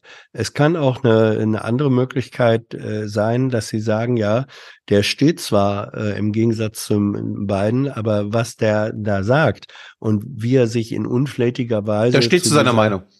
ja, wie er sich in unflätiger Weise zu der ziemlich korrekt äh, argumentierenden, und die steht nämlich auch, äh, Journalistin verhält, äh, das spricht dann doch nicht unbedingt für ihn. Yes. Ähm, ich fände es aber sehr viel geiler, wenn die äh, CNN-Moderatoren dastehen und sagen, ja, haben sie einen Arsch offen? Also, äh, die Moderatorin hieß Caitlin Ja. Collins. Ja. Ist äh, nochmal ein Stück jünger als ich. Äh, bin, ich bin sehr beeindruckt von ihr. Auf, auf der anderen Seite, meine Kritik an diesem Format ist dieses Town Hall-artige. Weil am Ende geht's dann wieder hauptsächlich um die Fragen der Zuschauer und so weiter. Und ich finde, wenn, und das hat Trump einfach wahrscheinlich nicht zugelassen, du musst so ein One-on-One-Ding machen. Denn ich will Ja. Caitlin Collins sehen, wie sie 90 Minuten ihn grillt. Ja. Das muss es sein und nicht äh, hauptsächlich, dass sie nebenbei so Nachfragen stellt und ab und zu mal was äh, ähm, hergibt. Aber ich schätze einfach nur, das ist einfach mit diesen Kandidaten, mit den Wollte ich sagen, Republikanern das hätte nicht er nicht zugelassen. Genau. Und jetzt geht's aber nochmal, jetzt gucken wir uns mal den letzten Clip an. Anderson Cooper hat im Namen von CNN äh, auch die Kritik, also man gab ja natürlich von, von liberaler Seite dann so, oh, wie kann man das machen? CNN hat schon wieder versagt und so weiter. Ich möchte mal von euch beiden hören, ob ihr Anderson Cooper zustimmt, weil ich finde, er bringt ein paar valide Punkte, weil was soll CNN machen? Sollen sie einfach die Republikaner jetzt völlig ignorieren? Many of you have expressed deep anger and disappointment. Many of you are upset that someone who attempted to destroy our democracy was invited to sit on a stage in front of a crowd of Republican voters to answer questions and predictably continued to spew lie after lie after lie. And I get it. It was disturbing. It was disturbing to see and hear that person refer to a black law enforcement officer as a thug, an adjective he used many times to describe black men, and call Caitlin Collins, the moderator, nasty, which is what he calls any woman who stands up to him. It was disturbing to hear him speak so highly of QAnon conspirators and insurrectionists who assaulted police officers in our democracy on January 6th. And it was awful to hear him spread ridiculous lies about the election. And it was certainly disturbing to hear that audience, young and old, our fellow citizens, people who love their kids and go to church, laugh and applaud his lies and his continued defamation of a woman who, according to a jury of his peers, he sexually abused and defamed. As good a job as Galen Collins did trying to fact check him, it is impossible to fact check fully because he lies so shamelessly. Now, many of you think CNN shouldn't have given him any platform to speak, and I understand the anger about that, giving him the audience, the time. I get that. But this is what I also get. The man you were so disturbed to see and hear from last night, that man is the front runner for the Republican nomination for president. And according to polling, no other Republican is even close. That man you were so upset to hear from last night, he may be president of the United States in less than two years. And that audience that upset you, that's a sampling of about half the country. They are your family members, your neighbors, and they are voting. And many said they're voting for him. Now, maybe you haven't been paying attention to him since he left office. Maybe you've been enjoying not hearing from him, thinking it can't happen again. Some investigation is going to stop him. Well, it hasn't so far. So if last night showed anything, it showed it can happen again. It is happening again. He hasn't changed and he is running hard. You have every right to be outraged today and angry and never watch this network again. But do you think staying in your silo and only listening to people you agree with is going to make that person go away? Das ist ja ein interessantes Format. Da stand unten in der Bauchbinde What You Saw. Also es ist ein Reaction-Video, das CNN zu seinem eigenen Programm macht. Wir wissen aber, wo die Reaction-Videos gesehen werden. Nicht bei CNN, die ja wohl wirklich gerade untergehen und irgendwie so ein 300.000 Einschaltequoten-Dings haben. Die Leute, 100 Millionen Amerikaner gucken 90 Minuten TikTok am Tag. Da wird, also da gewinnt Trump. Ja, ja ich, äh, was hältst du von seiner Begründung, sowas zu senden? Ja, die finde ich natürlich gut, aber die ist äh, genauso folgenlos wie die Gesprächsführung. Was auf CNN passiert, ist einfach total unerheblich. Egal wie clever und klug das da gemacht hat, äh, wird. Das sind nicht mehr die Mainstream-Medien. Hans? Ja, es ist ja beides richtig. Äh, Also auf der einen Seite ähm, äh, stimme ich Stefan völlig zu, äh, dass von der Reichweite, die CNN direkt hat, ähm, gegenüber Social Media und so weiter, äh, ist das zunehmend lächerlich. Äh, Auf der anderen Seite, ähm, Aufklärung ist einfach eine Notwendigkeit. Und ähm, es gibt keine Garantie dafür, dass das, was man in, an Aufklärung betreibt, in den Möglichkeiten und Räumen, die man erreichen kann, Es gibt überhaupt gar keine äh, Garantie dafür, dass, äh, dass sich das verbreitert. Nur wenn man es unterlässt, weil es so geringe Reichweite hat, das ist nun die allergrößte Sicherheit, dass man gar nichts erreicht. Das heißt, man muss das tun äh, und anderes, zum Beispiel auch Diskurs auf Social Media und TikTok, äh, nicht unterlassen. Das ist doch zum Beispiel für mich auch einer der Gründe, äh, weswegen ich mich auch in diesem äh, sozusagen als Alterspräsident in dieser für mich und meine Generation häufig noch komischen Welt bewege, weil ich finde, hier findet Diskurs statt und hier möchte ich, äh, dass das, was ich denke, was andere denken, dass das da mindestens ähm, mitzuhören ist und vielleicht auch diskutiert wird. Keine Ahnung, äh, wer sagt, ja, ist was dran, was der alte graue Zausel da sagt, oder ob Leute sagen, äh, schick endlich Essen ins Altersheim. Gibt's ja beides. Hast du nicht die Bilder von dir gesehen? Das, Jung, fröhlich muss, und so weiter? ja, reine Satire. Äh, nee, man muss, man muss beides machen. Und äh, also Aufklärung äh, klingt jetzt komisch, aber hat natürlich was mit Sisyphus-Arbeit zu tun. Du schiebst den Stein immer den Berg hoch und auf der anderen und dann kullert er wieder runter. Und trotzdem musst es einfach einfach machen. Also Wenn, dazu kapitulieren ist sozusagen die allergrößte denkbare Schwäche. Das stimme ich dir zu. Ich meine, angenommen, die AfD wäre jetzt bei 50 Prozent in den Umfragen. Was soll die ARD, ZDF dann sagen? Also wir laden ja. die nicht ein? Nein, überhaupt nicht.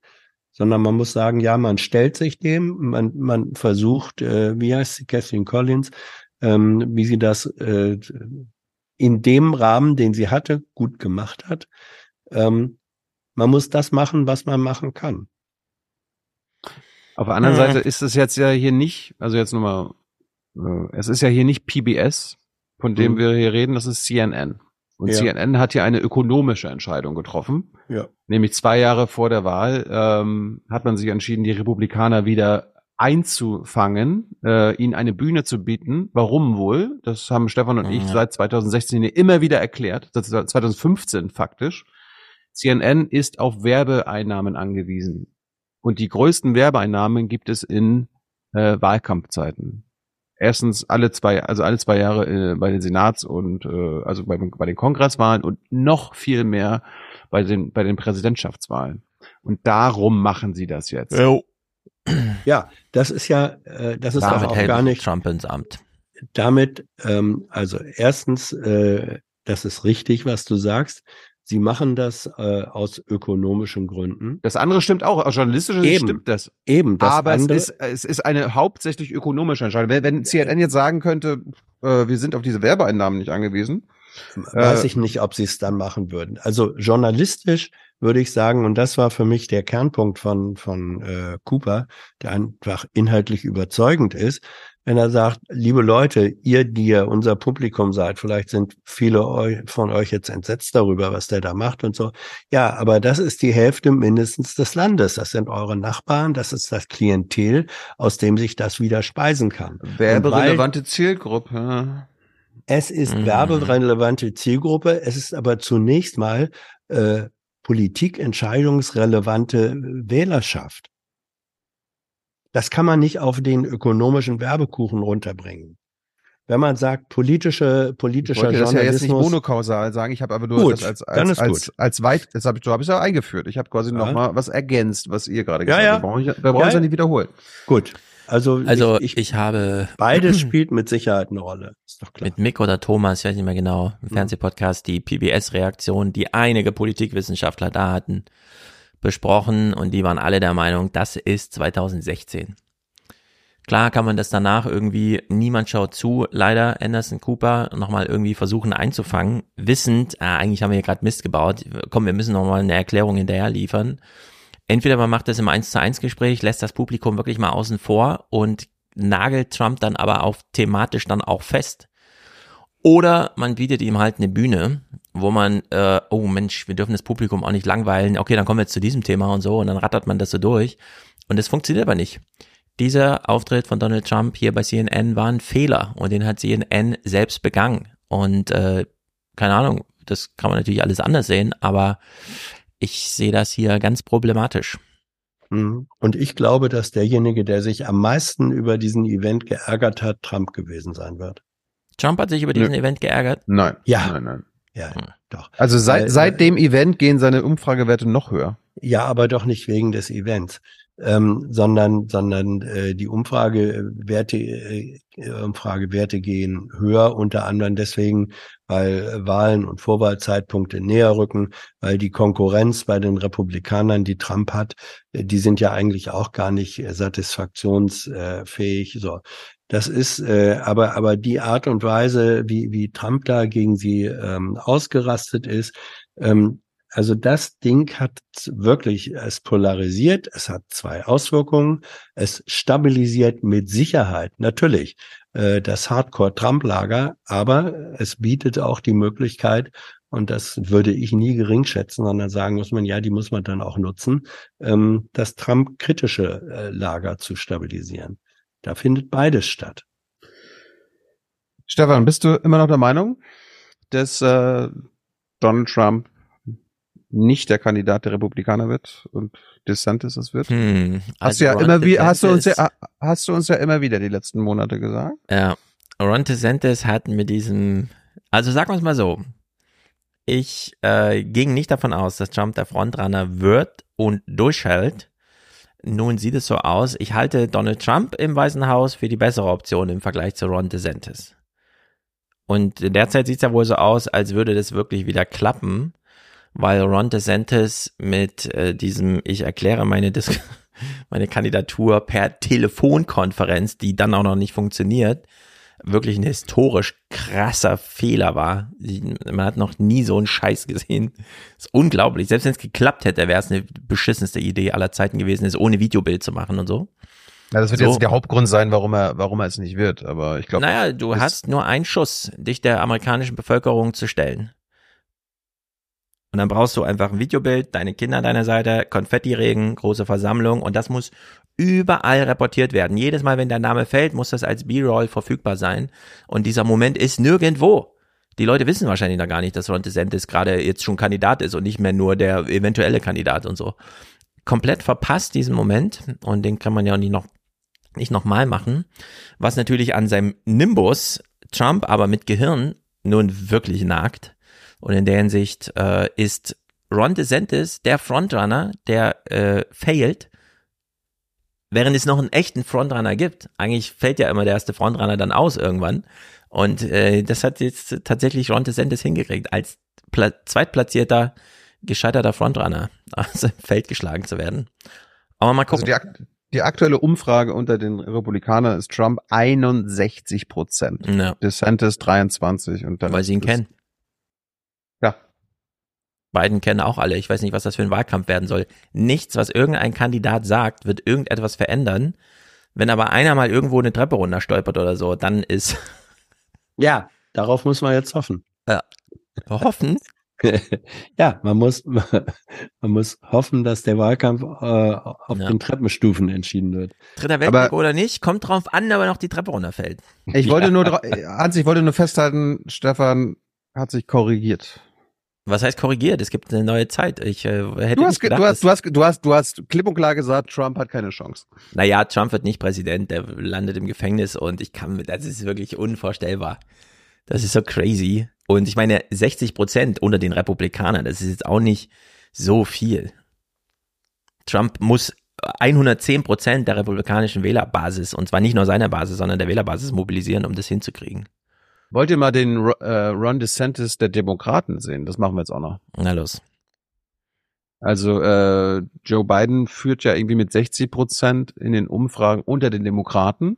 Also wer soll für die Demokraten antreten nächstes Das ist auch Jahr? schlimm. Hans, kennst du RFK? Ah. W- Wofür steht RFK? RFK hat angeblich laut Umfragen 20 Prozent hinter sich. Never. Robert Fred Kennedy. Robert F. Ah. Kennedy Jr. Ja. Und äh, er ist für, für mich der absolute Favorit. Allein seine Stimme ähm, sorgt Nein, wir wollen das nicht lustig machen. Hat er irgendwie ein medizinisches Problem? Oh, jetzt, jetzt, jetzt hast du mal meine Pointe schon wieder kaputt Also gemacht. okay, sorry, aber Also der, er sitzt jetzt gleich bei Fox News und sagt, er will unbedingt debattieren, debattieren, debattieren, wo ich mir sagen würde, äh, Junge, wenn ich eine Sache von dir, also die eine Sache raten würde, nicht mit Joe Biden zu machen, dann debattieren, weil die Leute dann hören, wie du redest. The latest Fox poll taken before he held a single event 16. put Kennedy at 16% in the democracy primary. That's Fox News. A Williamson recent auch. CNN poll now shows Kennedy with 20% among Democrat and dim leaning independent voters. Robert F. Kennedy Jr. on the mez with me in Focus Now. Welcome. Thank you, Harris. First of all, let's get to the obvious here. The president doesn't even want to debate you. Why do you think that is? Well, I think, you know, his poll numbers are very high right now. And uh, I don't think that, I think that he would rather not debate uh, his, either, you know, any of his opponents right now. During the last election, uh, during the pandemic, he was able to conduct it from the White House without doing debates. I think it's important to do a debate now, and particularly because he will have to debate his Republican opponent.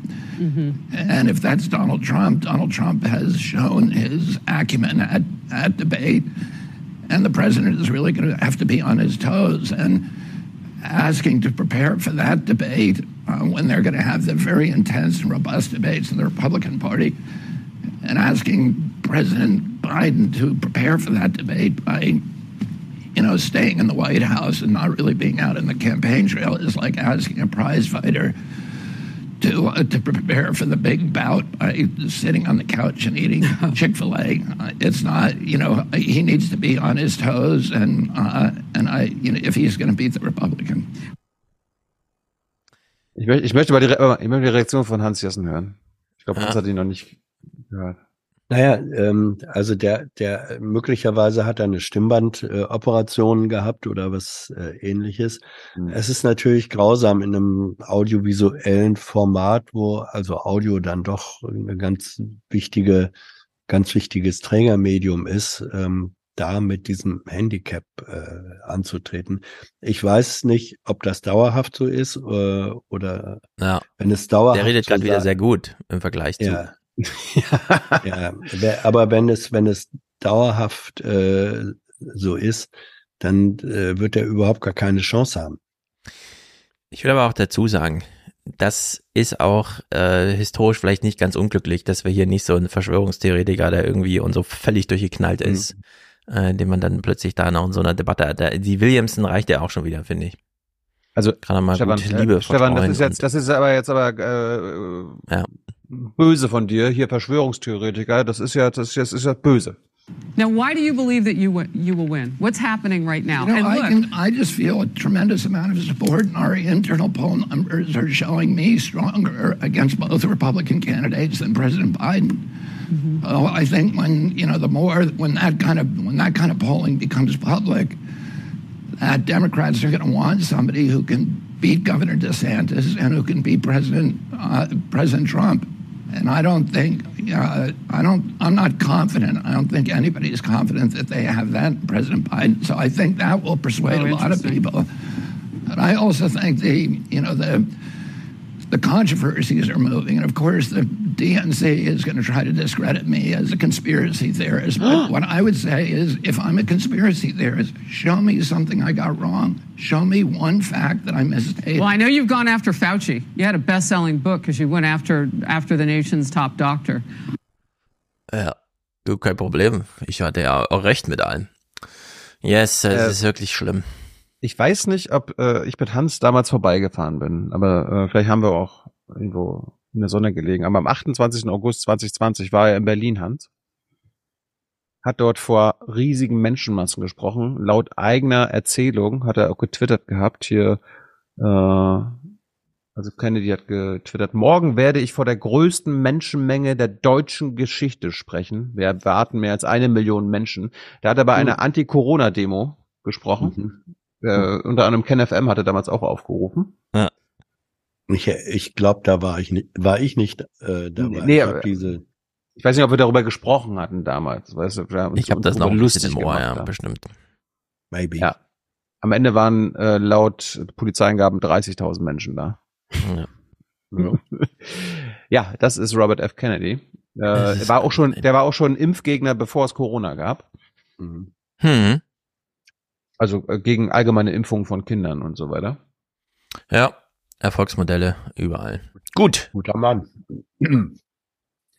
Tribüne? Der, das Ding, äh, ich wollte nur sagen, ich, ich würde mir wünschen, wenn die Demokraten mal wirklich einen äh, brauchbaren, brauchbare Alternative zu Biden und Trump aufstellen würden. Ja, Gavin das Newsom ist doch, oder so, ich verstehe das gar nicht. Das ist doch, das ist doch wieder so eine Frage, die ich dramatisch finde, wie jetzt bei Berlusconi äh, vorhin.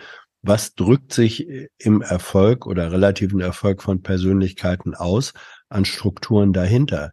Wenn das sozusagen, Ja, Scholz. ähm, ja, ne? Aber wenn das, ja, gilt auch für Deutschland, wenn das sozusagen ähm, die Spitzenteams äh, der, der Oberliga oder der nationalen Liga äh, der politischen Klasse sind, dann Gnade einem Gott. Ja. Was hat sich, äh, einem was? Gott? Dann Gnade einem Gott. Aha. Der hier? Ich schwöre es, so wahr mir Gott helfe. Okay. Tribüne. Tribüne? Ye are many, they are few.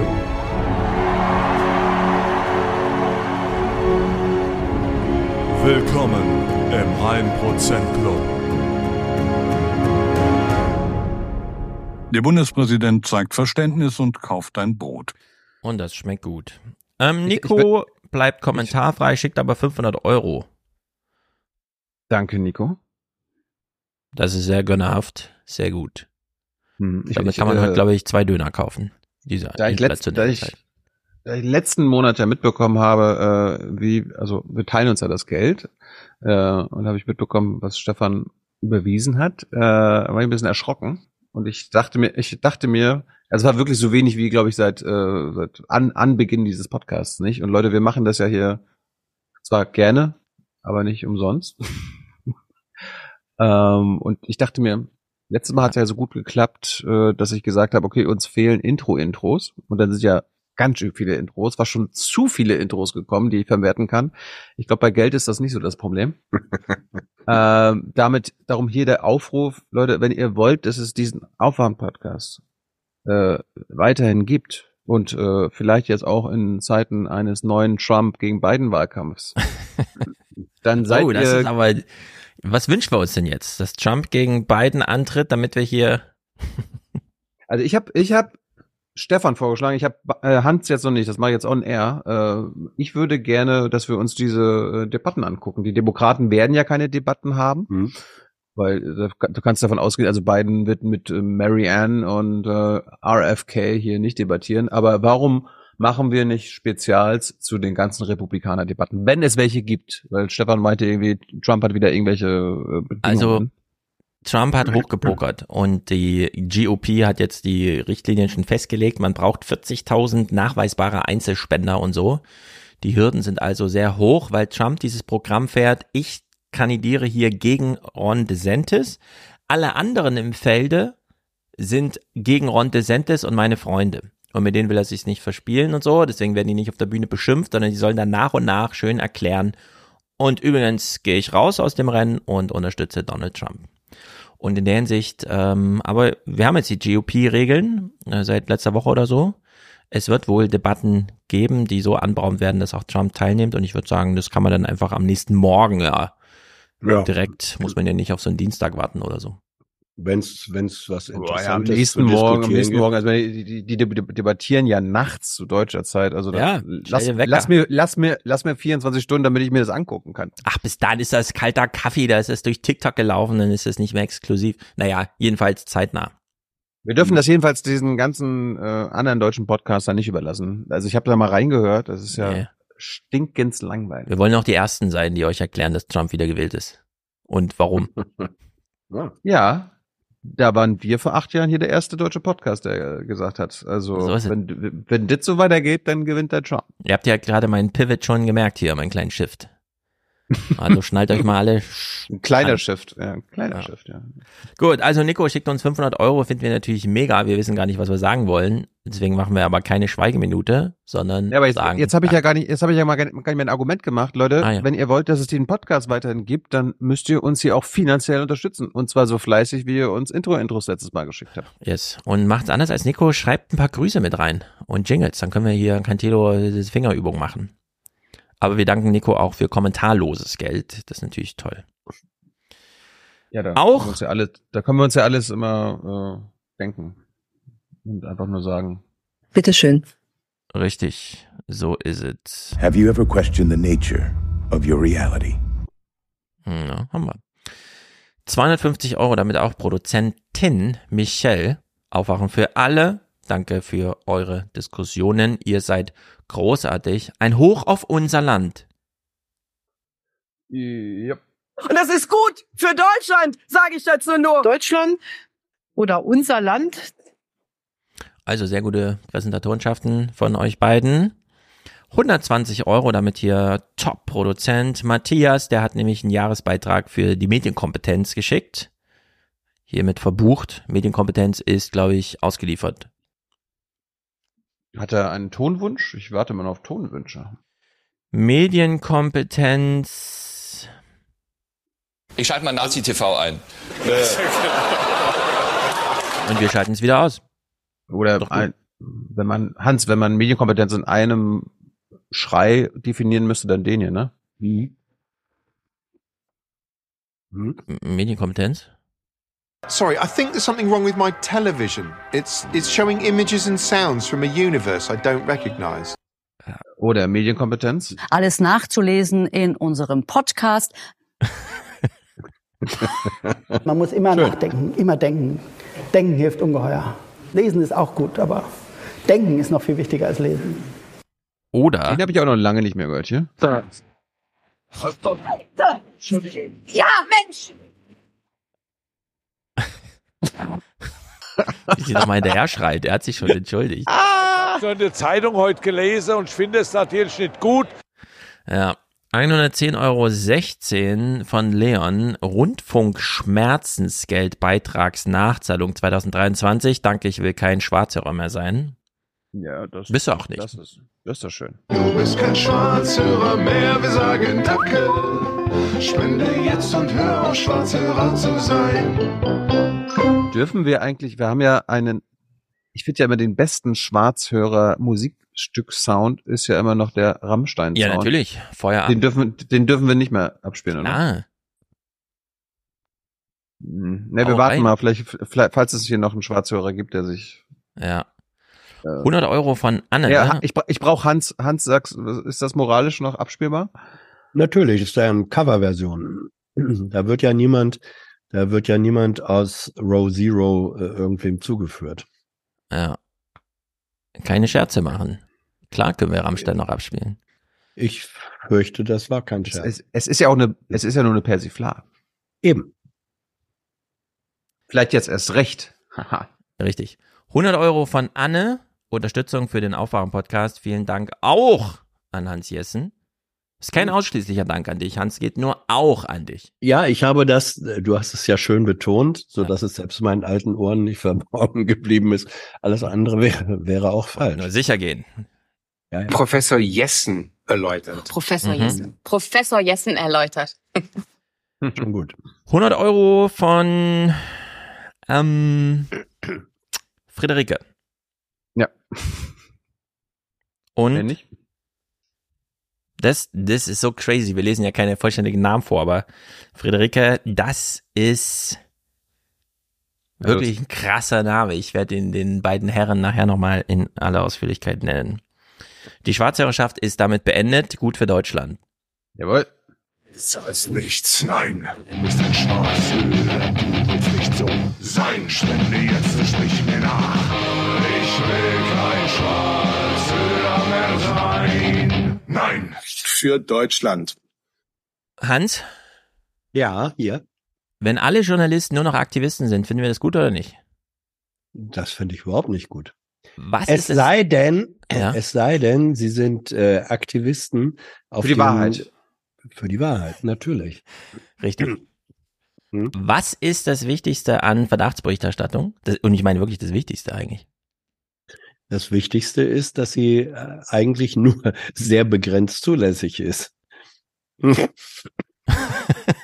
Entschuldigung. Begrenzt im Sinne von? Jetzt. Naja, du, du darfst nicht einfach, äh, der Verdacht muss ähm, eine, eine nachvollziehbare Basis haben. Und das Thema muss eine Relevanz haben. Du kannst nicht einfach nur sagen, ich behaupte das jetzt mal so und dann puste ich das äh, in den Raum. Also sozusagen die, die, ja, die Relevanz der Verdachtsberichterstattung.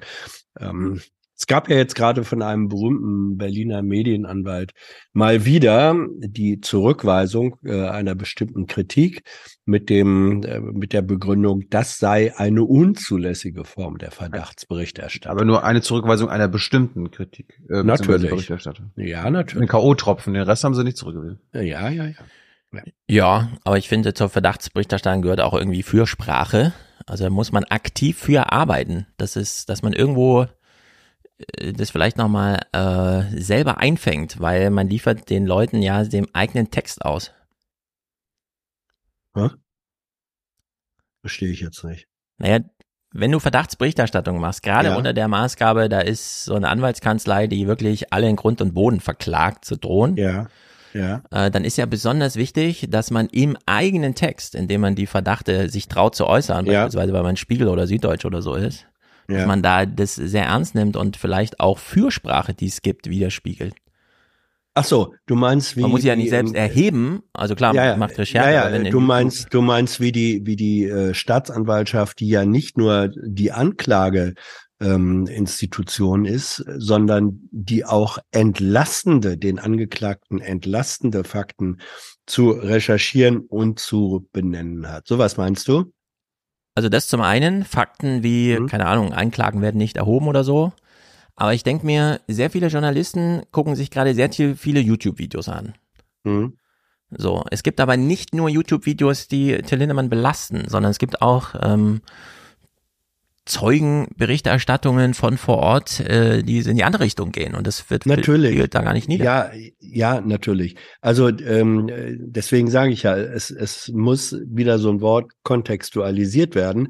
Nur, ähm, da zitiere ich jetzt, weiß gar nicht wen, eine Autorin, die gesagt hat, also die darauf hingewiesen hat, dass es erstens äh, für entlastende äh, O-Töne und so weiter auch dafür wurde ja mobilisiert und aufgerufen.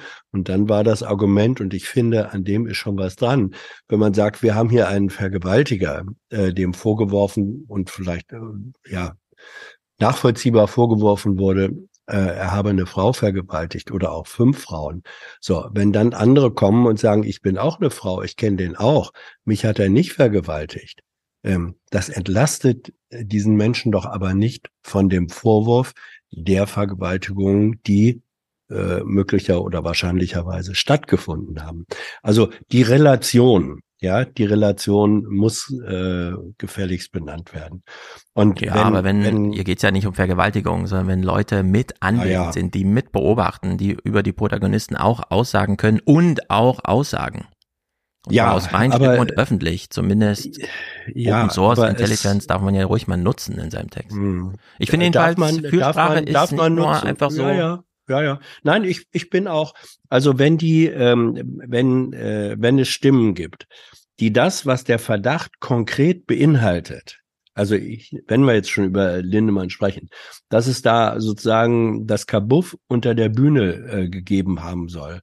Zugehängt, wo dann äh, irgendwie zwischen den Auftritten ähm, mal eben schnell ein Blowjob verabreicht wurde oder sowas. Ähm, äh, wenn das, äh, das ist von verschiedenen Menschen als Vorwurf äh, erhoben worden. Wenn jetzt andere sagen, ich habe aber, ich war auch hinter der Bühne und ich habe nie gesehen, dass da so etwas äh, passierte. Ähm, ja, was besagt denn das? Für mich wenig. Für mich besagt mhm. es dann eher was, wenn, wenn da, und da kommt es dann auf die Zahl drauf an, äh, wenn da mehrere Leute äh, sagen können, doch, ich weiß davon, ich war dabei, ähm, äh, dass es tatsächlich passiert ist, das wiegt dann für mich einfach schwerer. Also ich, ich sehe Leute, ich, ich kenne Menschen, die äh, diese Band bei der Tour begleitet haben, bei einer Tour, zum Beispiel letztes Jahr, mhm.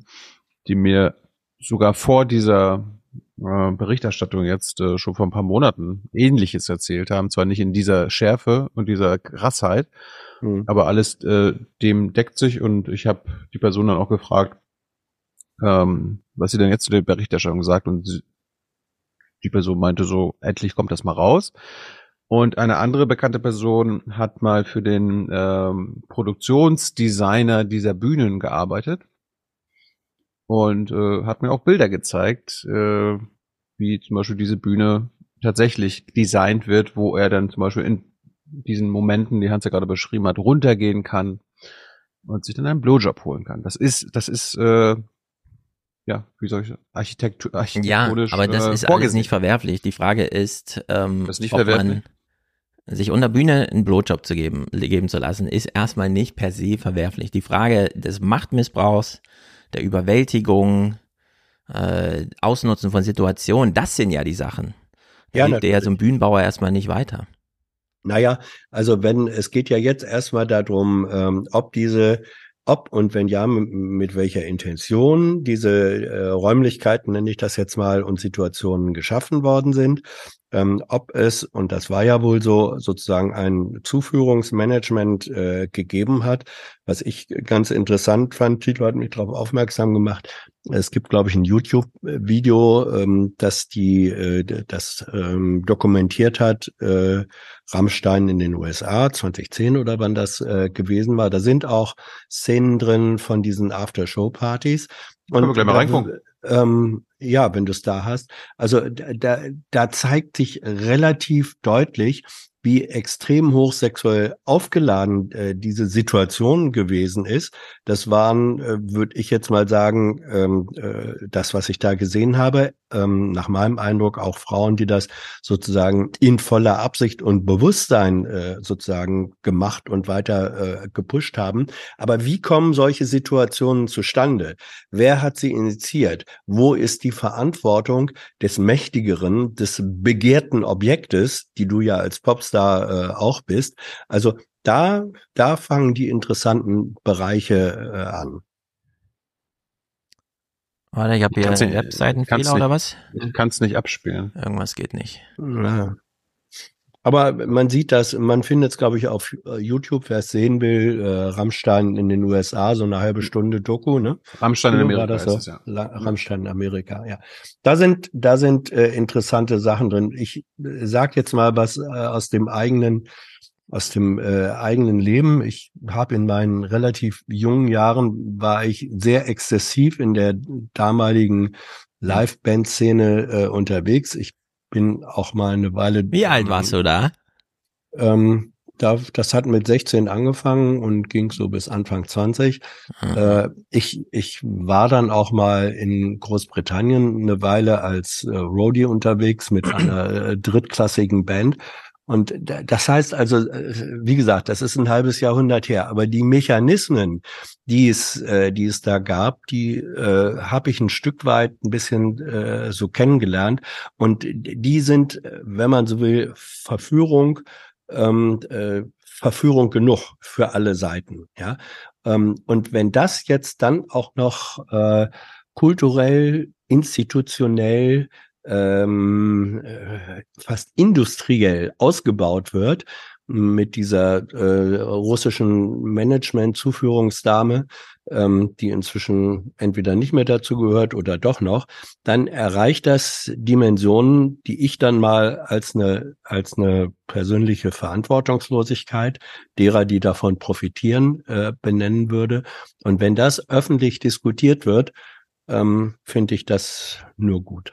Ich meine, der, der, was mich ja dabei schockiert, das ist ein, also Lindemann ist ein Mann, der ein Superstar ist in der Musikszene. Der Ja. könnte jeden Abend freiwillig wahrscheinlich, äh, also, also wenn, wenn die Ja, ja. Frauen das wollen, freiwillig mit zwei, drei Frauen schlafen. Und trotzdem macht er dieses, äh, oder scheint er dieses System etabliert zu haben, die Frauen äh, denen das Handy wegzunehmen, äh, da in Räume zu sperren, sie in Hotels zu verfrachten, äh, teilweise vielleicht unter Drogen zu setzen.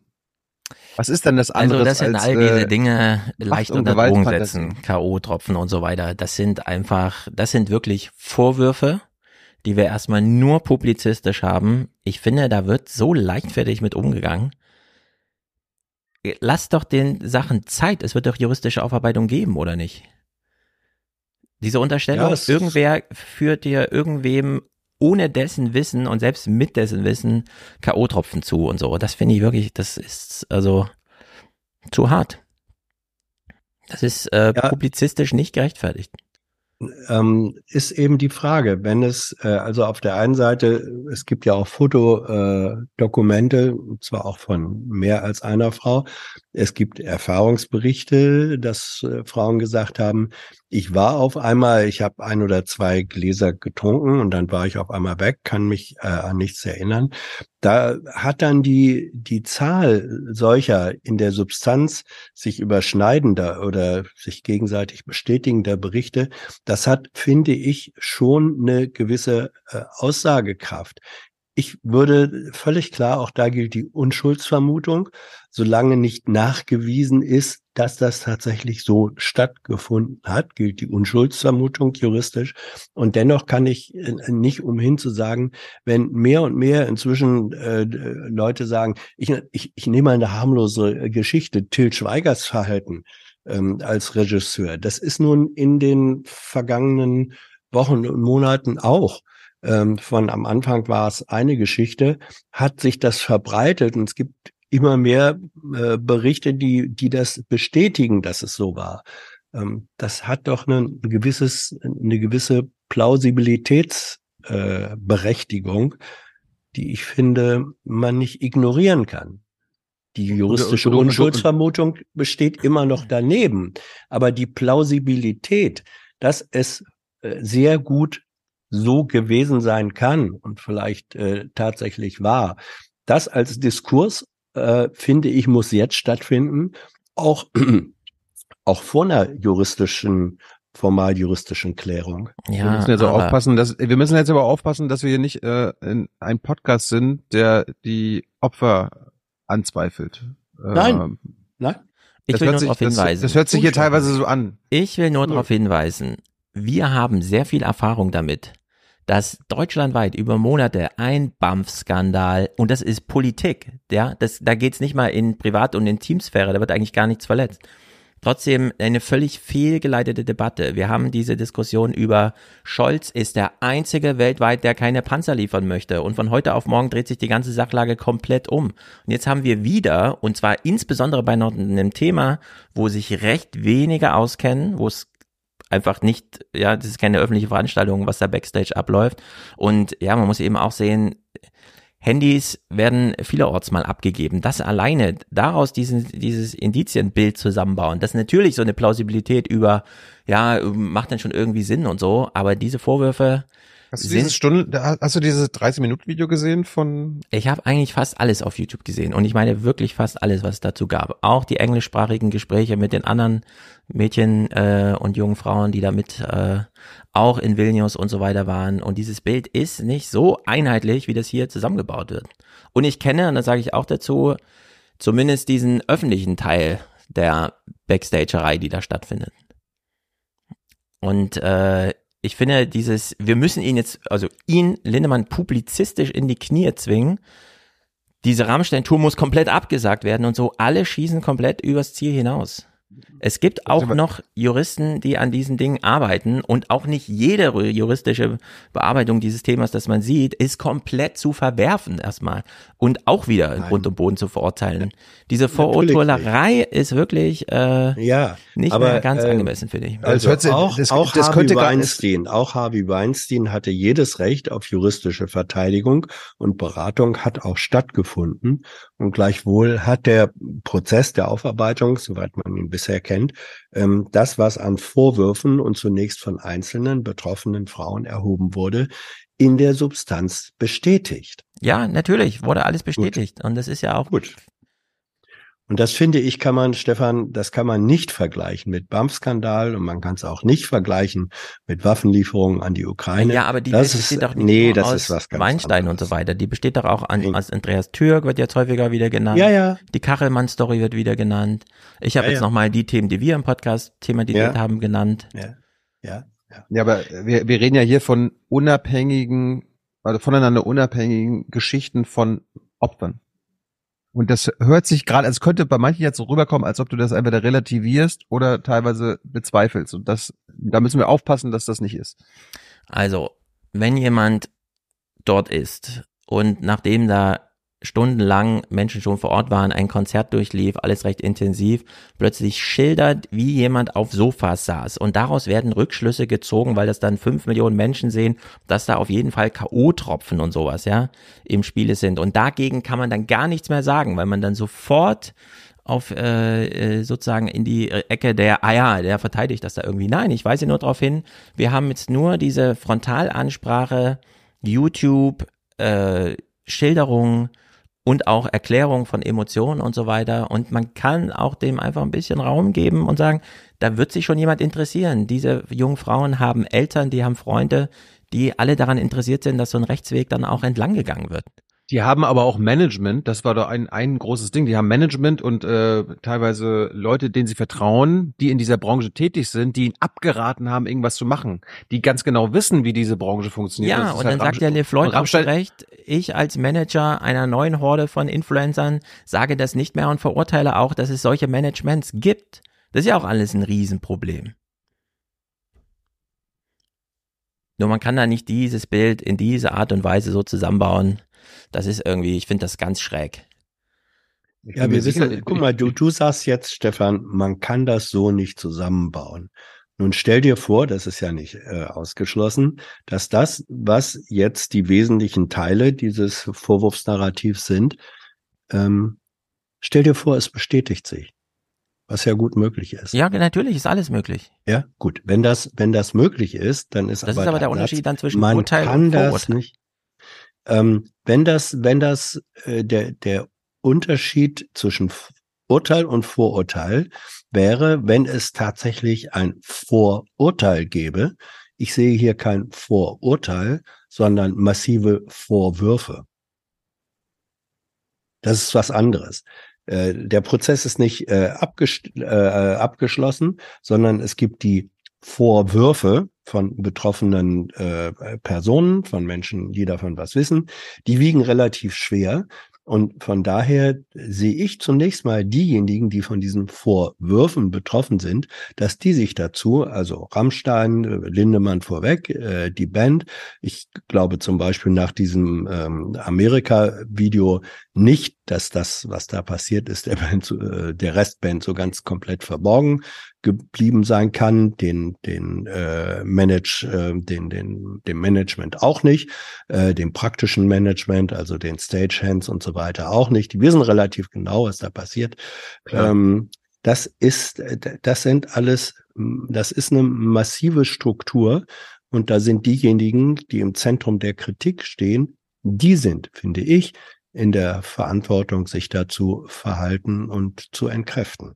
Ja, aber die sind ja auch in der Pflicht, ja, Mhm. juristisch, sich da jetzt zu, zu äußern. Klar gibt immer noch das Verweigerungsrecht, Zeugnisverweigerungsrecht, wenn man sich selbst im Bedrängnis bringt. Aber ich nehme mal an, du hast ja jetzt viele aufgezählt, das sind ja in der Summe mehrere hundert Menschen, die du jetzt genannt hast. Wir können darauf Mindestens- vertrauen, mindestens dass es eine ordentliche Dutzende, juristische ja. Aufarbeitung gibt, weil einfach ver- so im Verborgenen kann es ja nicht gewesen sein, dass es nicht eine Aufklärung gibt. Ja, äh, ich, ich bin sehr dafür.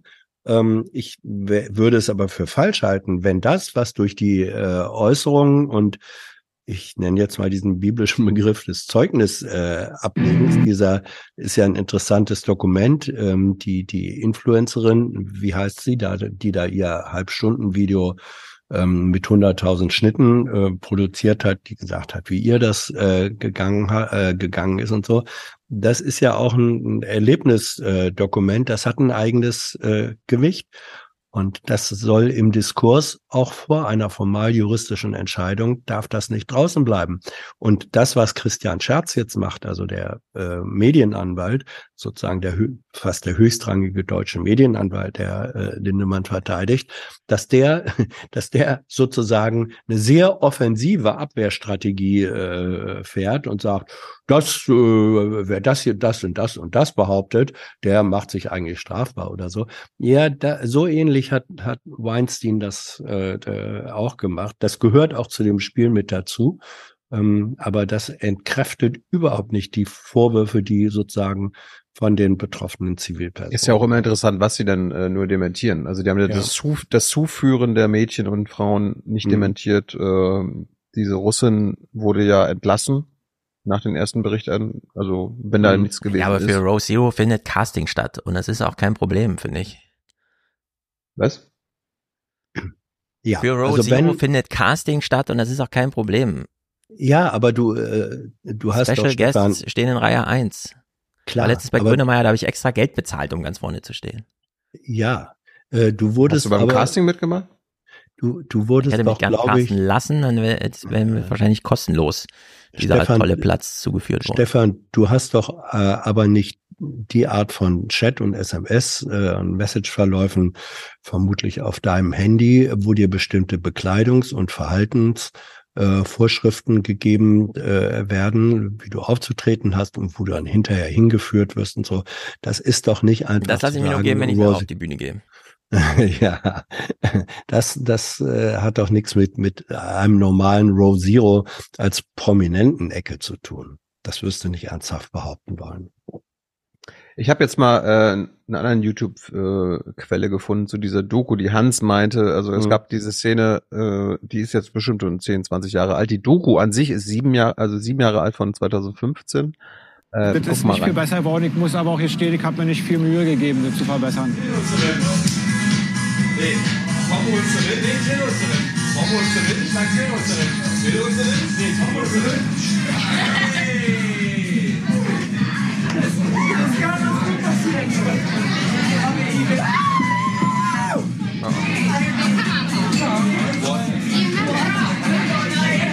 Man hat, wenn man von der Bühne kommt, eine, ganz eigenartige Chemie im Körper. Und die muss so kompensiert werden. Dafür ist, glaube ich, so eine Party ganz gut irgendwie, dass man so langsam wieder runterkommt. Ich meine, dass das Elend dabei ist, dass man immer sehr viel trinkt und auch jeden Abend so relativ betrunken ist. Wie geht euch hier? Flagge! Ein hier. Pack die Decke ein.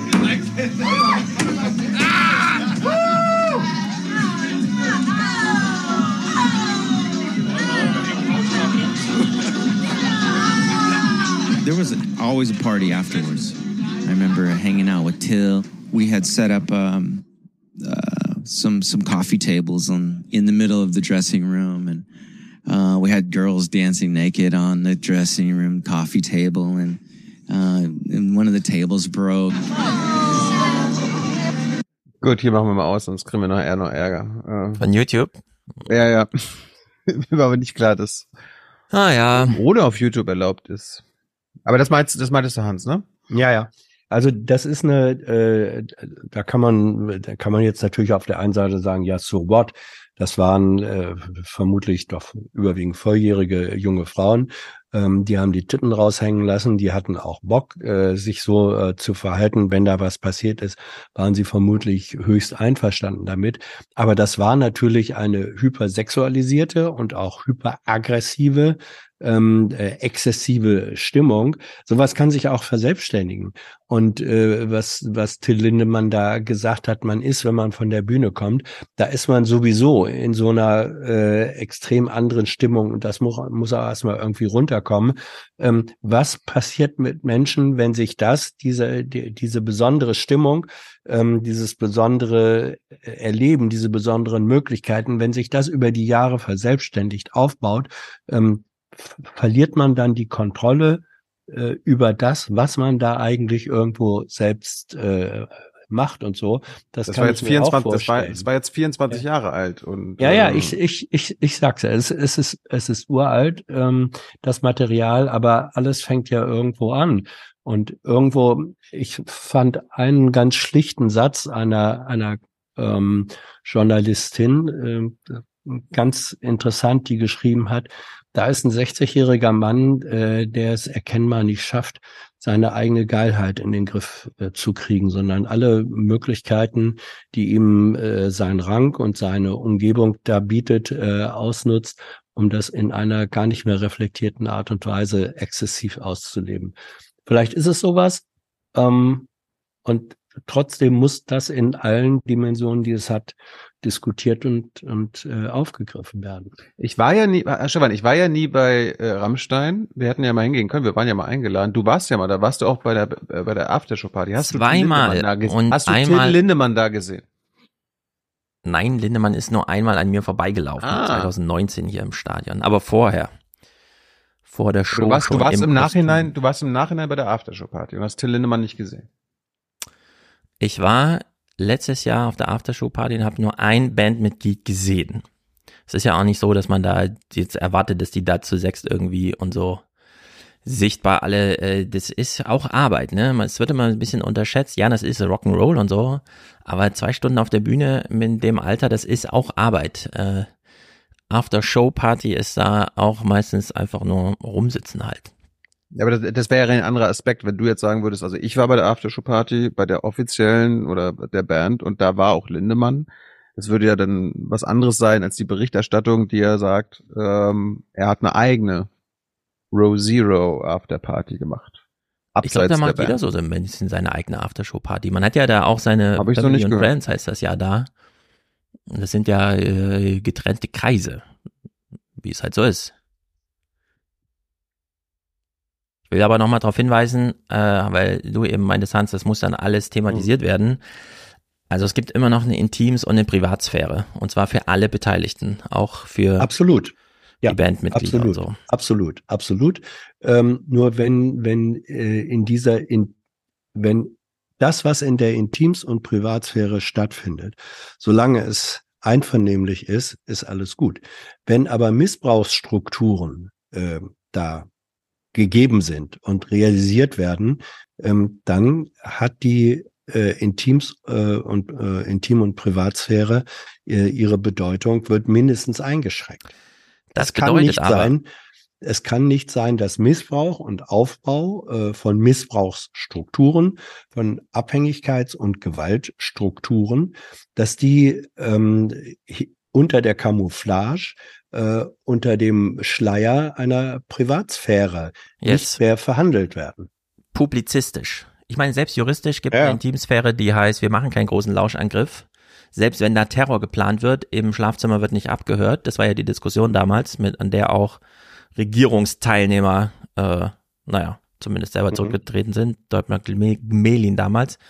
Aber die Intimsphäre steht ja durchaus für das, was du eben genannt hast, zur Verfügung, wenn die Polizei ein berechtigtes Interesse hat, danach zu fragen. Mhm. Und wenn nach einem fünfstündigen Gespräch die Polizei meint, hier gibt's kein weiteres publizistisches Interesse, dann muss man solche Punkte auch mal akzeptieren. Dir wird der Weinstein-Skandal nicht im Detail öffentlich vorgekaut. Es wird da nicht erklärt. Die werden nicht mal die Namen der Frauen genannt. Man muss mit diesem Urteil, ob man es gut findet oder nicht, äh, einfach öffentlich dann klarkommen. Das eigene persönliche Interesse kann man nicht einfach in ein öffentliches umwandeln. Nein, völlig klar. Ähm, Das ist das, deswegen- was wir an der Bild seit Ja, ja. Jahrzehnten kritisieren. Ja, ja, ja, ja. Deswegen, deswegen habe ich ja eben äh, äh, gesagt, ähm, was aus meiner Sicht nicht angehen kann, ist, dass ähm, wenn es real äh, Gewalt ähm, und andere äh, Rechtsverletzungen, auch Würde ist, ist eine Form von äh, Beeinträchtigung der Persönlichkeit. Das darf nicht versteckt werden, verschleiert werden hinter dem äh, hinter der Nebelwand der Intimsphäre. Darum geht's mir. Das nicht publizier, äh, äh, das nicht publizistisch jeder Name, jeder Vorfall und dann auch noch voyeuristisch ausgebreitet werden äh, soll, das ist völlig klar. Ähm, aber die Aufklärung und der öffentliche Diskurs darüber und wenn zum Beispiel Frauen dann sagen, ich gehe jetzt an die Öffentlichkeit, ähm, ich habe äh, zehn Jahre äh, oder länger äh, den Mund gehalten, weil ich mich geschämt habe, weil ich mich nicht getraut habe. Aber jetzt will ich, dass das rauskommt, dann haben auch die alles Recht dazu. Yes. Und wir haben es geschafft, nicht einmal das lyrische Ich zu nennen. Sonst wäre ich auch schreiend rausgerannt. Ja. Gut, 100 Euro von Joschka. Und er schreibt, du meintest wohl Joschka, nicht Joscha? Ich weiß nicht genau, wie es gemeint ist, weil hier ist auch ein Leerzeichen, Jos. Beim Ach so, letzten das Mal. ist wieder so ein Bankleerzeichen an der falschen Stelle. Naja, Joschka jedenfalls. 100 Euro, Produzent. Sehr gut. Außerdem Produzent Christian, mehr Soundboard und weniger Inhalt bitte. LOL. 55, Mehr 55. Er Mehr möchte Katzen. Mehr Inhalt und weniger Soundboard. Wir werden uns dafür einsetzen, dass diese Welt eine atomfreie Welt ist. Die Bundesregierung steht für eine atomfreie Welt. Mhm. Hast nicht noch irgendwas beizusteuern als Protest dafür? Äh, My resolution airstrikes. Bomb them. Bomb them. Keep bombing them. Bomb them again and again. 54 Euro aus Dresden von Stefan. Kann hier in Dresden mal jemand aufräumen? äh, ja, langsam. Es kommen die aus. Nee, hier. Herr Budin, wir als Dresdner schätzen Sie sehr. Kommen Sie nach Dresden und räumen Sie hier auf für ganz, für ganz Deutschland. Ja, ob sie das immer noch sagt. 50 Euro von Helene, danke für den Aufwachen-Podcast. 50 von Laura. Nun beende ich meine Schwarzhörerschaft, denn klingend springt die Münze. Wohlan, Kutscher. Spanne er die Pferde ein und spute sich, denn springend klingt die Münze. Grüße an euch und an meinen Bruder Jan. Also Jan, wenn du eine Schwester hast, die Laura heißt. Schwarzhörerschaft ist beendet. Elena unterstützt. Jörg, äh, auch 50 von Georg. Vielen Dank. Ich freue mich auf die Juni-Folge. Das ist ja diese. Und äh, Anne möchte gern ein Brot kaufen. Das ist sehr viel weibliche Unterstützung. Schön. Der Bundespräsident zeigt Verständnis und kauft ein Brot. Lukas ist auch noch Produzent mit 48,40, also es waren mal 50, aber PayPal und so. Claudio 42,42, also genau die Grenze. Aufwachen forever. Magnus Schick 42, äh, bisher schwarz gehört, scheiße gelaufen, aber jetzt Geld, Handys und Klamotten für alle. Äh, jawohl. Was haben wir? Sir, die Ohren des Opfers sind völlig verbrannt. Scheint, als wäre seine Schwarzhörerschaft beendet.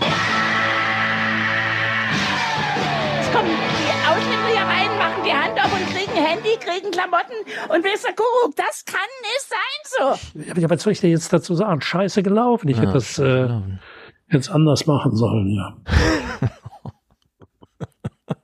Er tut mir immer noch leid.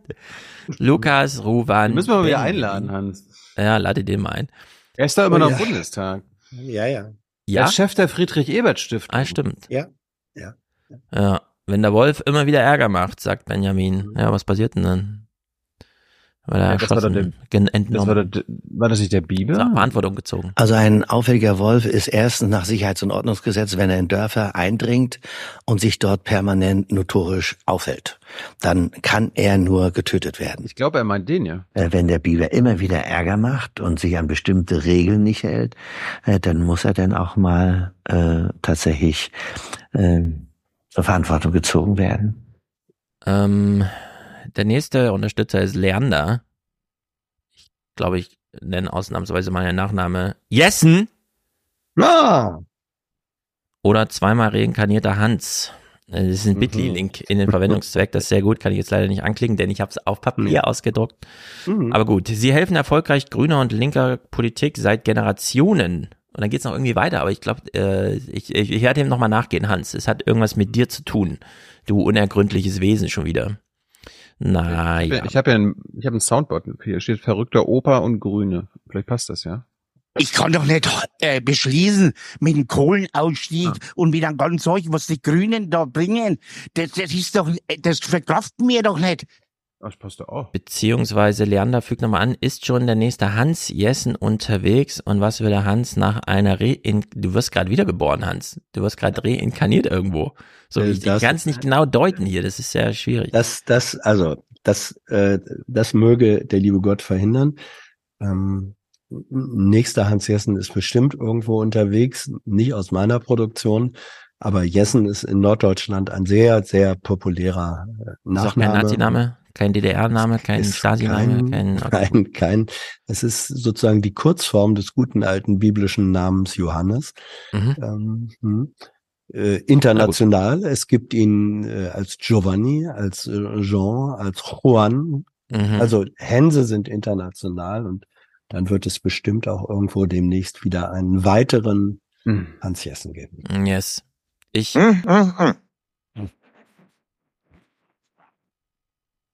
Hm, Ich unterschlage, dass hier in dieser unendlichen Verwendungszwecksache noch irgendwo steht, ist natürlich alles ein Witz. Gut. Tobias und Stefanie, fantastisch, dass Aufwachen wieder da ist. Grüße aus dem Lipperland. Kennt ihr es, das Lipperland? Ja, natürlich. Ostwestfalen. Lippe. Schaum, Scha Schaumburg-Lippe. Hug, Kai, Oliver, Florian, erstes Land, dann der Wolf und dann Frank Walter Meyer. Mhm. Ähm, erst der Podcast, dann das Land, dann die Partei und dann man selbst. Zuerst kommt das Land, dann eine ganze Weile nix, dann die Partei und die Person.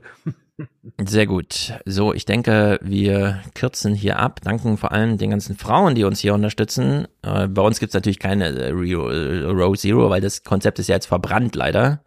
Ich fand es eigentlich immer ganz nett und äh, damit herzlichen Dank an alle, die hier auf der Tribüne waren.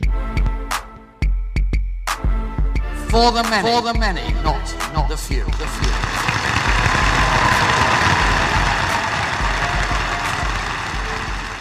Wir sind nach wie vor das Land, äh, das äh, den europäischen Wirtschaftsmotor zieht.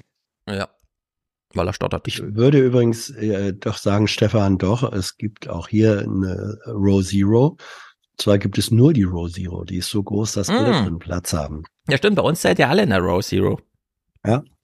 Außer Tilos Katze, die sitzt noch eine Stufe weiter vorn. ja, das stimmt. Gut. Ja, äh, ich, wir sind ja schon weit fortgeschritten. Ich würde jetzt nur noch äh, ein paar witzige Sachen, die ich unbedingt euch vorspielen will, Okay. zeigen. Mhm. Du kannst dich ja auch noch beteiligen. Also ich muss das wieder meinen. Wollen wir die Migrationspolitik einfach übersprungen, indem wir sagen, die haben alle den Arsch offen? Die haben wirklich alle den Arsch offen. Okay, gut. Haben wir das abgehandelt. Ich, äh, ich empfehle die BBK zur europäischen Asylpolitik, nämlich die Kritik daran äh, von letzter Woche. Die war gut. Da war am Ende des, ähm, des Hauptkritikpunkt, Hans, du warst, äh, warst ja auch irgendwie lieber keine Reform als diese Reform. Ja. Also du meinst jetzt die Kritik, die Journalisten in ihren Fragen dort mit darstellten, oder? Ja. Ja, gut. Sehr gut. Äh, du hast ja vorhin Air Defender angesprochen. Es gibt ja Planespotter und die dürfen natürlich auch nicht in der Berichterstattung fehlen. Das wir mal hier mit an. Was ist denn jetzt schon wieder? Jetzt geht hier gar nichts mehr. Was ist denn los? Warte mal. WhatsApp, äh, nicht WhatsApp, Watch Together lässt uns im Stich. Das ist blöd. Ah, jetzt. Kurz nach 10 startet der erste von neun Eurofightern, die heute an der Übung teilnehmen. Die sogenannten Planespotter, also Flugzeugbeobachter Freuds. Und das war die reine Neugierde.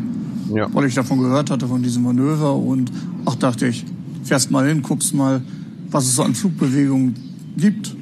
Kampfjets, Transportmaschinen, was halt hier so stattfindet, was gemacht wird. Ja, das ist schon faszinierend, sowas zu sehen. Ne? Das sieht man ja nicht jeden Tag, ein Düsenjäger oder eben so eine Zivilmaschine. Ne?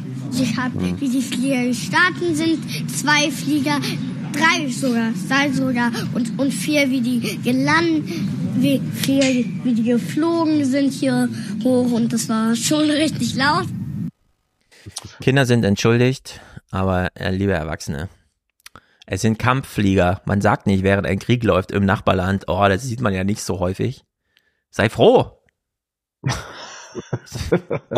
Ist doch absurd.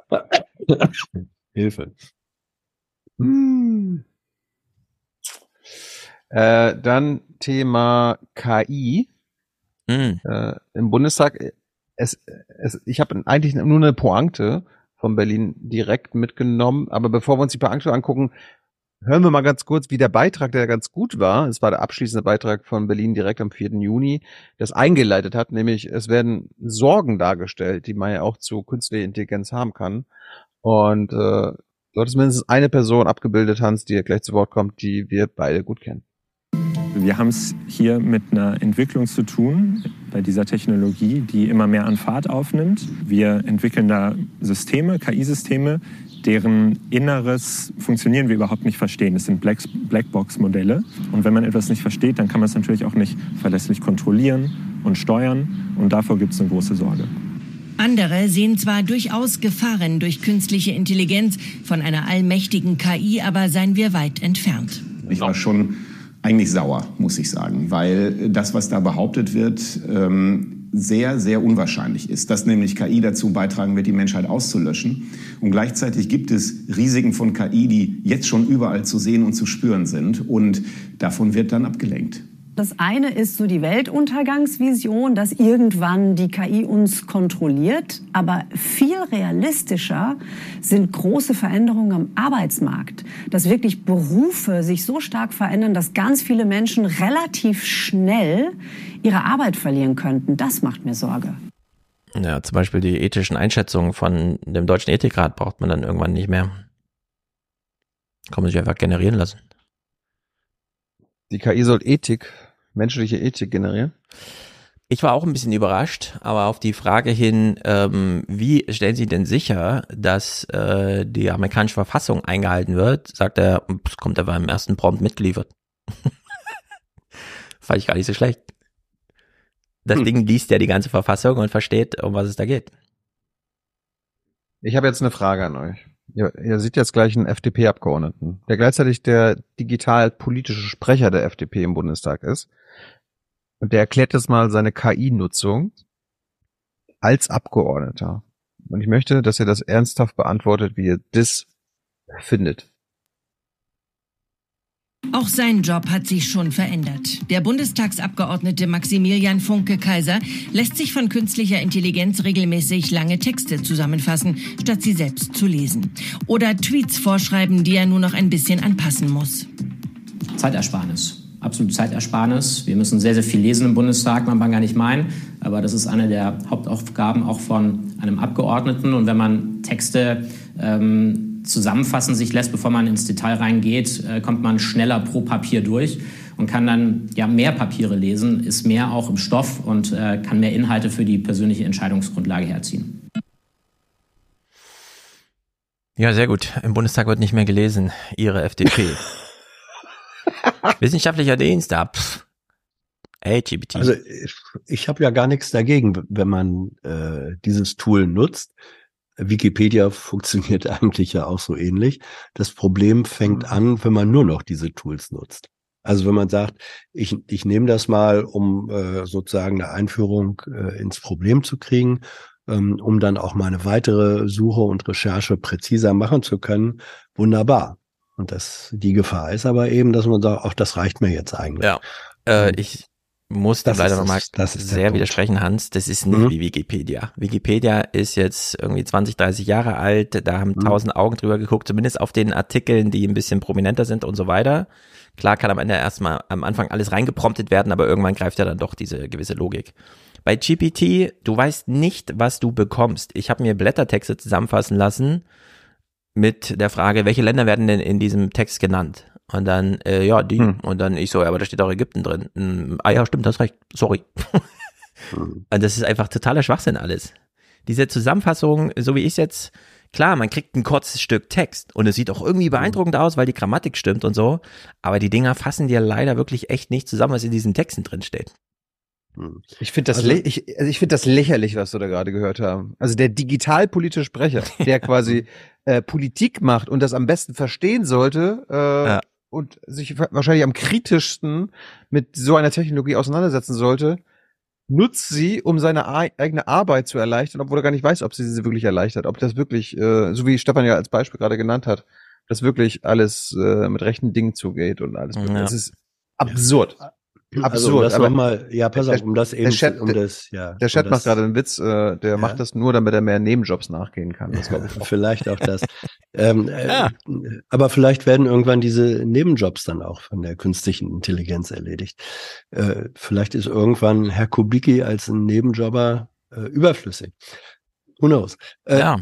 Also, als ich eben gesagt habe, das ist ja im Prinzip wie Wikipedia, das bezog sich wirklich nur auf die Kürze und Zusammenfassung der Texte. Also nicht, nicht, äh, nicht, nicht auf die Durchdringung. Völlig klar bei Wikipedia und das ist auch gut so.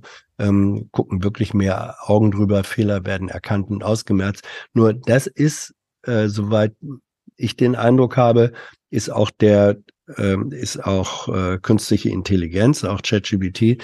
GPT ist ähm, in der weiteren progressiven äh, Entwicklung begriffen.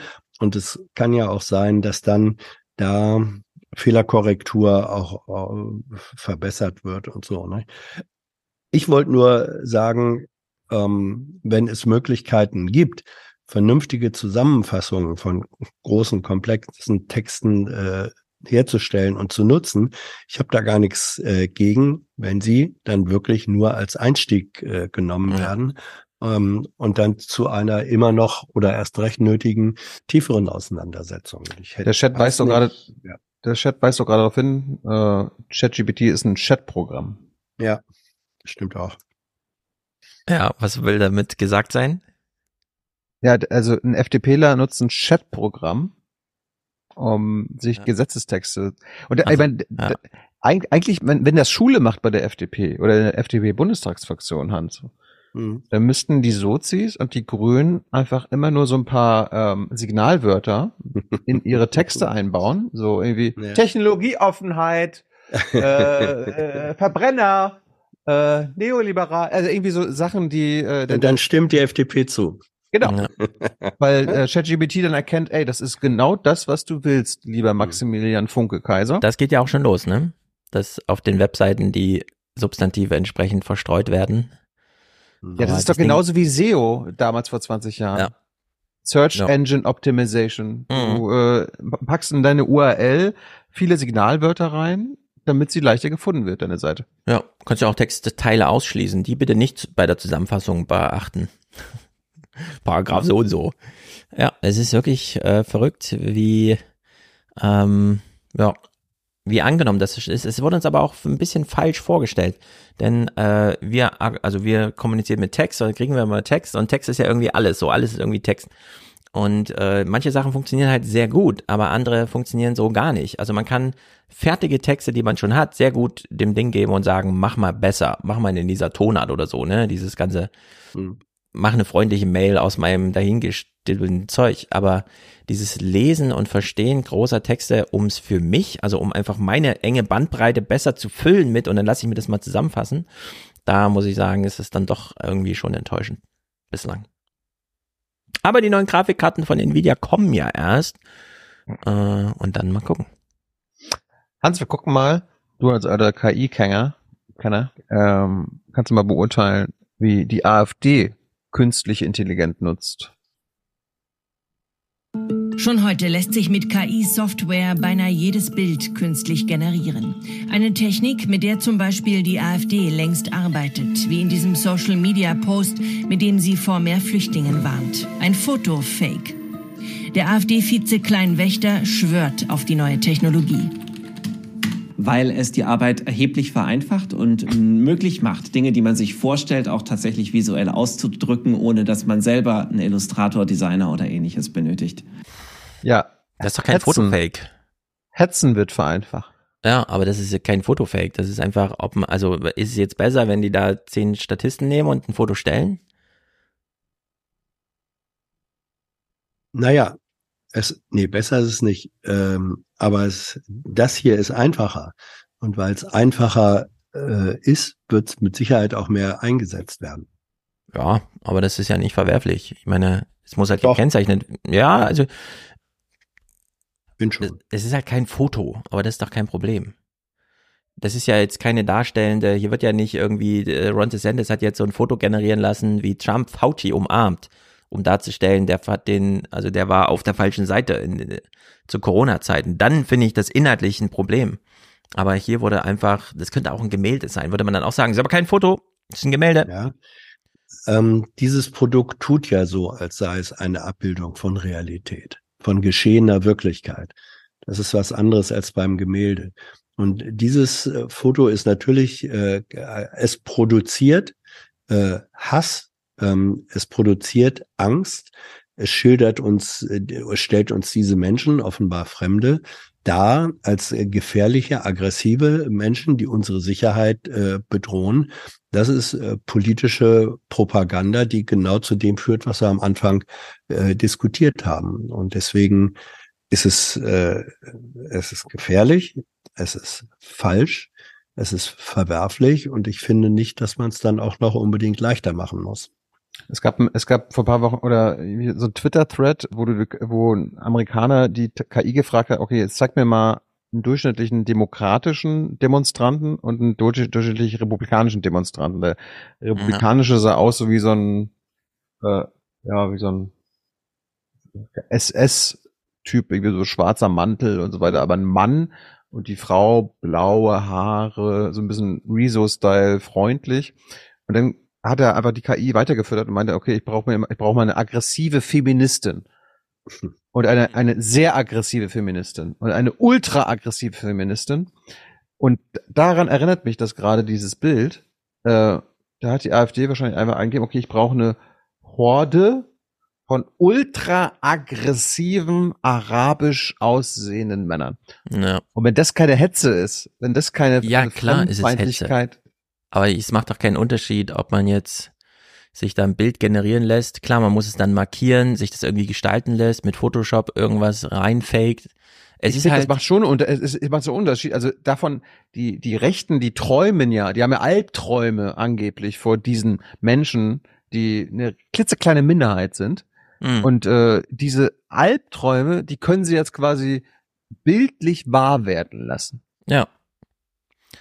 Es ist fabriziert, das stimmt. Ja. So wie alles. Und Jede politische Kommunikation ist fabriziert. Wenn Olaf Scholz eine Rede zum Thema Arbeit hält, oder wie damals Martin Schulz, und die bauen in Bielefeld so eine Bühne auf, wo ein Kletter, also ein äh, Gerüst und äh, links die Malersachen und rechts die Schreinersachen und so ist es halt. Ja, aber äh, Stefan, du hast ja vorhin selbst darauf hingewiesen, dass CNN gegenüber, äh, ich weiß nicht wie viel Millionen von TikTok-Klicks als neues Mainstream-Kommunikationsmedium äh, völlig ins Hintertreffen geraten ist. Wenn die, äh, wenn die Realitätsverzerrung oder das Vortäuschen einer tatsächlich nicht existenten Realität so einfach gemacht wird, dann entfaltet das natürlich auch in diesen Social Media, wenn das, ich sag mal, jeder Hirni in zwei Minuten machen kann, eine Breitenwirkung, die dann logischerweise doch auch eine Qualität äh, in der Diskursbeeinflussung erzeugt. Ja. Also ich sag mal wie folgt. Man kann das ja nicht mehr aufhalten. Ich bin ja auch für eine gewisse Art von Accidentarismus. Wenn ich ein AfD-Plakat sehe und in einem Jahr immer noch glaube, das stellt irgendetwas mit Realität dar. Nein, das ist jetzt die Aufgabe von, und wir kennen ja die Namen, die ARD, das ZDF. Ja, das ist jetzt die neue Aufgabe, diese Art von Reputation zu benutzen, um Aufklärung, Darstellung, Informationsdienste und so weiter zu leisten. Aber Ja. ich habe gar nichts dagegen, wenn wir gesellschaftlich haben wir uns so schon drauf geeinigt, die AfD ist so und so eine Partei, wenn wir einfach diesen Satz nochmal ergänzen mit, wenn wir ein Wahlplakat der AfD sehen, ist das einfach auf dümmst, einfachste, banalste Art und Weise an einem Schreibtisch zusammengepromptet und soll uns emotional erreichen. Und da muss sich jeder Einzelne fragen, echt, will ich mich jetzt davon erreichen lassen? Die Monika Gruber hat wenigstens noch eine Bühne aufgebaut und eine Einladung geschrieben und so weiter. Aber von dem Plakat, was, also wie billig ist denn mein Gehirn gestrickt? Ja, und da Ja, es gibt, gar nicht es gibt verkehrt, Leute, wenn die das da einfach all in gehen. Es gibt Leute, die das, äh, ich meine, die wenigsten Leute lesen sich irgendwie Bildunterschriften durch. Ich bin jetzt gerade auf dieser Instagram-Seite von diesem Norbert Kleinwächter.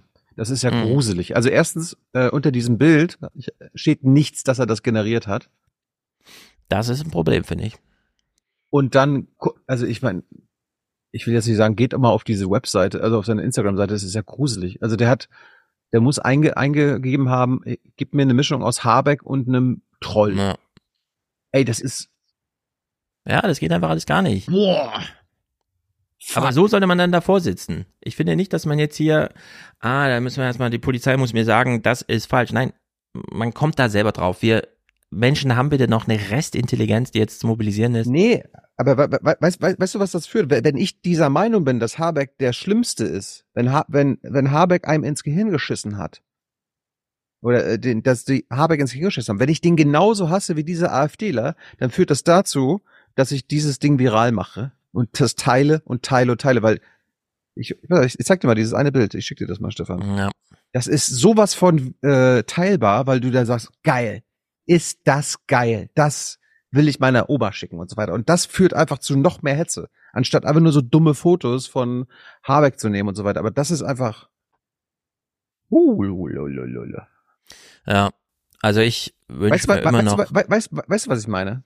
Ja. also das, Ich weiß, was du meinst, aber ich wünsche mir einfach eine Situation, in der also ich habe es ja auch mal geschickt auf WhatsApp. Sei es der Nachbar, sei es äh, der Sohn, sei es irgendwer zu dem Vater hingeht und sagt, ich weiß, du bist ein Boomer, ich weiß, ich kenne deine Freunde, aber wenn ihr so ein Bild seht, geilt euch das wirklich auf und dann müssen einfach alle kurz drüber nachdenken und sich denken, nee, irgendwie, hm, vielleicht hast du recht. Vielleicht ist dieser Norbert Kleinwächter doch für nichts zu gebrauchen, außer für gepromptete Bilder, weil das ist auch einfach, irgendwo muss auch, ich meine, wir haben uns jetzt so viele Jahre von Social Media rechts und links verirren lassen und TikTok und so weiter, aber irgendwo hofft man doch, dass doch irgendwo so eine Grenze ist, oder? Dass man sich dann so denkt, nee, Habeck als Troll, ich weiß nicht, irgendwie, keine Ahnung, ich schicke das jetzt mal nicht dem Egon, weil es ist mir einfach zu blöd. Ich finde zwar, der Habeck ist blöd, aber das ist irgendwie. Und außerdem, wie viel solcher Bilder will man denn schicken? So viel wie generiert werden können? Also jeden Tag 20 solche Bilder? Das ist doch bescheuert alles. Mach, mach doch offenbar. Ich finde, dieses AI-Zeug hat jetzt so einen, äh, hat so eine gewisse Attraktivität, weil es einfach so wahnsinnig schnell und leicht ist, dass wir hier wirklich mal diesen Axelitarismus, zumindest publizistisch, kann man jetzt wirklich alles mal vor die Wand fahren, bevor wir strukturell alles einreißen. Also Leute, all in. Generiert, was das Zeug hält. Matthias macht es ja so Das ist verantwortungsvoll, eine- das ist so crazy. Immer noch einen eine- zweiten Tweet. Das ist eine interessant, das ist eine interessante Mischung zwischen, ähm, zwischen Idealismus und Defetismus, die du da gerade produzierst. Naja, ich meine, ich habe jetzt diese Nvidia-Pressekonferenz gesehen, wo sie ihren neuen und damit lernt künftig die Maschinen selber. Das ist irgendwie Beschleunigung zwischen 2020 und 2023 von Faktor 40 für den gleichen Energie- und Geldeinsatz. Hier rollt eine Lawine, die kriegst du nicht mehr aufgehalten. Das Zeug ist in Photoshop eingebaut. Das hat jeder. Ja, ja. Du kannst dir diese Videos generieren lassen, äh, ist ein Tweet-Thread nach dem anderen, das sind die besten AI-Tools und so. Wenn man meint, es verspricht jetzt irgendwem irgendwas, jeden Tag 70 Bilder von Habeck mit verschiedenen Tiergesichtern zu kreuzen und ich glaube, die Ermüdung ist irgendwann da, denn ja, der Computer kann unendlich viel, aber unsere Bandbreite kommt jetzt wirklich an ein Limit. Die Leute können zwei Stunden am Tag TikTok machen, aber nicht 700. Ja, also irgendwo ist da eine natürliche Grenze. Und deswegen äh, würde ich sagen, ja, promptet drauf zu. Das Zeug muss Ja, jetzt abgenutzt werden, äh, wirklich einmal. Ich, ich, warte, ich, warte noch ich, ich warte noch auf diese antisemitischen äh, Bilder. Ich meine, es gibt ja so Krake. Ah, du wirst noch alles äh, kriegen. Alles. Und, dann, und das einfach in in Verbindung irgendwie, mach mir eine Krake mit Habeck. Ja. Also, also diese ganzen Sachen werden dann irgendwann vermischt. Und das. Ja. Für die Sachen, die sich auf dem Bildschirm abspielen, bin ich, äh, glaube ich, jetzt für einen Axelitarismus. Ja, du. Ja. Ähm, aber was sind die, wa- was sind die möglichen Kollateralschäden? Dass man, finde ich, muss man mit bedenken. Wir haben das ja ähm, er, erlebt, die Delegitimierung ähm, von eigentlich legitimierter Politik durch Social Media.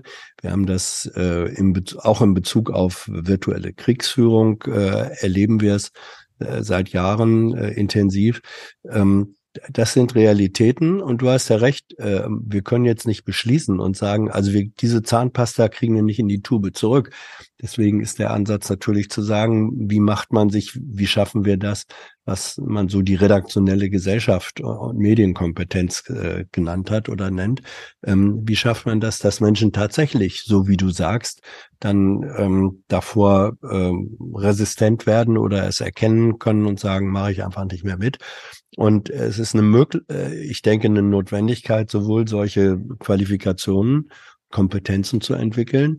Ich finde auch, klingt so ein bisschen komisch, aber zu sagen, dass es ein Wasserzeichen braucht äh, Mhm. für derart konstruierte Bilder, äh, das ist eigentlich vorsintflutlich. Nicht? Wasserzeichen war äh, hat Papiere, äh, Papierqualität gemarkt vor, vor 500 Jahren, dass man sagt, so und sowas äh, fassen wir jetzt wieder an und nutzen es für moderne Technologien. Es braucht solche äh, solche Möglichkeiten der Erkennbarkeit und der äh, Kritikfähigkeit dem gegenüber. Wenn, Stefan, wenn du jetzt so aussehen würdest wie einer dieser jungen Männer auf dem keine KI-generierten Bild, würdest du auch immer nur sagen, austoben? Ey, es wird von uns allen 100 Millionen, 1000 Milliarden Bilder geben, wo wir uns wiedererkennen, wo wir uns falsch dargestellt sehen, wo alles Mögliche passiert. ist einfach überall. Ich meine, wie lange haben die auf der Republika-Bühne sich immer wieder im Selbstgespräch gesagt, und dann habe ich festgestellt, als Politiker, als hm, als hm, man muss nicht alles ernst nehmen, was auf Twitter passiert. Ich habe noch mal das Lomka am Ohr. Ja, und dann haben wir irgendwann entschieden, nee, wir gucken nicht mehr die ersten drei Stunden morgens im Büro, was auf Twitter los ist, sondern wir entkoppeln uns davon. Und das hat so viele Jahre gedauert. Ich will nicht, dass wir, so wie wir beim Social Media Topf, wie die Frösche reingeworfen wurden und dann wurde es nach und nach hochgedreht und nach zehn Jahren immer noch und so. Nee, ich will jetzt einfach, kommt, wir springen jetzt 2023 alle in diesen AI-Topf, kochen das Ding einmal durch und danach, ja, du hast ein AI-Dings gepromptet und mir das geschickt. Toll. Das will keiner mehr sehen. Ich will nicht, dass hier eine innerliche Aufklärung oder so. Ich will jetzt nur noch Überdruss. Aber das ist ja nicht Twitter. Ich meine, äh, ist überall. Keine Ahnung. Unsere Überall. Eltern verschicken sich sowas auf WhatsApp. Und, Ja, überall, Äh, denken, überall. denken, die informieren sich deswegen. Überall, überall, überall. Du hast es jetzt überall. Es ist keine Atomkrafttechnik oder so, die kann man nicht irgendwo, das ist alles, es ist überall, ja. Die, kannst du keine Behörde losschicken, die auf jedes Handy guckt, dass da keine, das wär's noch, wenn wir eine AI-Kontrolle bekommen, wegen, äh, und so, Nur weil nachdem wir die Chat-Kontrolle jetzt schon haben. Gut. Äh, noch was Lustiges, ihr müsst beide aufpassen. Ich habe nämlich, ich, ich gucke ja immer Dokus. Ich bin ja ein großer TV-Doku-Fan, ZDF-Reportage am 22. Mai. Hans, ich weiß nicht, ob du es gesehen hast, du guckst ja auch mal brav jeden Abend das Fernsehen. Jeden Abend, natürlich. Ja, du musst, du musst ja für deine 18 Euro jeden Monat äh, auf Ich muss das auf, abgucken, ja. Auf deine Kosten kommen. Wir beschä- beschäftigen uns aber mit, mit Frankfurt, da wo Stefan terrorisiert wird. Also von diesen Anti-Auto-Fanatikern Mhm. in der Stadtverwaltung. Ähm, Richtig. Es geht, es geht um Parkplätze. Es war eine Doku über Parkplätze. Yes, hau rein! Sehr beliebter Clip hier in der Stadt. Ach, kennst du schon? Guck ihn gern. Pass auf. Was meinst du, wo ich meine Hüte kaufe? Die Stadt hat ja angekündigt, dass äh, jetzt die kernstadtnahen Bereiche, und da gehören wir auch dazu, dass er dort jetzt auch ein deutlich härteres Überwachungs- und Parkplatzregime durchsetzt und eben dann nur noch äh, ähm, die Autos vertreiben will. Sollte es so weit kommen, überlegt er, den Standort in der Innenstadt aufzugeben. Also ich habe das Video gleich verfremdet, weil ich habe, ich zoom rein, um meine Kritik zu verdeutlichen, aber den Rest habe ich so gelassen. Mit diesem Gedanken spielt auch die Hutmacherin Susanne Benfer seit kurzem. Da kauft äh, Stefan seine Hüte. Kaufen wir alle unsere Hüte. In Frankfurt. Obwohl, der hier, den ich gerade aufhab, das ist noch, erkennt das wieder? Ja. Haben wir in Wien, Wien gekauft. gekauft. Als wir im Büro waren des SPÖ-Chefs, wie heißt der nochmal? Also der andere, also der richtige, also der so, Christian nicht Kern. Österreich, Mann. Okay, zurück. So, wir, wir lernen jetzt Stefans Hutmacherin. Spielt auch die Hutmacherin Susanne Benfer seit kurzem. Sie betreibt ein Hutgeschäft im Frankfurter Nordend. Im Öder Weg probiert die Stadt ein neues Verkehrskonzept aus. Die Autostraße wurde in eine Fahrradstraße umgewandelt, mit dem Ziel, den Stadtteil vom Verkehr zu entlasten. Im Rahmen der Umgestaltung mussten auch die 74 Parkplätze in der Straße, Sitzgelegenheiten und Pflanzkübeln weichen. Jetzt finden Susanne Benfers Kunden in dem Viertel keinen Parkplatz mehr. Ja, also letzte Woche zum Beispiel hatte ich eine Kundin, die hatte sich angemeldet, um Hut zu kaufen. Und hat dann nach einer Stunde angerufen, sie ist total verzweifelt, sie findet keinen Parkplatz, ist durch sämtliche Seitensträßchen gefahren und ist dann wieder abgedreht nach Hause gefahren. Und das geht nicht, dass uns die Kunden verloren gehen wegen den um Umbaumaßnahmen im Öderweg. Seit über 30 Jahren betreibt sie hier ihr Geschäft. Wie viele andere Geschäftsleute in der Straße fragt sie sich jetzt, wie es weitergehen soll. Ich mache mir ernsthaft Sorgen. Und nicht nur ich, also auch meine Freundin, die hat eine Boutique, die überlegt zuzumachen. Da unten ist einer, der hat 70 Prozent Umsatzeinbußen, der weiß gar nicht mehr, wie es weitergeht. Ja. Also wir haben hier massive Probleme. Und so treffen Gegner und Befürworter des neuen Verkehrskonzepts immer mal wieder aufeinander. Ja, also nachdem ich ähm, mich aufgeregt habe über die Maßnahmen im Öderweg, habe ich plötzlich rohe Eier an meiner Hausfassade gehabt. Ich meine, wer hat da ein Problem mit mir, nur weil ich meine Meinung sage? Ich zum Beispiel. Für uns Geschäfte ist es eben schwierig. Stefan, du musst jetzt für unsere HörerInnen sagen, was man dort beobachten konnte. Du meinst so im Detail? Habe ich jetzt nicht drauf geachtet. Du hast irgendwo reingezoomt, ne? Hast du gesagt. Ja, es geht darum, dass sie behauptet, dass ihre Kunden nirgendwo mehr parken können. Ach so, ja genau, ja. Dabei ist im Bild ein Auto. Im, im, Ja. nee, im Kamerabild ein Parkhaus hinter ihr genau. Ja, das wollte ich gerade sagen. Also, da hinten sieht man das Eschenheimer Tor, oder wie das heißt. Es ist von dort aus, es sind 20 Parkhäuser zu Fuß zu erreichen. Die Frankfurter Innenstadt zeichnet sich dadurch aus, dass man zu Fuß, ohne eine ganze Stunde, sondern viel weniger Zeit zu brauchen, vom Städel am Main entlang zur Schirn, Römer, Paulskirche, Dom, Altstadt, kann man nochmal hochgehen zu ihr, kann man wieder runtergehen, kann man noch ein Eis essen, kriegt man noch einen Döner, kann man in die Kleinmarkthalle gehen, kriegt man noch eine Wiener, ja, kann, holt man sich einen Gulasch, die Stunde ist noch nicht um, alles abgelaufen. Und äh, als äh, das durch Twitter ging, äh, dass da irgendwer, eine Frau eine Stunde durch diese Straßen geirrt ist, die hat ja wirklich eine Stunde lang alles blockiert. Die, wie viel Fahrradfahren ist sie begegnet und so weiter, ja, die alle rumkotzen, weil muss dieses Auto jetzt hier langfahren? Und die Antwort ist, ah nein, wir stellen fest im Fernsehen, die musste hier gar nicht langfahren. Wieso ist die eine Stunde lang hier rumgefahren? Also das ist wirklich, äh, Ja, aber man kann der Frau doch auch nicht zumuten, ähm, über möglicherweise mehrere hundert Meter Ja. so einen schweren Hut zu schleppen. Das, sind, das sind, das sind nicht mehrere hundert Meter. Ja, Ich sag ja im Zweifelsfall, äh, lass es Nein, mehrere hundert Meter brutal. sein. Ja, Ich glaub, das sind Sch- 20 ich mein, Meter. 20 Meter ist das äh, Parkhaus entfernt. Aber auch. Ich meine, wir sehen aber da vorne Galeria 20 Kaufhof Meter, und so, ein, ne? so ein Hut ist, ist so schwer. Alter. So ein Hut ist schwer.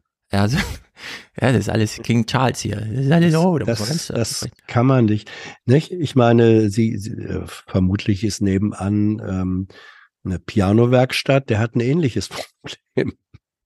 Aber jetzt, jetzt, pass auf, Hans, jetzt aber ehrliche, ehrliche, du hast ja schon mal Reportagen, TV-Reportagen gemacht. Ja. Wenn man, wenn man so eine Reportage macht, mit so einer Frau, Ja. die sich als Opfer fühlt, als geschäftliches Opfer des Parkplatzregimes der Stadt. Ja. Und im Hintergrund auch noch zeigt, dass es ein Parkhaus 20 Meter weiter gibt. Ja. Also ein Problem, Lösung ihres Problems. Ja. Ja. Sollte man als äh, Journalist wie du das dann nicht im Beitrag in irgendeiner Weise kennzeichnen, sich darüber lustig machen ähm, und ihr Anliegen nicht ernst nehmen, weil ich habe ich hab's ja gerade zwei Minuten durchgespielt, um euch zu zeigen, die haben das durchge durchgenudelt Ja. mit ihr. Jetzt, jetzt weiß ich ja wieder nicht, war das der gesamte Beitrag ähm, oder hatte der noch zwei, drei Minuten vorher, wo auch die Die andere Doku, Seite die Doku dauerte kam? 30 Minuten und das Gut. war und, und der Teil mit ja. der Hutmacherin ging jetzt diese 200 Minuten. Ja, ja. Ja, ist Aber jetzt war keine in- Spalterei, Hans. Ohne Ironie, Hans. Das Nee, ging ja. ohne Ironie so. Nein, das, das glaube ich ja. Nur wenn, ich weiß nicht, wenn in der Do- Doku vorkam, dass auch äh, zum einen diejenigen, die begründet haben, warum das verdammt notwendig ist und dass das jedem zumutbar ist, wenn das vorgekommen ist, dann ist das natürlich ein anderes Gesamtpaket, als wenn ich nur die zwei Minuten sehe. Diese Sequenz hier, vor allem diese Einstellung, die ist natürlich insofern äh, skurril. Äh, also da hätte ich schon, vorausgesetzt, es wäre mir als Reporter aufgefallen, was ich hoffe, da hätte ich vermutlich schon, wenn sie sagt, ja, und die ist hier stundenlang rumgeirrt, gesagt, gucken Sie mal, hinter Ihnen äh, ist der Eingang zu einem Parkhaus. Ähm, warum ist Ihre Kundin denn nicht da reingefahren? Das kann man, das kann man in aller Gelassenheit äh, freundlich verwundert so, so artikulieren. Und dann ähm, demontiert sich sowas ganz schnell. Gerade weil der Kameramann oder die Kamerafrau ja, offenbar explizit das so geframed hat, damit zu sehen ist. Ja, also das, wo die da steht, ne? Nennt man, es gibt ja in vielen Städten den CBD, den Central Business District, wo also Mieten besonders teuer sind. Das heißt, Gewerbemieten sind hier 50 Euro pro Quadratmeter aufwärts im Monat. Mhm. Dieser Anspruch, ne, also wenn ich mit dem Auto hinfahre, will ich acht Quadratmeter nur für mich und zwar kostenlos. Sollen die doch da oben äh, das alles bezahlen, ja? Ist einfach, das ist ich verstehe diese Boomer einfach nicht mehr. Also gut, jetzt habe ich eben bei AI schon gesagt, ja, irgendwann wird ja mal so ein Bodensatz an Intelligenz erreicht sein, den man nicht unterschreitet. Aber dann sehe ich wieder sowas oh. und denke mir, es geht einfach so nicht weiter. Wirklich, ja, die ganze Welt geht unter und die fahren eine Stunde rum und suchen ihren Parkplatz. Ja. Das ist einfach, das ist so, das ist so krank. Schön, dass ihr das auch so lustig fandet. Das ist einfach die, äh, Doku, die Doku heißt Parkplatz, Stress und Abschleppfrust. Also wer sich dafür interessiert. Ich würde die ganze Innenstadt räumen. Alle Autos Quatsch, raus. Doku im ZDF. Die menschenleere Innenstadt. Ja, nee, die autofreie Innenstadt. Für Menschen. Apropos. Jo. Letztes Thema bei mir, den Rest spare ich mir einfach. Urlaub. Warst du schon im Urlaub, Stefan? Fahrt, fährst du noch? Ich war letzte Woche in Italien. Mann, hat mir das gefallen. Das ist so gut. Wie bist du denn gekommen? Geflogen. Es tut mir sehr leid, aber alle zehn Jahre fliege ich mal. Denn nach Rom sind es ja dann doch, äh, ist einfach weit. Fährt da kein Zug von Frankfurt aus? Ich war etwas zeitlich angespannt. Ich wollte ganze Tage nutzen. Ich wollte keine Reisetage, weil ich war auch nur vier Tage unterwegs. Und äh, ich bin ernsthaft der Meinung, nachdem ich den Adam Tooze Tweet gelesen habe zu ja, äh, wenn jetzt nicht die FDP kommt mit, wir brauchen E-Fuels im Porsche, dann kriegt man das mit dem Flugverkehr durchaus CO2-neutral hin. Und zwar, wenn man es durch richtige Besteuerung macht, kostet es nicht mal mehr dann. Äh, also die äh, technischen Möglichkeiten sind da und ich finde, die sollten jetzt mal ernsthaft genutzt werden. Und in der Hinsicht, ich habe sehr viel Geld für mein Ticket bezahlt. Und ich bin dafür, dass man das demnächst weiterhin so über sehr viel Geld regelt, dass man klimaneutral Ah, fliegt. darüber reden wir gleich. Äh, Hans, äh, wir hören jetzt gerade eine Statistik im Tagesthemenbeitrag. Äh, Anteil der Deutschen, die mit welcher Mobil, also mit welchem Mobilitätsmittel in den Urlaub fahren. Was glaubst du? Wie viele Stopp, der ich will Deutschen? noch mal kurz hier, weil Jana muss natürlich. Stefan, Berlin, München, Rom mit dem Nachtzug. Ja, genau, Nachtzug. Was machen meine drei Kinder vorher an dem Abend, wenn ich im Nachtzug sitze? Was passiert denn dann? Das sind all diese Fragen, äh, die müssen beantwortet werden. Ja, es fährt ein Nachtzug. Schön, das nützt genau gar nichts in dieser Situation. Ich will, ich kann 6 Uhr morgens zum Flughafen aufbrechen. Ich will Nachtzug. Und ich könnte 9.30 Uhr in Rom sein. Da ist der Nachtzug gar keine Alternative. Der Chef soll mir mal sagen, ob es, ob es einen Nacktzug gibt, weil da Es fahre heißt ich gerne mit. Nacktzug. Ja. Bist du schon mal einen Nacktzug gefahren, Hans, oder Nachtzug? Oder beides? Das eine ja, das andere nein. Na du, alter FKK-Gänger, ne? Also, äh, Hans, du musst jetzt hier mal, wir machen jetzt hier mal, nee, ein Quiz machen wir jetzt nicht. Ähm, was glaubst du? Zu wie viel Stopp, Prozent? stopp, stopp, stopp. Jana, ganzes Abteil für die Kinder. Ich will meine Kinder nicht mitnehmen. Ich bin im Urlaub. Du brauchst, du brauchst Urlaub von den Kindern. Nee, natürlich. Ich bin ja jede Woche immer alleinerziehend hier. Ich nehme mir dann natürlich meine Woche frei. Aber solange ich Verantwortung für die Kinder habe, habe ich natürlich Verantwortung für die Kinder. Du warst, du warst eine Woche in Rom. Nee, ich war vier Tage in Rom. Ohne Kinder. Ohne Kinder. Auch schön, ne? Ja, das ist einfach, nee, ich war nicht eine ganze Woche in Rom, ich war, bin nach Rom geflogen, habe mir dann, ich hatte einen Tag für Rom und dann nochmal Hm. drei Tage auf dem Lande.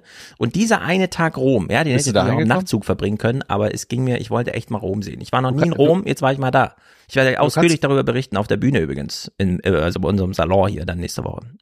Du kannst doch, du kannst doch kein Auto fahren. Wie bist du denn aufs Sand gekommen? In Italien. Ja, ich sitze ja in Autos und die fahren auch, nur das Tolle ist, ich sitze nie alleine in einem Auto. Das ist mein Klimabeitrag. Wenn ein Auto für mich bewegt wird, immer zu zweit. Gut. Hans, ähm, wir hören jetzt den Anteil von Leuten, die in den Urlaub fliegen, mit dem Auto in den Urlaub fahren oder mit der Bahn. Äh, ranke uns das mal. Du musst uns jetzt nicht die Prozentzahlen sagen. Ähm, Urlaub in welcher Länge? Allgemein Sommerurlaub der Deutschen. Äh, Womit, womit fahren sie am meisten in Urlaub und womit am wenigsten? Also ich würde immer noch sagen, äh, Auto am meisten, Fliegen am, nee. Ähm, Auto. doch, Fliegen, also Auto am meisten, Fliegen am zweithäufigsten und Bahn am dritten. Ich habe es nur mitgebracht, weil, weil ich denke immer, Stefan fährt ja nach Holland mit dem Zug. Ja, das geht ja von hier sehr gut. Amsterdam ist ja 80 Prozent der Strecke schon in 20 Prozent der Zeit. Danach muss man mit niederländischen Bahnen fahren, wenn sie fahren. Fühlst du dich als Minderheit? Oder Als glaubst du, Zugfahrer? du- Absolut. Ja? Okay, wir mal rein. Also das ist einfach.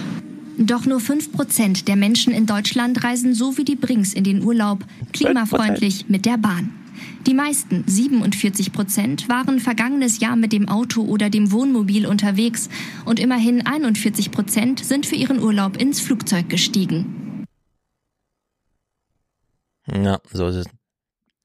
Also 5% hätte ich- hätte ich jetzt nicht geraten.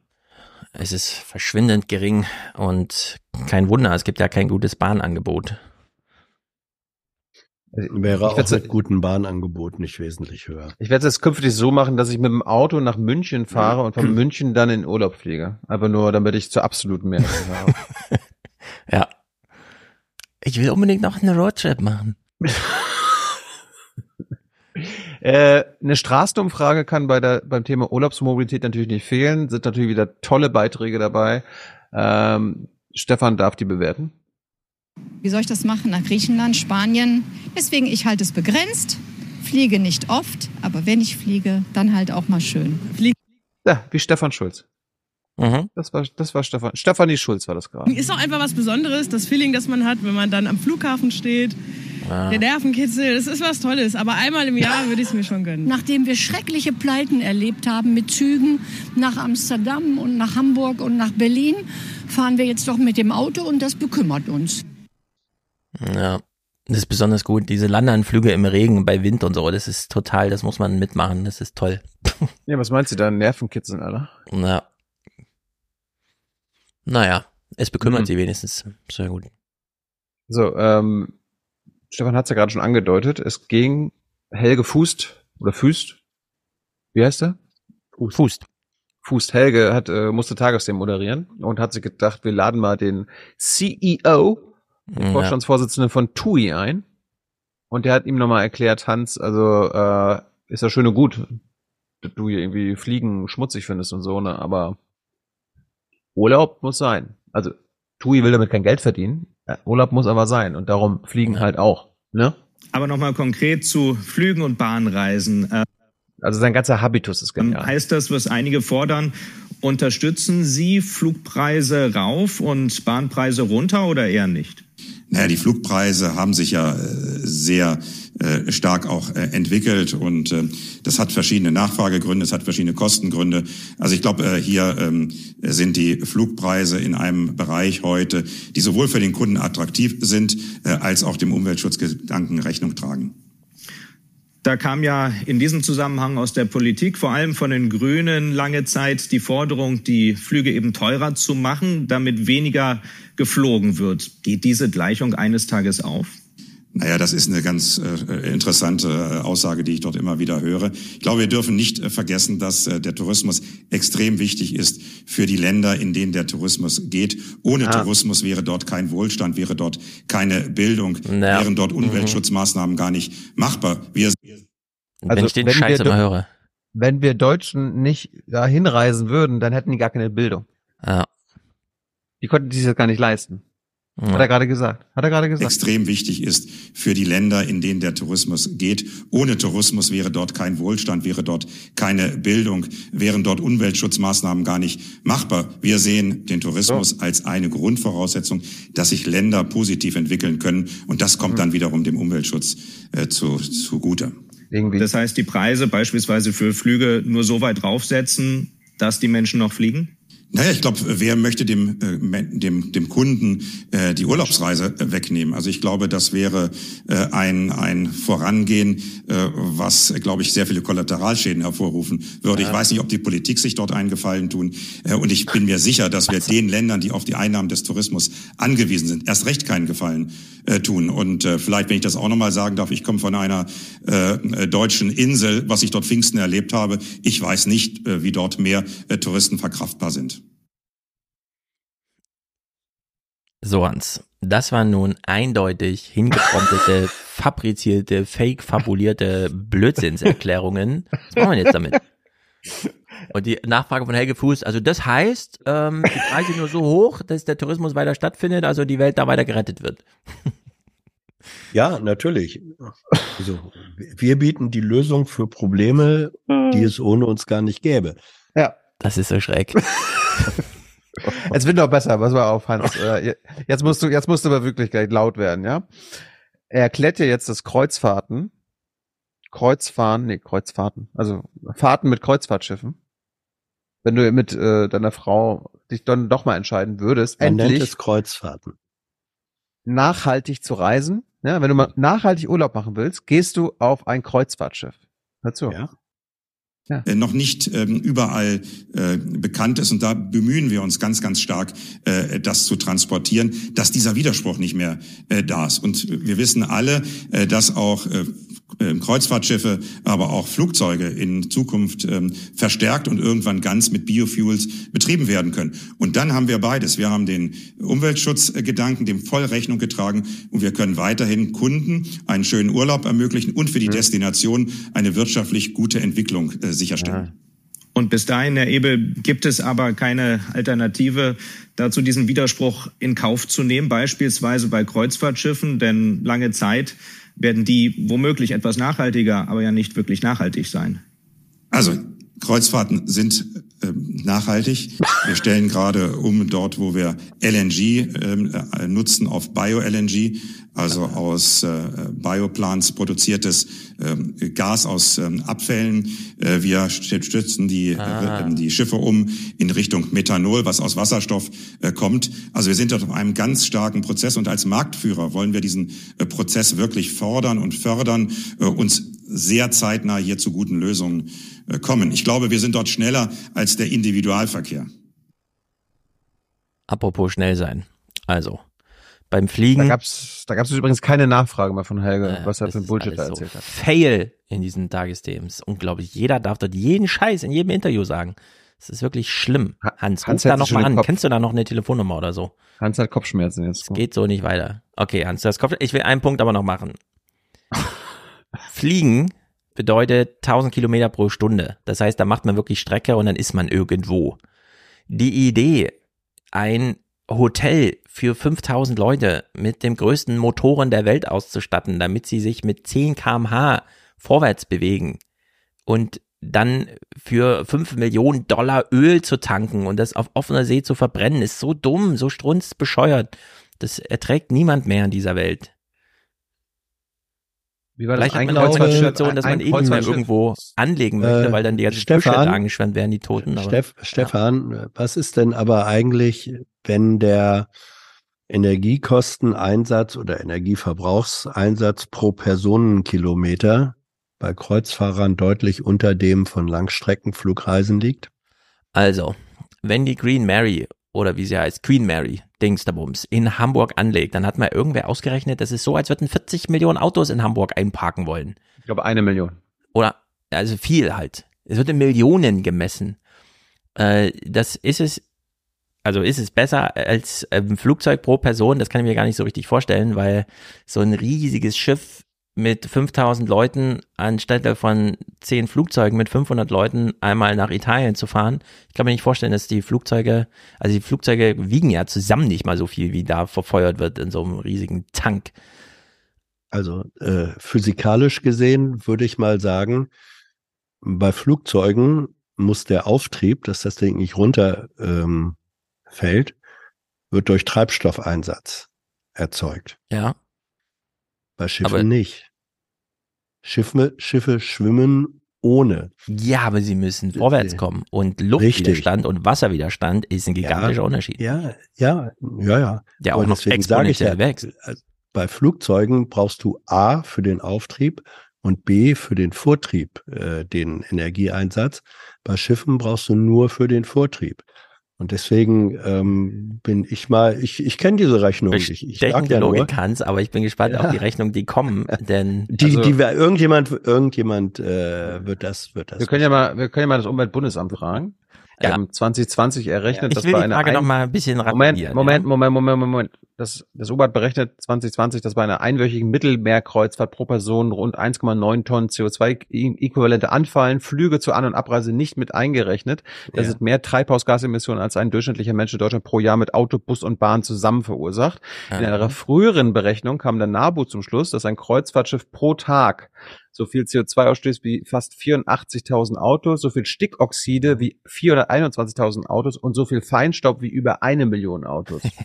und so viel Schwefeldioxid wie gut 376 Millionen Autos. Ja, aber das ist doch, äh, mag So. ja alles sein. Nur die Gegenrechnung, die man aufstellen müsste, wäre, wenn man all diese Menschen, die hier die Kreuzfahrt äh, unternehmen, Ja. wenn man all diese Menschen zwei Wochen lang ähm, in einem Langstreckenflugzeug zwischen äh, Deutschland und den USA hin und her fliegen ließe, wie viele Tonnen CO2-Äquivalent werden denn dann erzeugt? So, ich möchte die Frage ein bisschen raffinierter noch machen. Wir naja. wissen ja aus dem Güterverkehrswesen, wir haben ja seit 60 Jahren ähm, Containerschifffahrt. Das Mhm. rechnet sich sehr. Allerdings, wir wissen ja, wie Güter verpackt werden, ein bisschen anders als Menschen verpackt werden auf so einem Schiff. Wie viel Quadratmeter oder auch halbe, kann man auch in Kommazahlen messen, kriegt denn eine Person auf einem Schiff, damit es äquivalent ist zu im Flugzeug sitzen? Unter der Maßgabe, naja, im Flugzeug sitze ich eine Stunde für 1000 Kilometer. Wie lang muss ich denn in dem Boot, im Container flach liegen, äh, um an mein Ziel zu kommen? Ja, äh, also müssen wir uns Menschen wie Sardinen verpacken? Also wir rechnen einfach pro großen Container 100 Menschen oder was? Ja, diese Rechnung hätte ich gern mal. Wie komfortabel wäre das Reisen, um das Schifffahren genauso äh, klimaäquivalent zu machen wie Autofahren oder Fliegen?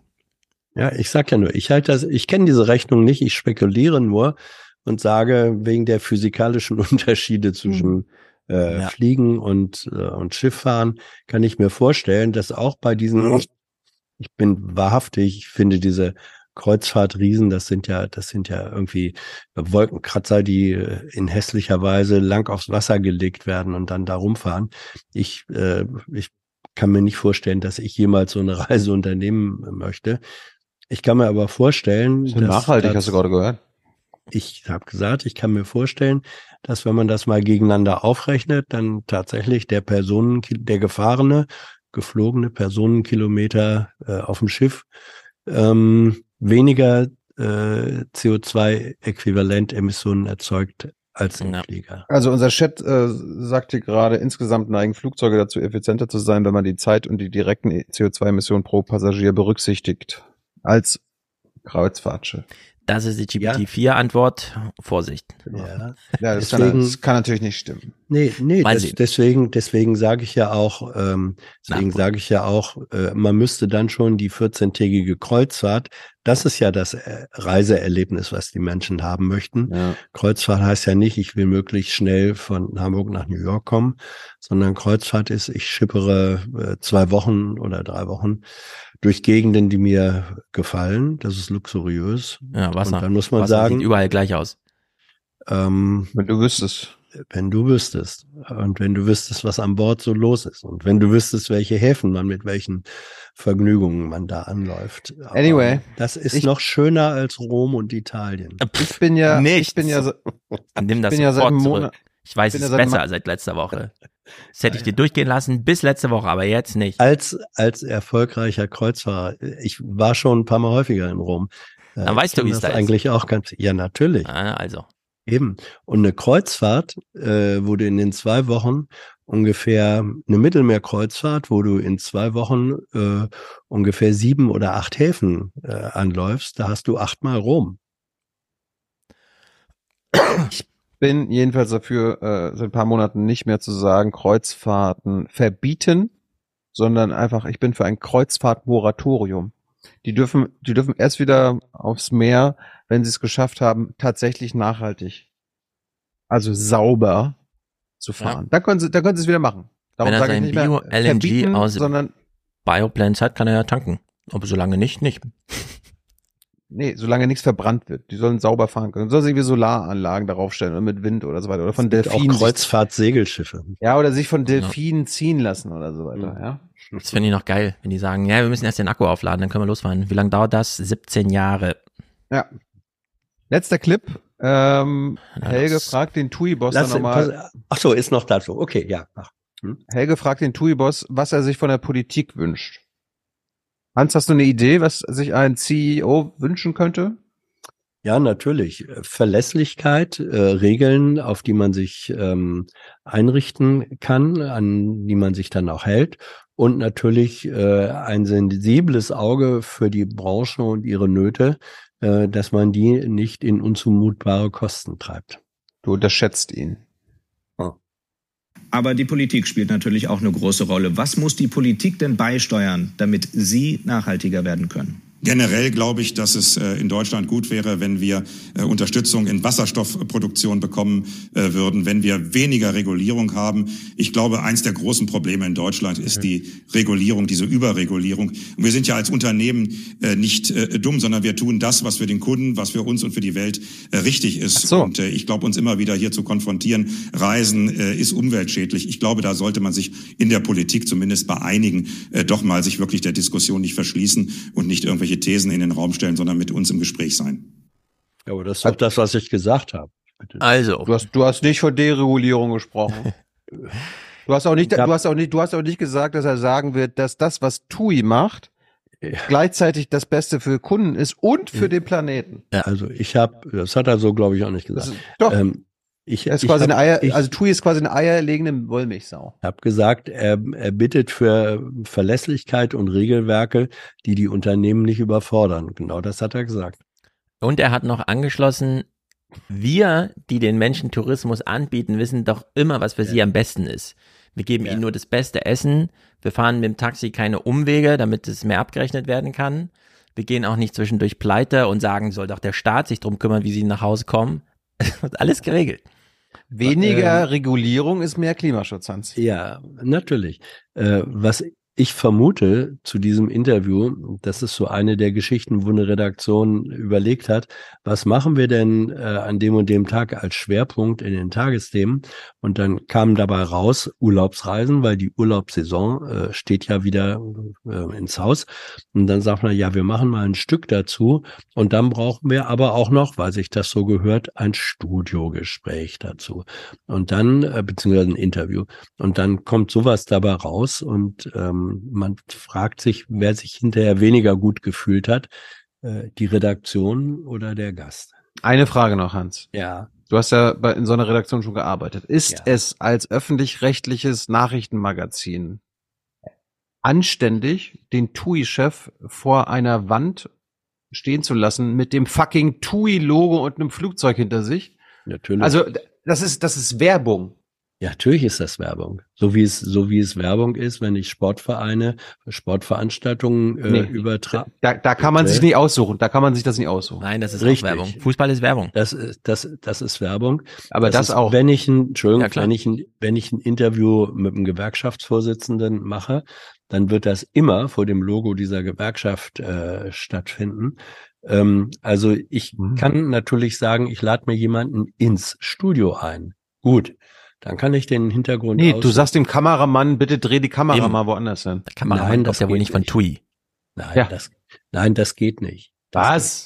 Geht, nein, das geht nicht.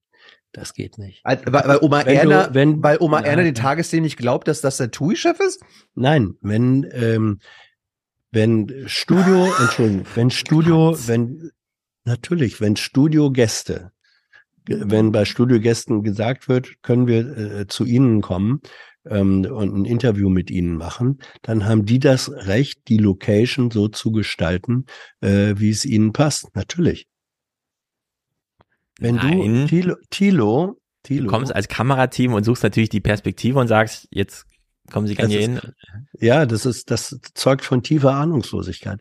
Ähm, wenn, wenn Du bist als sag mal, Kamerateam dem Ort ausgeliefert, an dem du bist. Wenn Du die bist- sagen, du bist dem, die müssen du bist vor diesem Coca-Cola-Kühlschrank Du stehen. bist dem, du bist also die meisten, die Nein. meisten, Pro- die meisten professionellen Unternehmen, wie auch die meisten Ministerium, Ministerien, die etwas mit Öffentlichkeitsarbeit und medialer Übertragung zu tun haben, die haben ihre Medienecken äh, eingerichtet und sagen, wir machen das da, da haben wir auch schon Licht aufgebaut und so. Dann kannst du nicht sagen, es sei denn, es sprechen zwingende Gründe dagegen, kannst du nicht sagen, das machen wir aber nicht. Das geht einfach nicht. Du kannst auch nicht, wenn du Habeck äh, in seinem Ministerium ähm, äh, filmst und äh, der, äh, der, der wird aufgebaut vor dem Logo des Wirtschaftsministeriums, dann wird er aufgebaut vor dem Wirtschaftsministerium. Da kannst du nicht sagen, Okay. Habeck, drehen Hans, ich glaube dir. Hans, ich glaube dir, aber ich habe noch eine Frage und zwar nicht an dich, sondern an die aktiven Tagesthemen, Leute. Was für Luschen, was für Luschen seid ihr eigentlich? Ja. Ähm, äh, was ist denn, wenn mal angenommen, äh, es kommt ein Kamerateam irgendeines Senders und sagt, wir möchten gerne mit Thilo Jung äh, in seinem Studio ein Interview oder O-Ton aufnehmen. Und Thilo sagt dann, ja, wir können das ja hier vielleicht machen vor dem, äh, wir würden das gerne machen vor unserem Logo, das da an Ja, das kann Wand ich vorschlagen. Kann ich darauf ja, bestehen? das, genau. Und dann wird das, und dann, dann wird, äh, ja, du kannst darauf bestehen. Du Ja. kannst sagen, ich möchte es hier machen.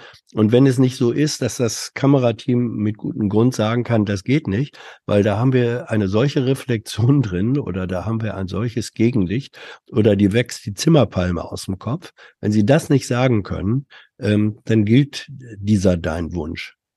Das Also ich gucke hier, ich, ich guck hier gerade mir drei Tagesthemen an. Da sind ja immer, da sind immer Studioschalten. Und Jo. da sind immer äh, im Hintergrund, also diese Fake Nachthimmel von Köln, Nachthimmel von Berlin. Ja, aber das ist doch was Tui, ganz- Tui ist, Tui ist in Hannover. Warum macht er nicht einfach Nachthimmel von Hannover als Hintergrund?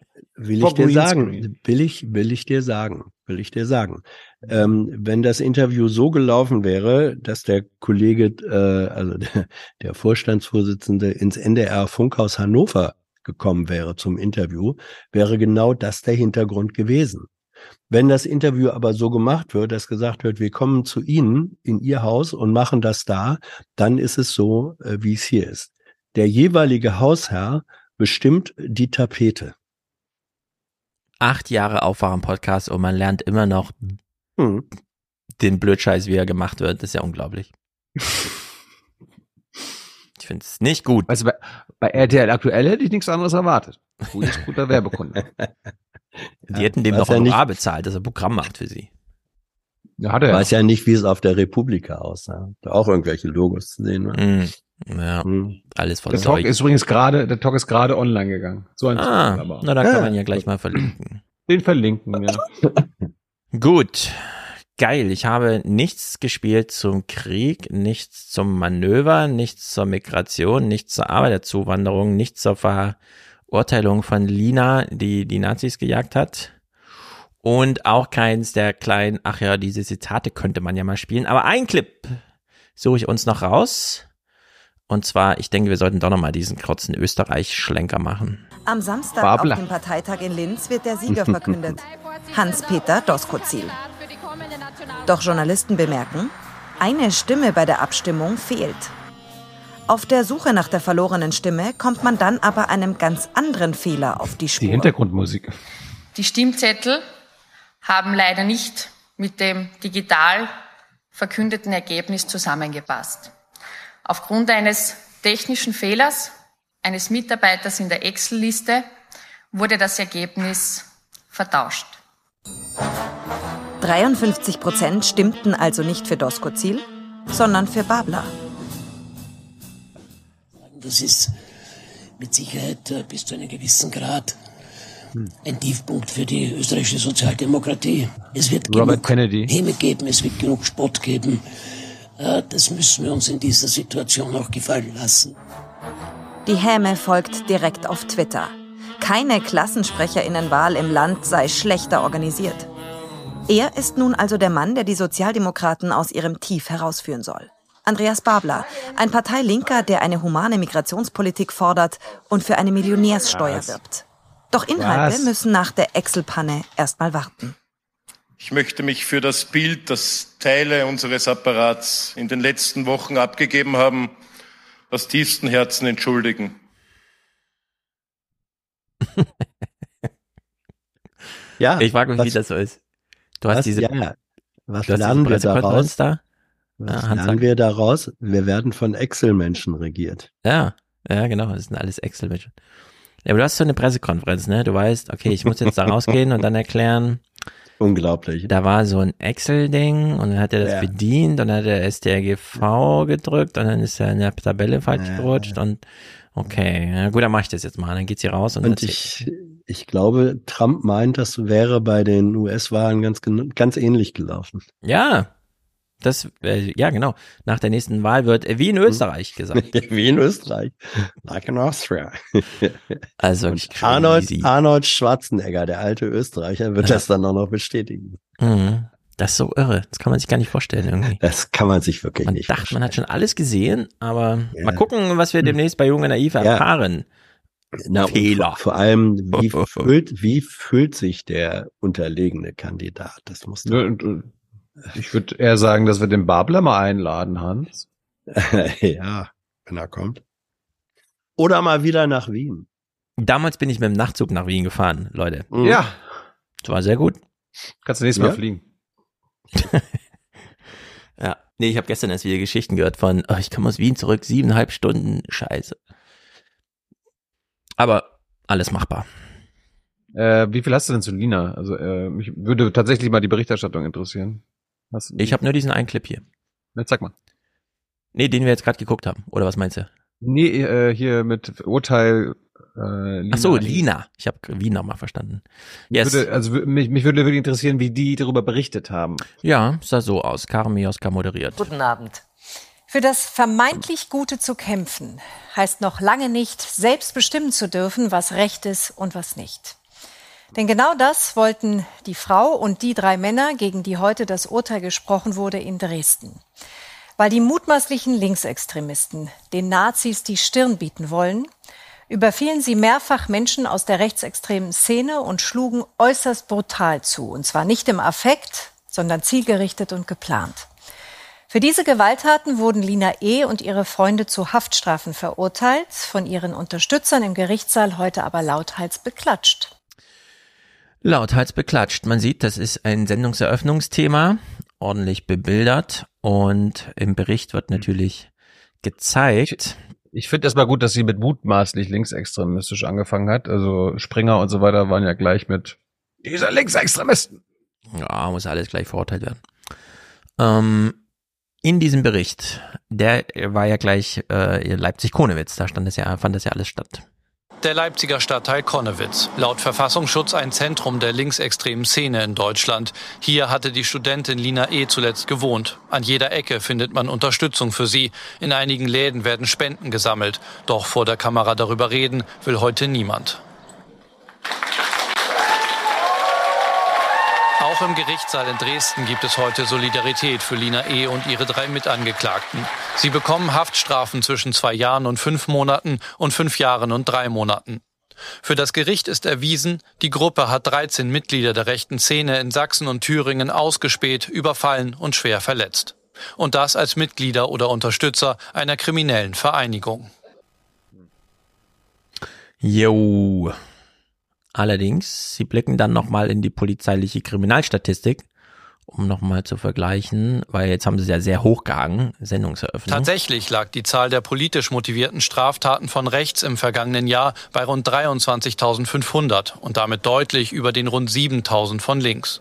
Aber bei Gewalttaten wie Körperverletzung lagen die Zahlen zuletzt enger beieinander, mit rund 1200 rechtsmotivierten und rund 850 linksmotivierten.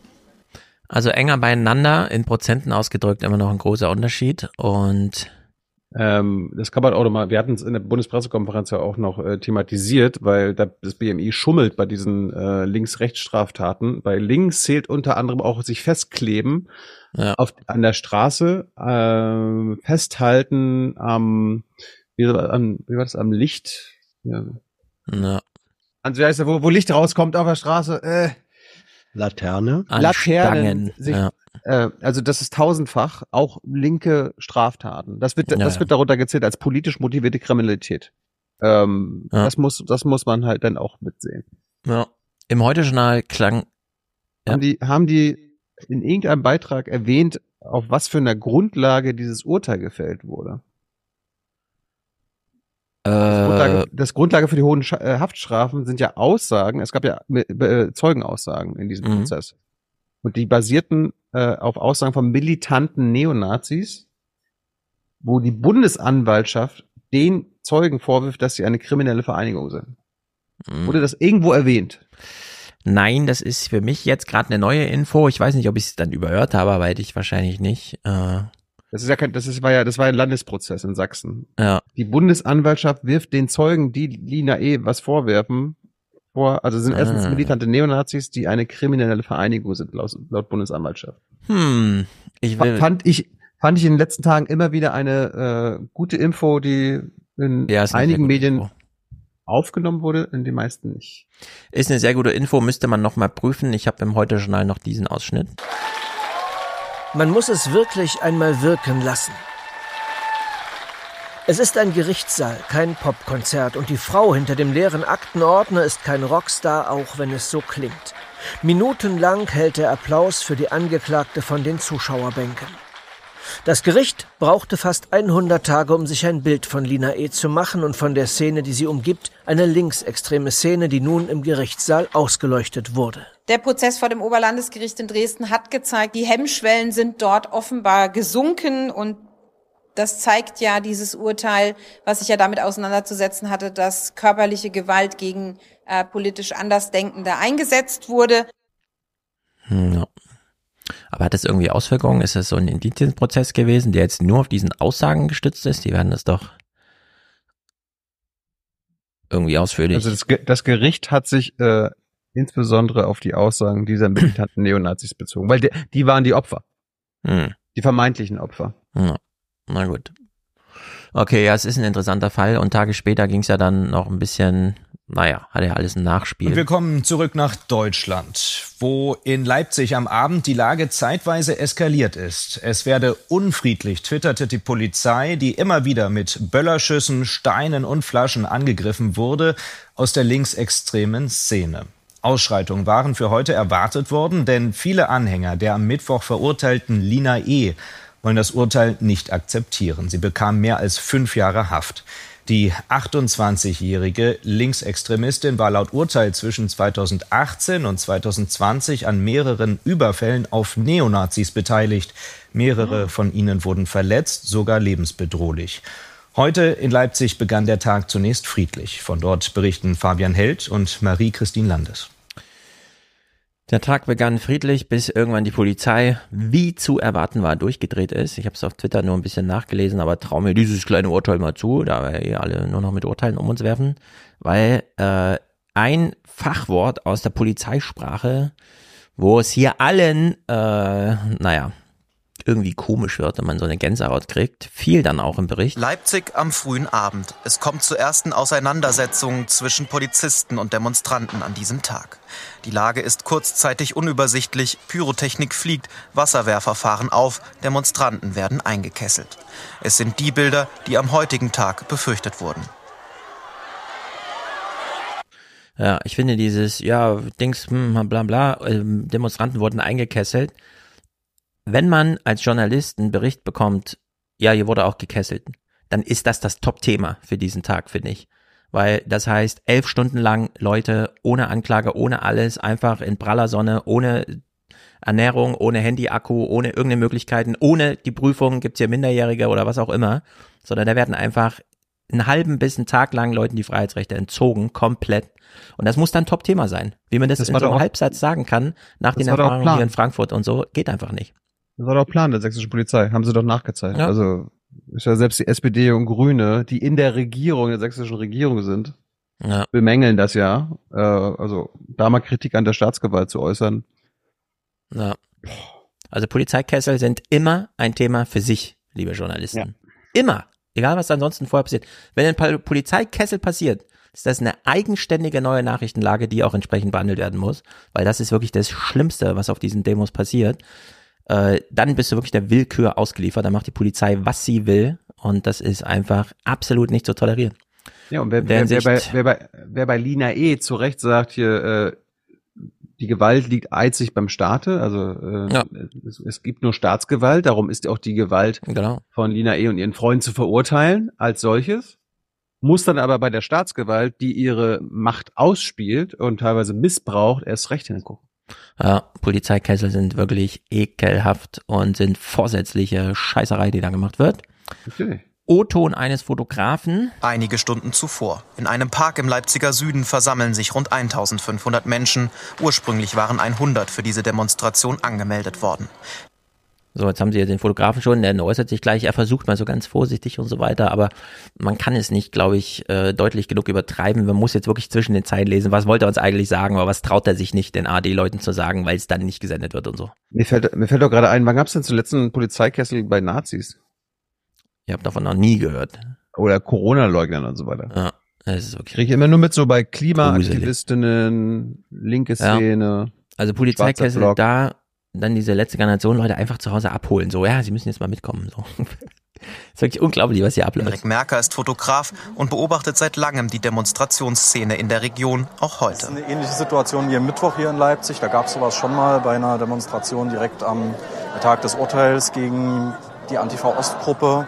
Und da ist es dann eben im Leipziger Osten relativ schnell eskaliert, weil dann die Polizei auch, ähm, ja, die hat nicht loslaufen lassen, eben weil es halt wesentlich mehr Leute waren. Hans, schläfst du? Guckst du TikTok? Nee, ich habe nur, ähm, nein, ich, ich habe nur etwas. Er checkt seinen ah. Fake Social Media Kanal. Nee, ich habe ich Promptest hab du Wahlkampfbilder für die äh, Partei oder was? Möchtet ihr wissen, möchtet ihr wissen, Ja, was sag. ich zu sagen habe? In Sachen Lina E, da, da hatte ich doch noch irgendwie eine andere Information im Hinterkopf, weil Thilo ja sagte, das seien alles nur Aussagen von äh, Neonazis und Rechtsradikalen äh, Ich gewesen. habe nicht gesagt, nicht, ich habe nicht nur gesagt, Hans. Naja, du hast gesagt, verurteilt auf Grundlage von. Und das ist schon f- von der Formulierung her Naja, wenn es in Ausschließlichkeit. diesem Prozess ist, ist es einer, ne? Also, Moment. Ähm, der Hauptbelastungszeuge war ein äh, früheres Mitglied äh, der Gruppe, der sozusagen Linker Kronzeuge, richtig. ein, ein linker, ein linker Kronzeuge. Ja, das muss man dann eben einfach auch wissen. Ähm, auch wenn der sozusagen eigene Interessen gehabt hat, diese Aussagen zu machen, das ist dann noch ein bisschen was anderes als zu sagen, ähm, die Ur oder Grundlage der Urteile waren jetzt äh, wesentliche Aussagen von Ich habe gesagt, Grundlage für die hohen Haftstrafen. Das hat das Gericht gesagt. Ja. Außer den Ja, Kronzeugen. Äh, Muss Hans mir ja auch richtig zitieren. Ich glaube, es gibt auch aus Gründen Vorbehalte gegen Kronzeugenregelungen und die gibt es auch nicht mehr überall, Ja. weil da kauft man sich einfach frei. Ist ja auch ein bisschen blöd. Ja, der war, der war nicht angeklagt. Na gut. Okay, äh, ich, ich sag ja nur, ich, natürlich Yes. war das, um das deutlich zu machen, das war ein politisches Urteil. Das sollte äh, abschrecken, ist völlig klar. Ich halte auch den, den Vorwurf der kriminellen Vereinigung, äh, der da gemacht wurde, ähm, für äh, in der Form an den Haaren herbeigezogen. Aber soll dann doch auch schon gesagt werden, wer die äh, wer die Vorwürfe geliefert und substanziiert hat, die dann ins Urteil Yes. Guck mal nach eingingen. Ich habe noch Martina Renner zitiert, die jetzt unverdächtig ist, Mhm. irgendwie linkextremistische Propaganda zu verbreiten, sondern äh, Ja. Okay, Bundestagsabgeordnete. einen Clip noch. und, Der naja. grüne Stadtrat, der die Demo angemeldet hat, muss sie natürlich dann als gescheitert erklären. Man kann es halt nicht wirklich einschätzen, was da jetzt konkret passiert. Die Polizei hatte gerade durchgesagt, Leute sollen aufhören, Steine aufzuheben. Wenige Minuten später knallt es. Einige Demonstranten versuchen aus dem umstellten Park zu entkommen. Die Polizei spricht von massiven Angriffen auf die Beamten. Der Anmelder der Demo, ein Kommunalpolitiker der Grünen, zeigt sich betroffen. die Zielstellung, eine Versammlung trotzdem zu haben, laufen zu können, damit den Druck rauszunehmen und dafür zu sorgen, dass halbwegs friedlich bleibt, ist an der Stelle gescheitert. Von der Stadt heißt es später, Kasek habe mit der Demonstrationsanmeldung unverantwortlich gehandelt. Dagegen wird in den sozialen Netzwerken Kritik am massiven Einschreiten der Polizei laut. Rund 300 Demonstranten bleiben bis zum späten Abend eingekesselt. Die Polizei will ihre Personalien aufnehmen, wirft ihnen schweren Landfriedensbruch vor. Ja, bleiben bis zum späten Abend eingekesselt. Also irgendwie von 11 Uhr morgens bis 1 Uhr nachts oder was? Also kannst du dich an den Polizeikessel gegenüber Nazis oder Corona-Leugnern oder so erinnern?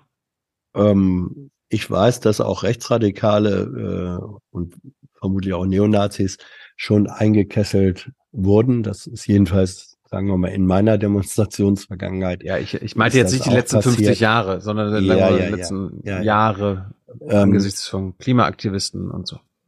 Ja, weiß ich jetzt nicht, da habe ich nicht den äh, Überblick. Aber Polizeikessel äh, ist, da hat Stefan schon darauf hingewiesen, Polizeikessel ist sozusagen äh, ein komplett eigenes System der Abschottung, auch der Gewaltausübung. Es ist ja Staatsgewalt, die da äh, ausgeübt wird. Und ähm, wo ich finde, dass das darf wirklich nur unter besonderen Gefährdungsbedingungen überhaupt gemacht werden und muss dann auch relativ genau beobachtet, äh, aufgeklärt werden, was hat da eigentlich tatsächlich stattgefunden. Ja. Polizeikessel so heißt für mich immer, Ja. ey Kollegen, wir haben die Lage hier so gut im Griff, wir können noch 300 Leute machen hier Kessel und so. Ja. Nicht schön. Nein. Hasse sowas. Überhaupt nicht. Ja. Ich sowas schon höre. Die, ich glaube, in Leipzig kannst du gar keine linke Demo mehr anmelden. Das, das wird sofort gesprengt. Das macht gar Ja. keinen Sinn mehr. Das ist inzwischen eine No-Go-Area Ära für solche Anliegen. Ja, wenn, wenn Hans ja zu Recht sagt, das war auch ein politisches Urteil, dann ist das vielleicht auch eine politische Machtdemonstration. Ja, ja, mit Sicherheit. Also da ist dann eine, eine Stadtverwaltung und die Polizeiführung gehört ja kommunal oder auf Landesebene dazu zum politischen System. Die möchten dann ähm, auch gerne demonstrieren, dass sie nach wie vor äh, die Lage im Griff haben und die Staatsgewalt repräsentieren. Und das wird dann auch sehr drastisch gemacht. So ist es. Ja, rat mal, rat mal, wer sächsischer Innenminister ist. Hm. Armin Schuster hatten wir vor ein paar Monaten. Armin Schuster, von dem habe ich doch auch irgendwo einen Clip. Warte mal. Zum Thema Migration? Nee. Nein. Warte mal, Schuster, Schuster, Schuster. Also der CDU rechts außen, Hans, weißt du. Ja. Ja, der war Doch, doch, doch, mal, mal Ober, hier, die- war der in Stuttgart Oberbürgermeister oder wo? So, pass auf. Armin Schuster war ja zwischendurch Rotes Kreuz und so, ne?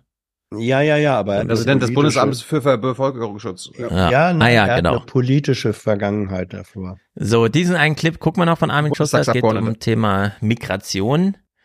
Er redet sich um Kopf und Kragen im Gespräch mit Karim Mioska. Der Ministerpräsident hat das nochmal pointiert und Frau Mioska, ich sage Ihnen das auch gerne in die Kamera, das System aus liberalstem Asylsystem Europas, höchsten Sozialsätzen und kaum Rückführung, das kann auf Dauer so nicht funktionieren.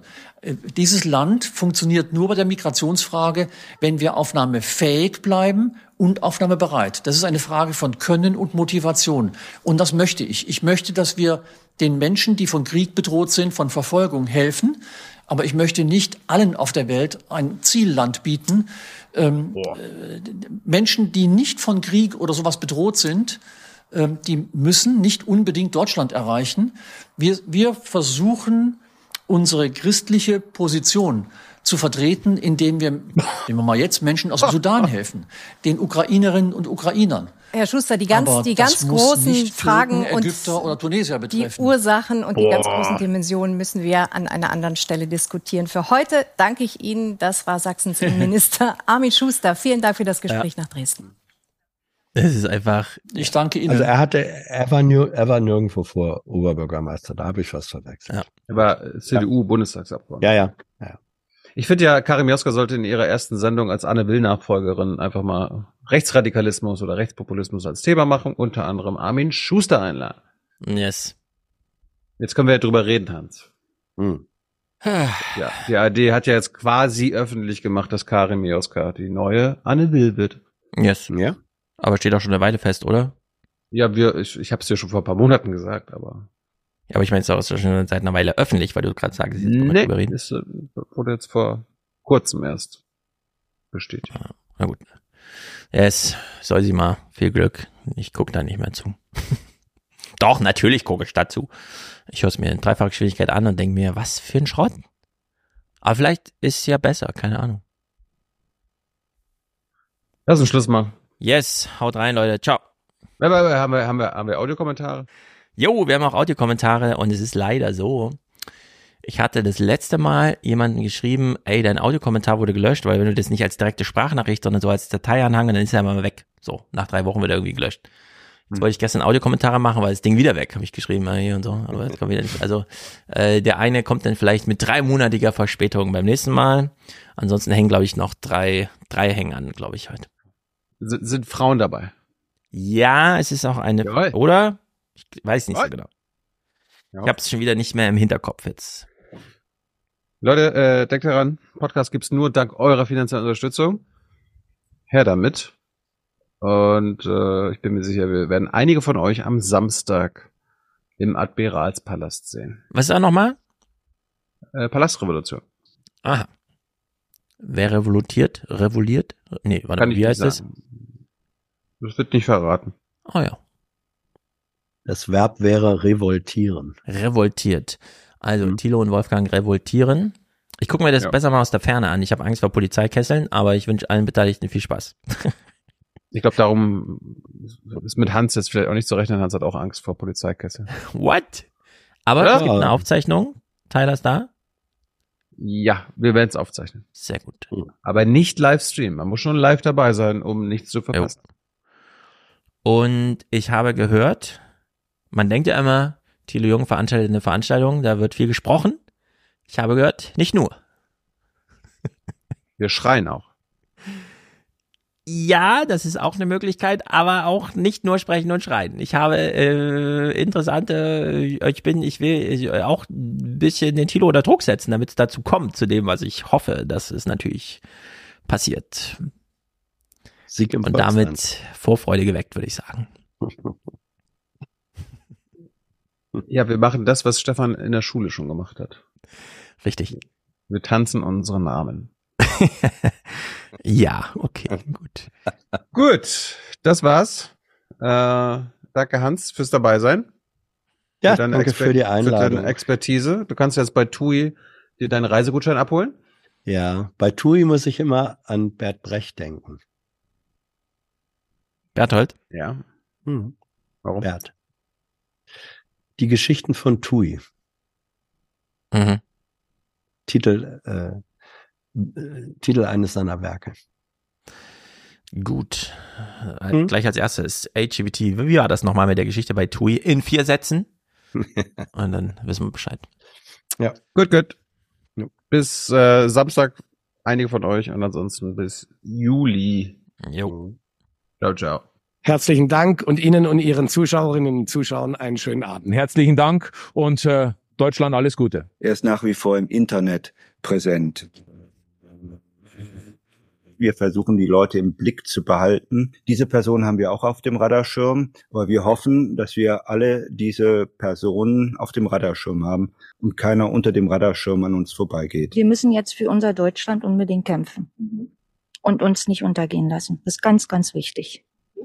Dass Deutschland bleibt. Es waren so 45 Euro über den Schnitt. Bereut? Na, überhaupt nicht. Wir haben Riesenrad gegessen und haben schön Puffjes gefahren. Alles nachzulesen in unserem Podcast. Toller Nachmittag, der allen Beteiligten richtig Spaß gemacht hat. Der Bundespräsident zeigt Verständnis und kauft ein Boot. Tschüss zusammen. Wiedersehen. Schönen Abend. Ciao. Vielen Dank.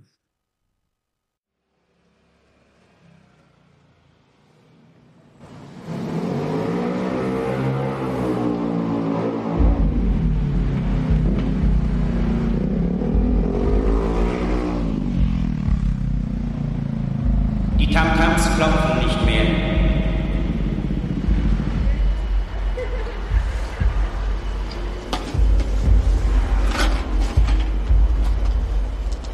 Die Tamtams klopfen nicht mehr.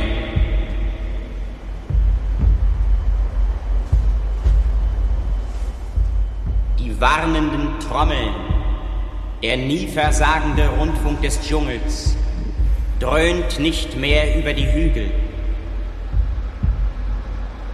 Der Klageruf, der Warnruf ist verstummt in den Blättern des Urwalds. Wo sind die Trommeln? Die großen, tiefen Trommeln, die unsere Väter aus dem Fell des Wildes schufen und deren aufrüttelnde Echos den schlafenden Krieger weckten, dass er hastig nach dem Speer griff.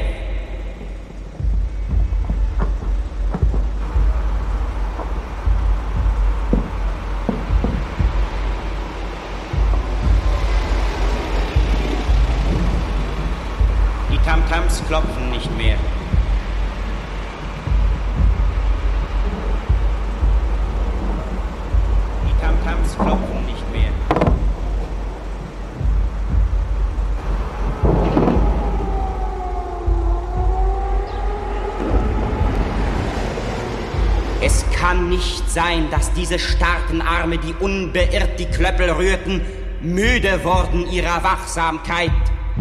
Es kann nicht sein, dass die Lippen bleicher Männer solch mächtigen Zauber sprachen.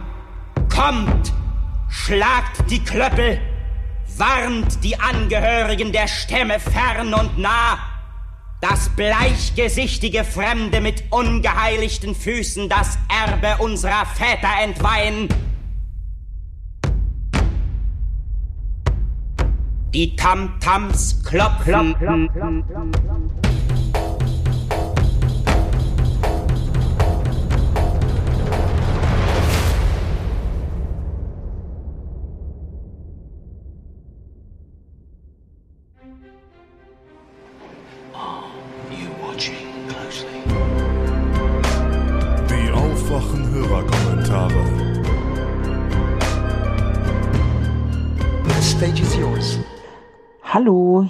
Anita aus dem Schwarzwald. Ich höre euren Podcast sehr gerne. Ähm, er begleitet mich eigentlich die ganze Zeit und heute bei dem Hören vom Klimapodcast, also Klimamafia-Podcast, ist mir nur aufgefallen, dass ihr, ähm, wenn es um das Wolfsthema geht, ähm, dann meint ihr sicher Herdenschutzhunde, ihr redet aber von Hütehunden und das ist ein sehr großer Unterschied und dieser Fehler sollte einem nicht passieren, wenn man über das Thema redet. Ähm, ja, Hütehunde sind was ganz anderes. Hütehunde sind Border Collies und solche Rassen, die eben die Schafe zusammenhalten und verhindern, dass die Schafe von der Herde ausbüchsen und Herdenschutzhunde beschützen eben die ähm, Schafe vor Beutegreifern. Und das sind ganz andere Arten von Hunden, die sich auch komplett anders verhalten und anders erzogen werden müssen. Und ja, wollte ich nur mal darauf hinweisen. Alles Liebe.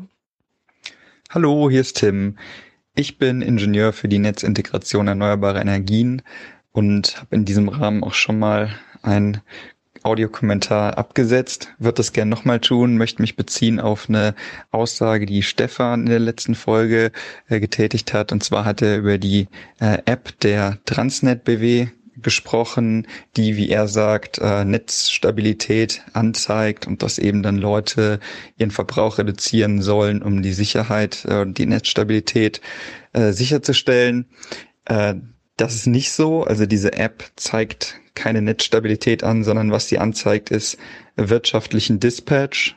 Also ähm, wenn die App anzeigt, dass es gelb oder rot wird, äh, dann kommt es eben dazu, äh, dass andere Kraftwerke laufen müssen als die, die wirtschaftlich jetzt für die Versorgung optimal wären. Also vielleicht nicht die günstigsten, aber die Netzstabilität ist da äh, nicht gefährdet. Äh, Das würden die nicht in so einer App machen. Und das schreiben sie auch in der App, dass sie es nicht tun. Allerdings ist diese App komplett irreführend mit ihren Farben äh, grün, gelb und rot.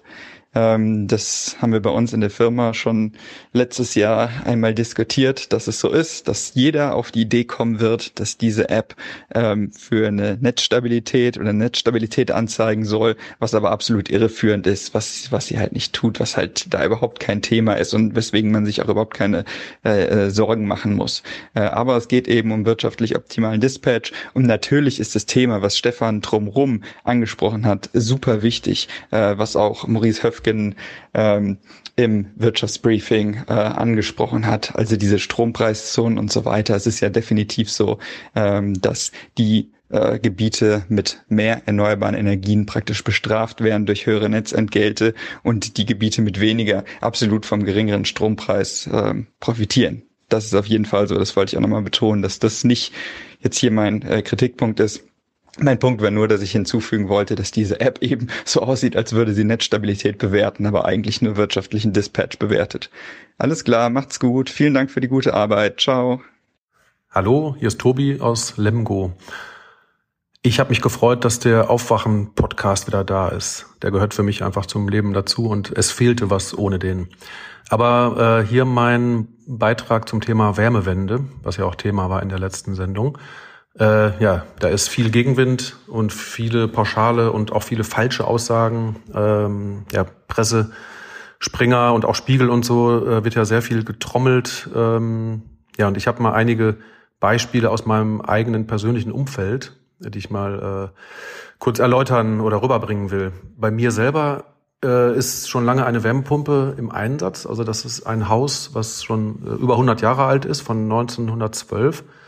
Vor jetzt zwölf Jahren haben wir das saniert und äh, haben eine Wärmepumpe eingebaut und läuft seitdem absolut problemlos vor sich hin. Ähm, ja, und dann kam später noch äh, in unserem Fall Photovoltaik und ein Heimspeicher, Elektromobilität und äh, intelligente Wallboxen dazu. Damit kann man dann automatisch den überschüssigen Sonnenstrom laden. Ähm, ja, das Gesamtpaket ist einfach super und ich verbrenne überhaupt nichts mehr. Also für Wohnen und für Mobilität und so weiter äh, werden keine fossilen Rohstoffe mehr gebraucht, äh, wenn man das alles umgesetzt hat. Funktioniert einfach super und macht wirklich auch Spaß in der Anwendung. Und auch die Kosten, die werden sich im Laufe der Jahre dann äh, amortisiert haben. Mein Bruder ist das andere Beispiel. Der hat ein Haus aus den 70ern. Das ist nicht vollständig saniert. Der hat die Ölheizung rausgeschmissen und eine äh, Luftwasser-Wärmepumpe reingenommen. Also wohlgemerkt keine Fußbodenheizung, die hat er auch nicht nachgerüstet. Es wird ja immer gesagt, Fußbodenheizung wird gebraucht, sonst geht das alles nicht. Äh, der hat also nur zwei Heizkörper äh, quasi ersetzt durch größere, speziell geeignete, also die für die niederen, niedrigen Vorlauftemperaturen besser geeignet sind. Das sind so äh, Heizkörper, die dann so bis unter die Decke gehen, speziell eben dafür gedacht. Und auch bei ihm ist äh, jetzt mit mehrjähriger Erfahrung alles super, die Verbrauchswerte auch im Vergleich zum Öl. Äh, und das Beispiel kann ich auch mal sehr schön verwenden auf äh, Vorträgen, die ich halte, ehrenamtlich für, äh, also im Rahmen vom, vom BUND in Volkshochschulen hier bei uns in der Gegend äh, unter dem Motto Energiewende für Eigenheimbesitzer, fossilfrei Leben funktioniert. Ähm, ja, und auch mein Bruder, der will erweitern jetzt mit Photovoltaik und äh, Elektromobilität machte total Sinn, auch bei ihm. Und das wird dann auch ein sinnvolles Gesamtpaket sein, was sich auch rechnen wird. Das dritte und letzte Beispiel ist äh, meine Familie in Schweden. Also ein Teil der Familie lebt in Schweden. Und in Skandinavien sind Wärmepumpen ja auch schon viel länger ähm, verbreitet und auch da ganz normal, also schon seit ganz langer Zeit. Habe ich auch mal mitbekommen, wenn ich da bin. Ähm, und Deutschland war ja dann immer sehr exotisch. Also zum Beispiel vor zwölf Jahren bei mir zu Hause war das äh, sehr, sehr ungewöhnlich. Ähm, ja, und aktuell ist und bleibt Deutschland ein ziemliches äh, Schlusslicht in ganz Europa ähm, in der Verbreitung. Ja, und die äh, in dem Fall Holzhäuser von meiner Familie sind auch schon über 100 Jahre alt. In einem davon läuft die Heizung über äh, Luftwasser, also eine Luftwasser-Wärmepumpe. Das ist im Prinzip die ganz normale Wärmepumpe, über die immer jetzt auch viel geredet wird. Und die in dem anderen Haus ist äh, das Ganze mit einer Luft-Luft-Wärmepumpe äh, gelöst. Äh, da sind also mehrere ähm, Luft-Luft-Außengeräte. Und das ist im Prinzip dann nichts anderes als eine äh, Klimaanlage, die im Winter umgekehrt dann eben äh, heizt, statt im Sommer kühlt. Ähm, ja, und wenn man sich das so anschaut, wie das in Europa läuft, ähm, Deutschland war äh, jetzt im letzten Jahr, 2022, wirklich auf dem vorletzten Platz bei den verkauften Wärmepumpen pro 1000 Haushalte. Alle Länder sind da wirklich weiter, auch Polen und auch südliche Länder wie Italien. Und Skandinavien ist da sowieso ganz vorne dabei mit also zigfach mehr verkauften Wärmepumpen im letzten Jahr als äh, Deutschland. Wir müssen so ein bisschen jetzt äh, uns sputen und, und vorangehen. Äh, ja, auf meinem Blog tinyfootprint.de, da berichte ich seit vielen Jahren über meine Erfahrungen zum, zu den ganzen Themen Energie und Mobilitätswende, Regionalität, Reisen, Ernährung und so weiter. Wer Lust hat, kann ja mal reinschauen. Und ja, viele Grüße an euch drei vom Aufwachen-Podcast. Ich find's klasse, dass ihr wieder da seid. Ciao. PS, ich muss noch eine kurze Ergänzung loswerden und wollte noch dazu sagen, dass wir hier eher ländlich leben und auch mein Bruder äh, und auch der Teil der Familie in Schweden. Wenn man äh, in einer Großstadt äh, lebt, sieht das natürlich ganz anders aus. Wir sind aber hier noch auf den ja, Individual-Pkw-Verkehr angewiesen, Pendelstrecke zur Arbeit und auch zum Beispiel die Kinder von A nach B bringen. Ähm, ja, und wir sind auch eben Eigenheimbewohner, wo man eben auch wieder andere Möglichkeiten hat äh, als beispielsweise in einer Großstadt. Ähm, ja, aber ich finde auch beim Bereich Eigenheim ist so viel noch möglich. Also es gibt 16 Millionen davon in Deutschland äh, und nur ein ganz kleiner Bruchteil hat sich schon fossilfrei gemacht. Und da setze ich mich für ein, dass wir da eben die Informationen verbreiten, dass es in dem Bereich wirklich ja sehr viel Sinn macht und gut funktioniert. Na, ciao.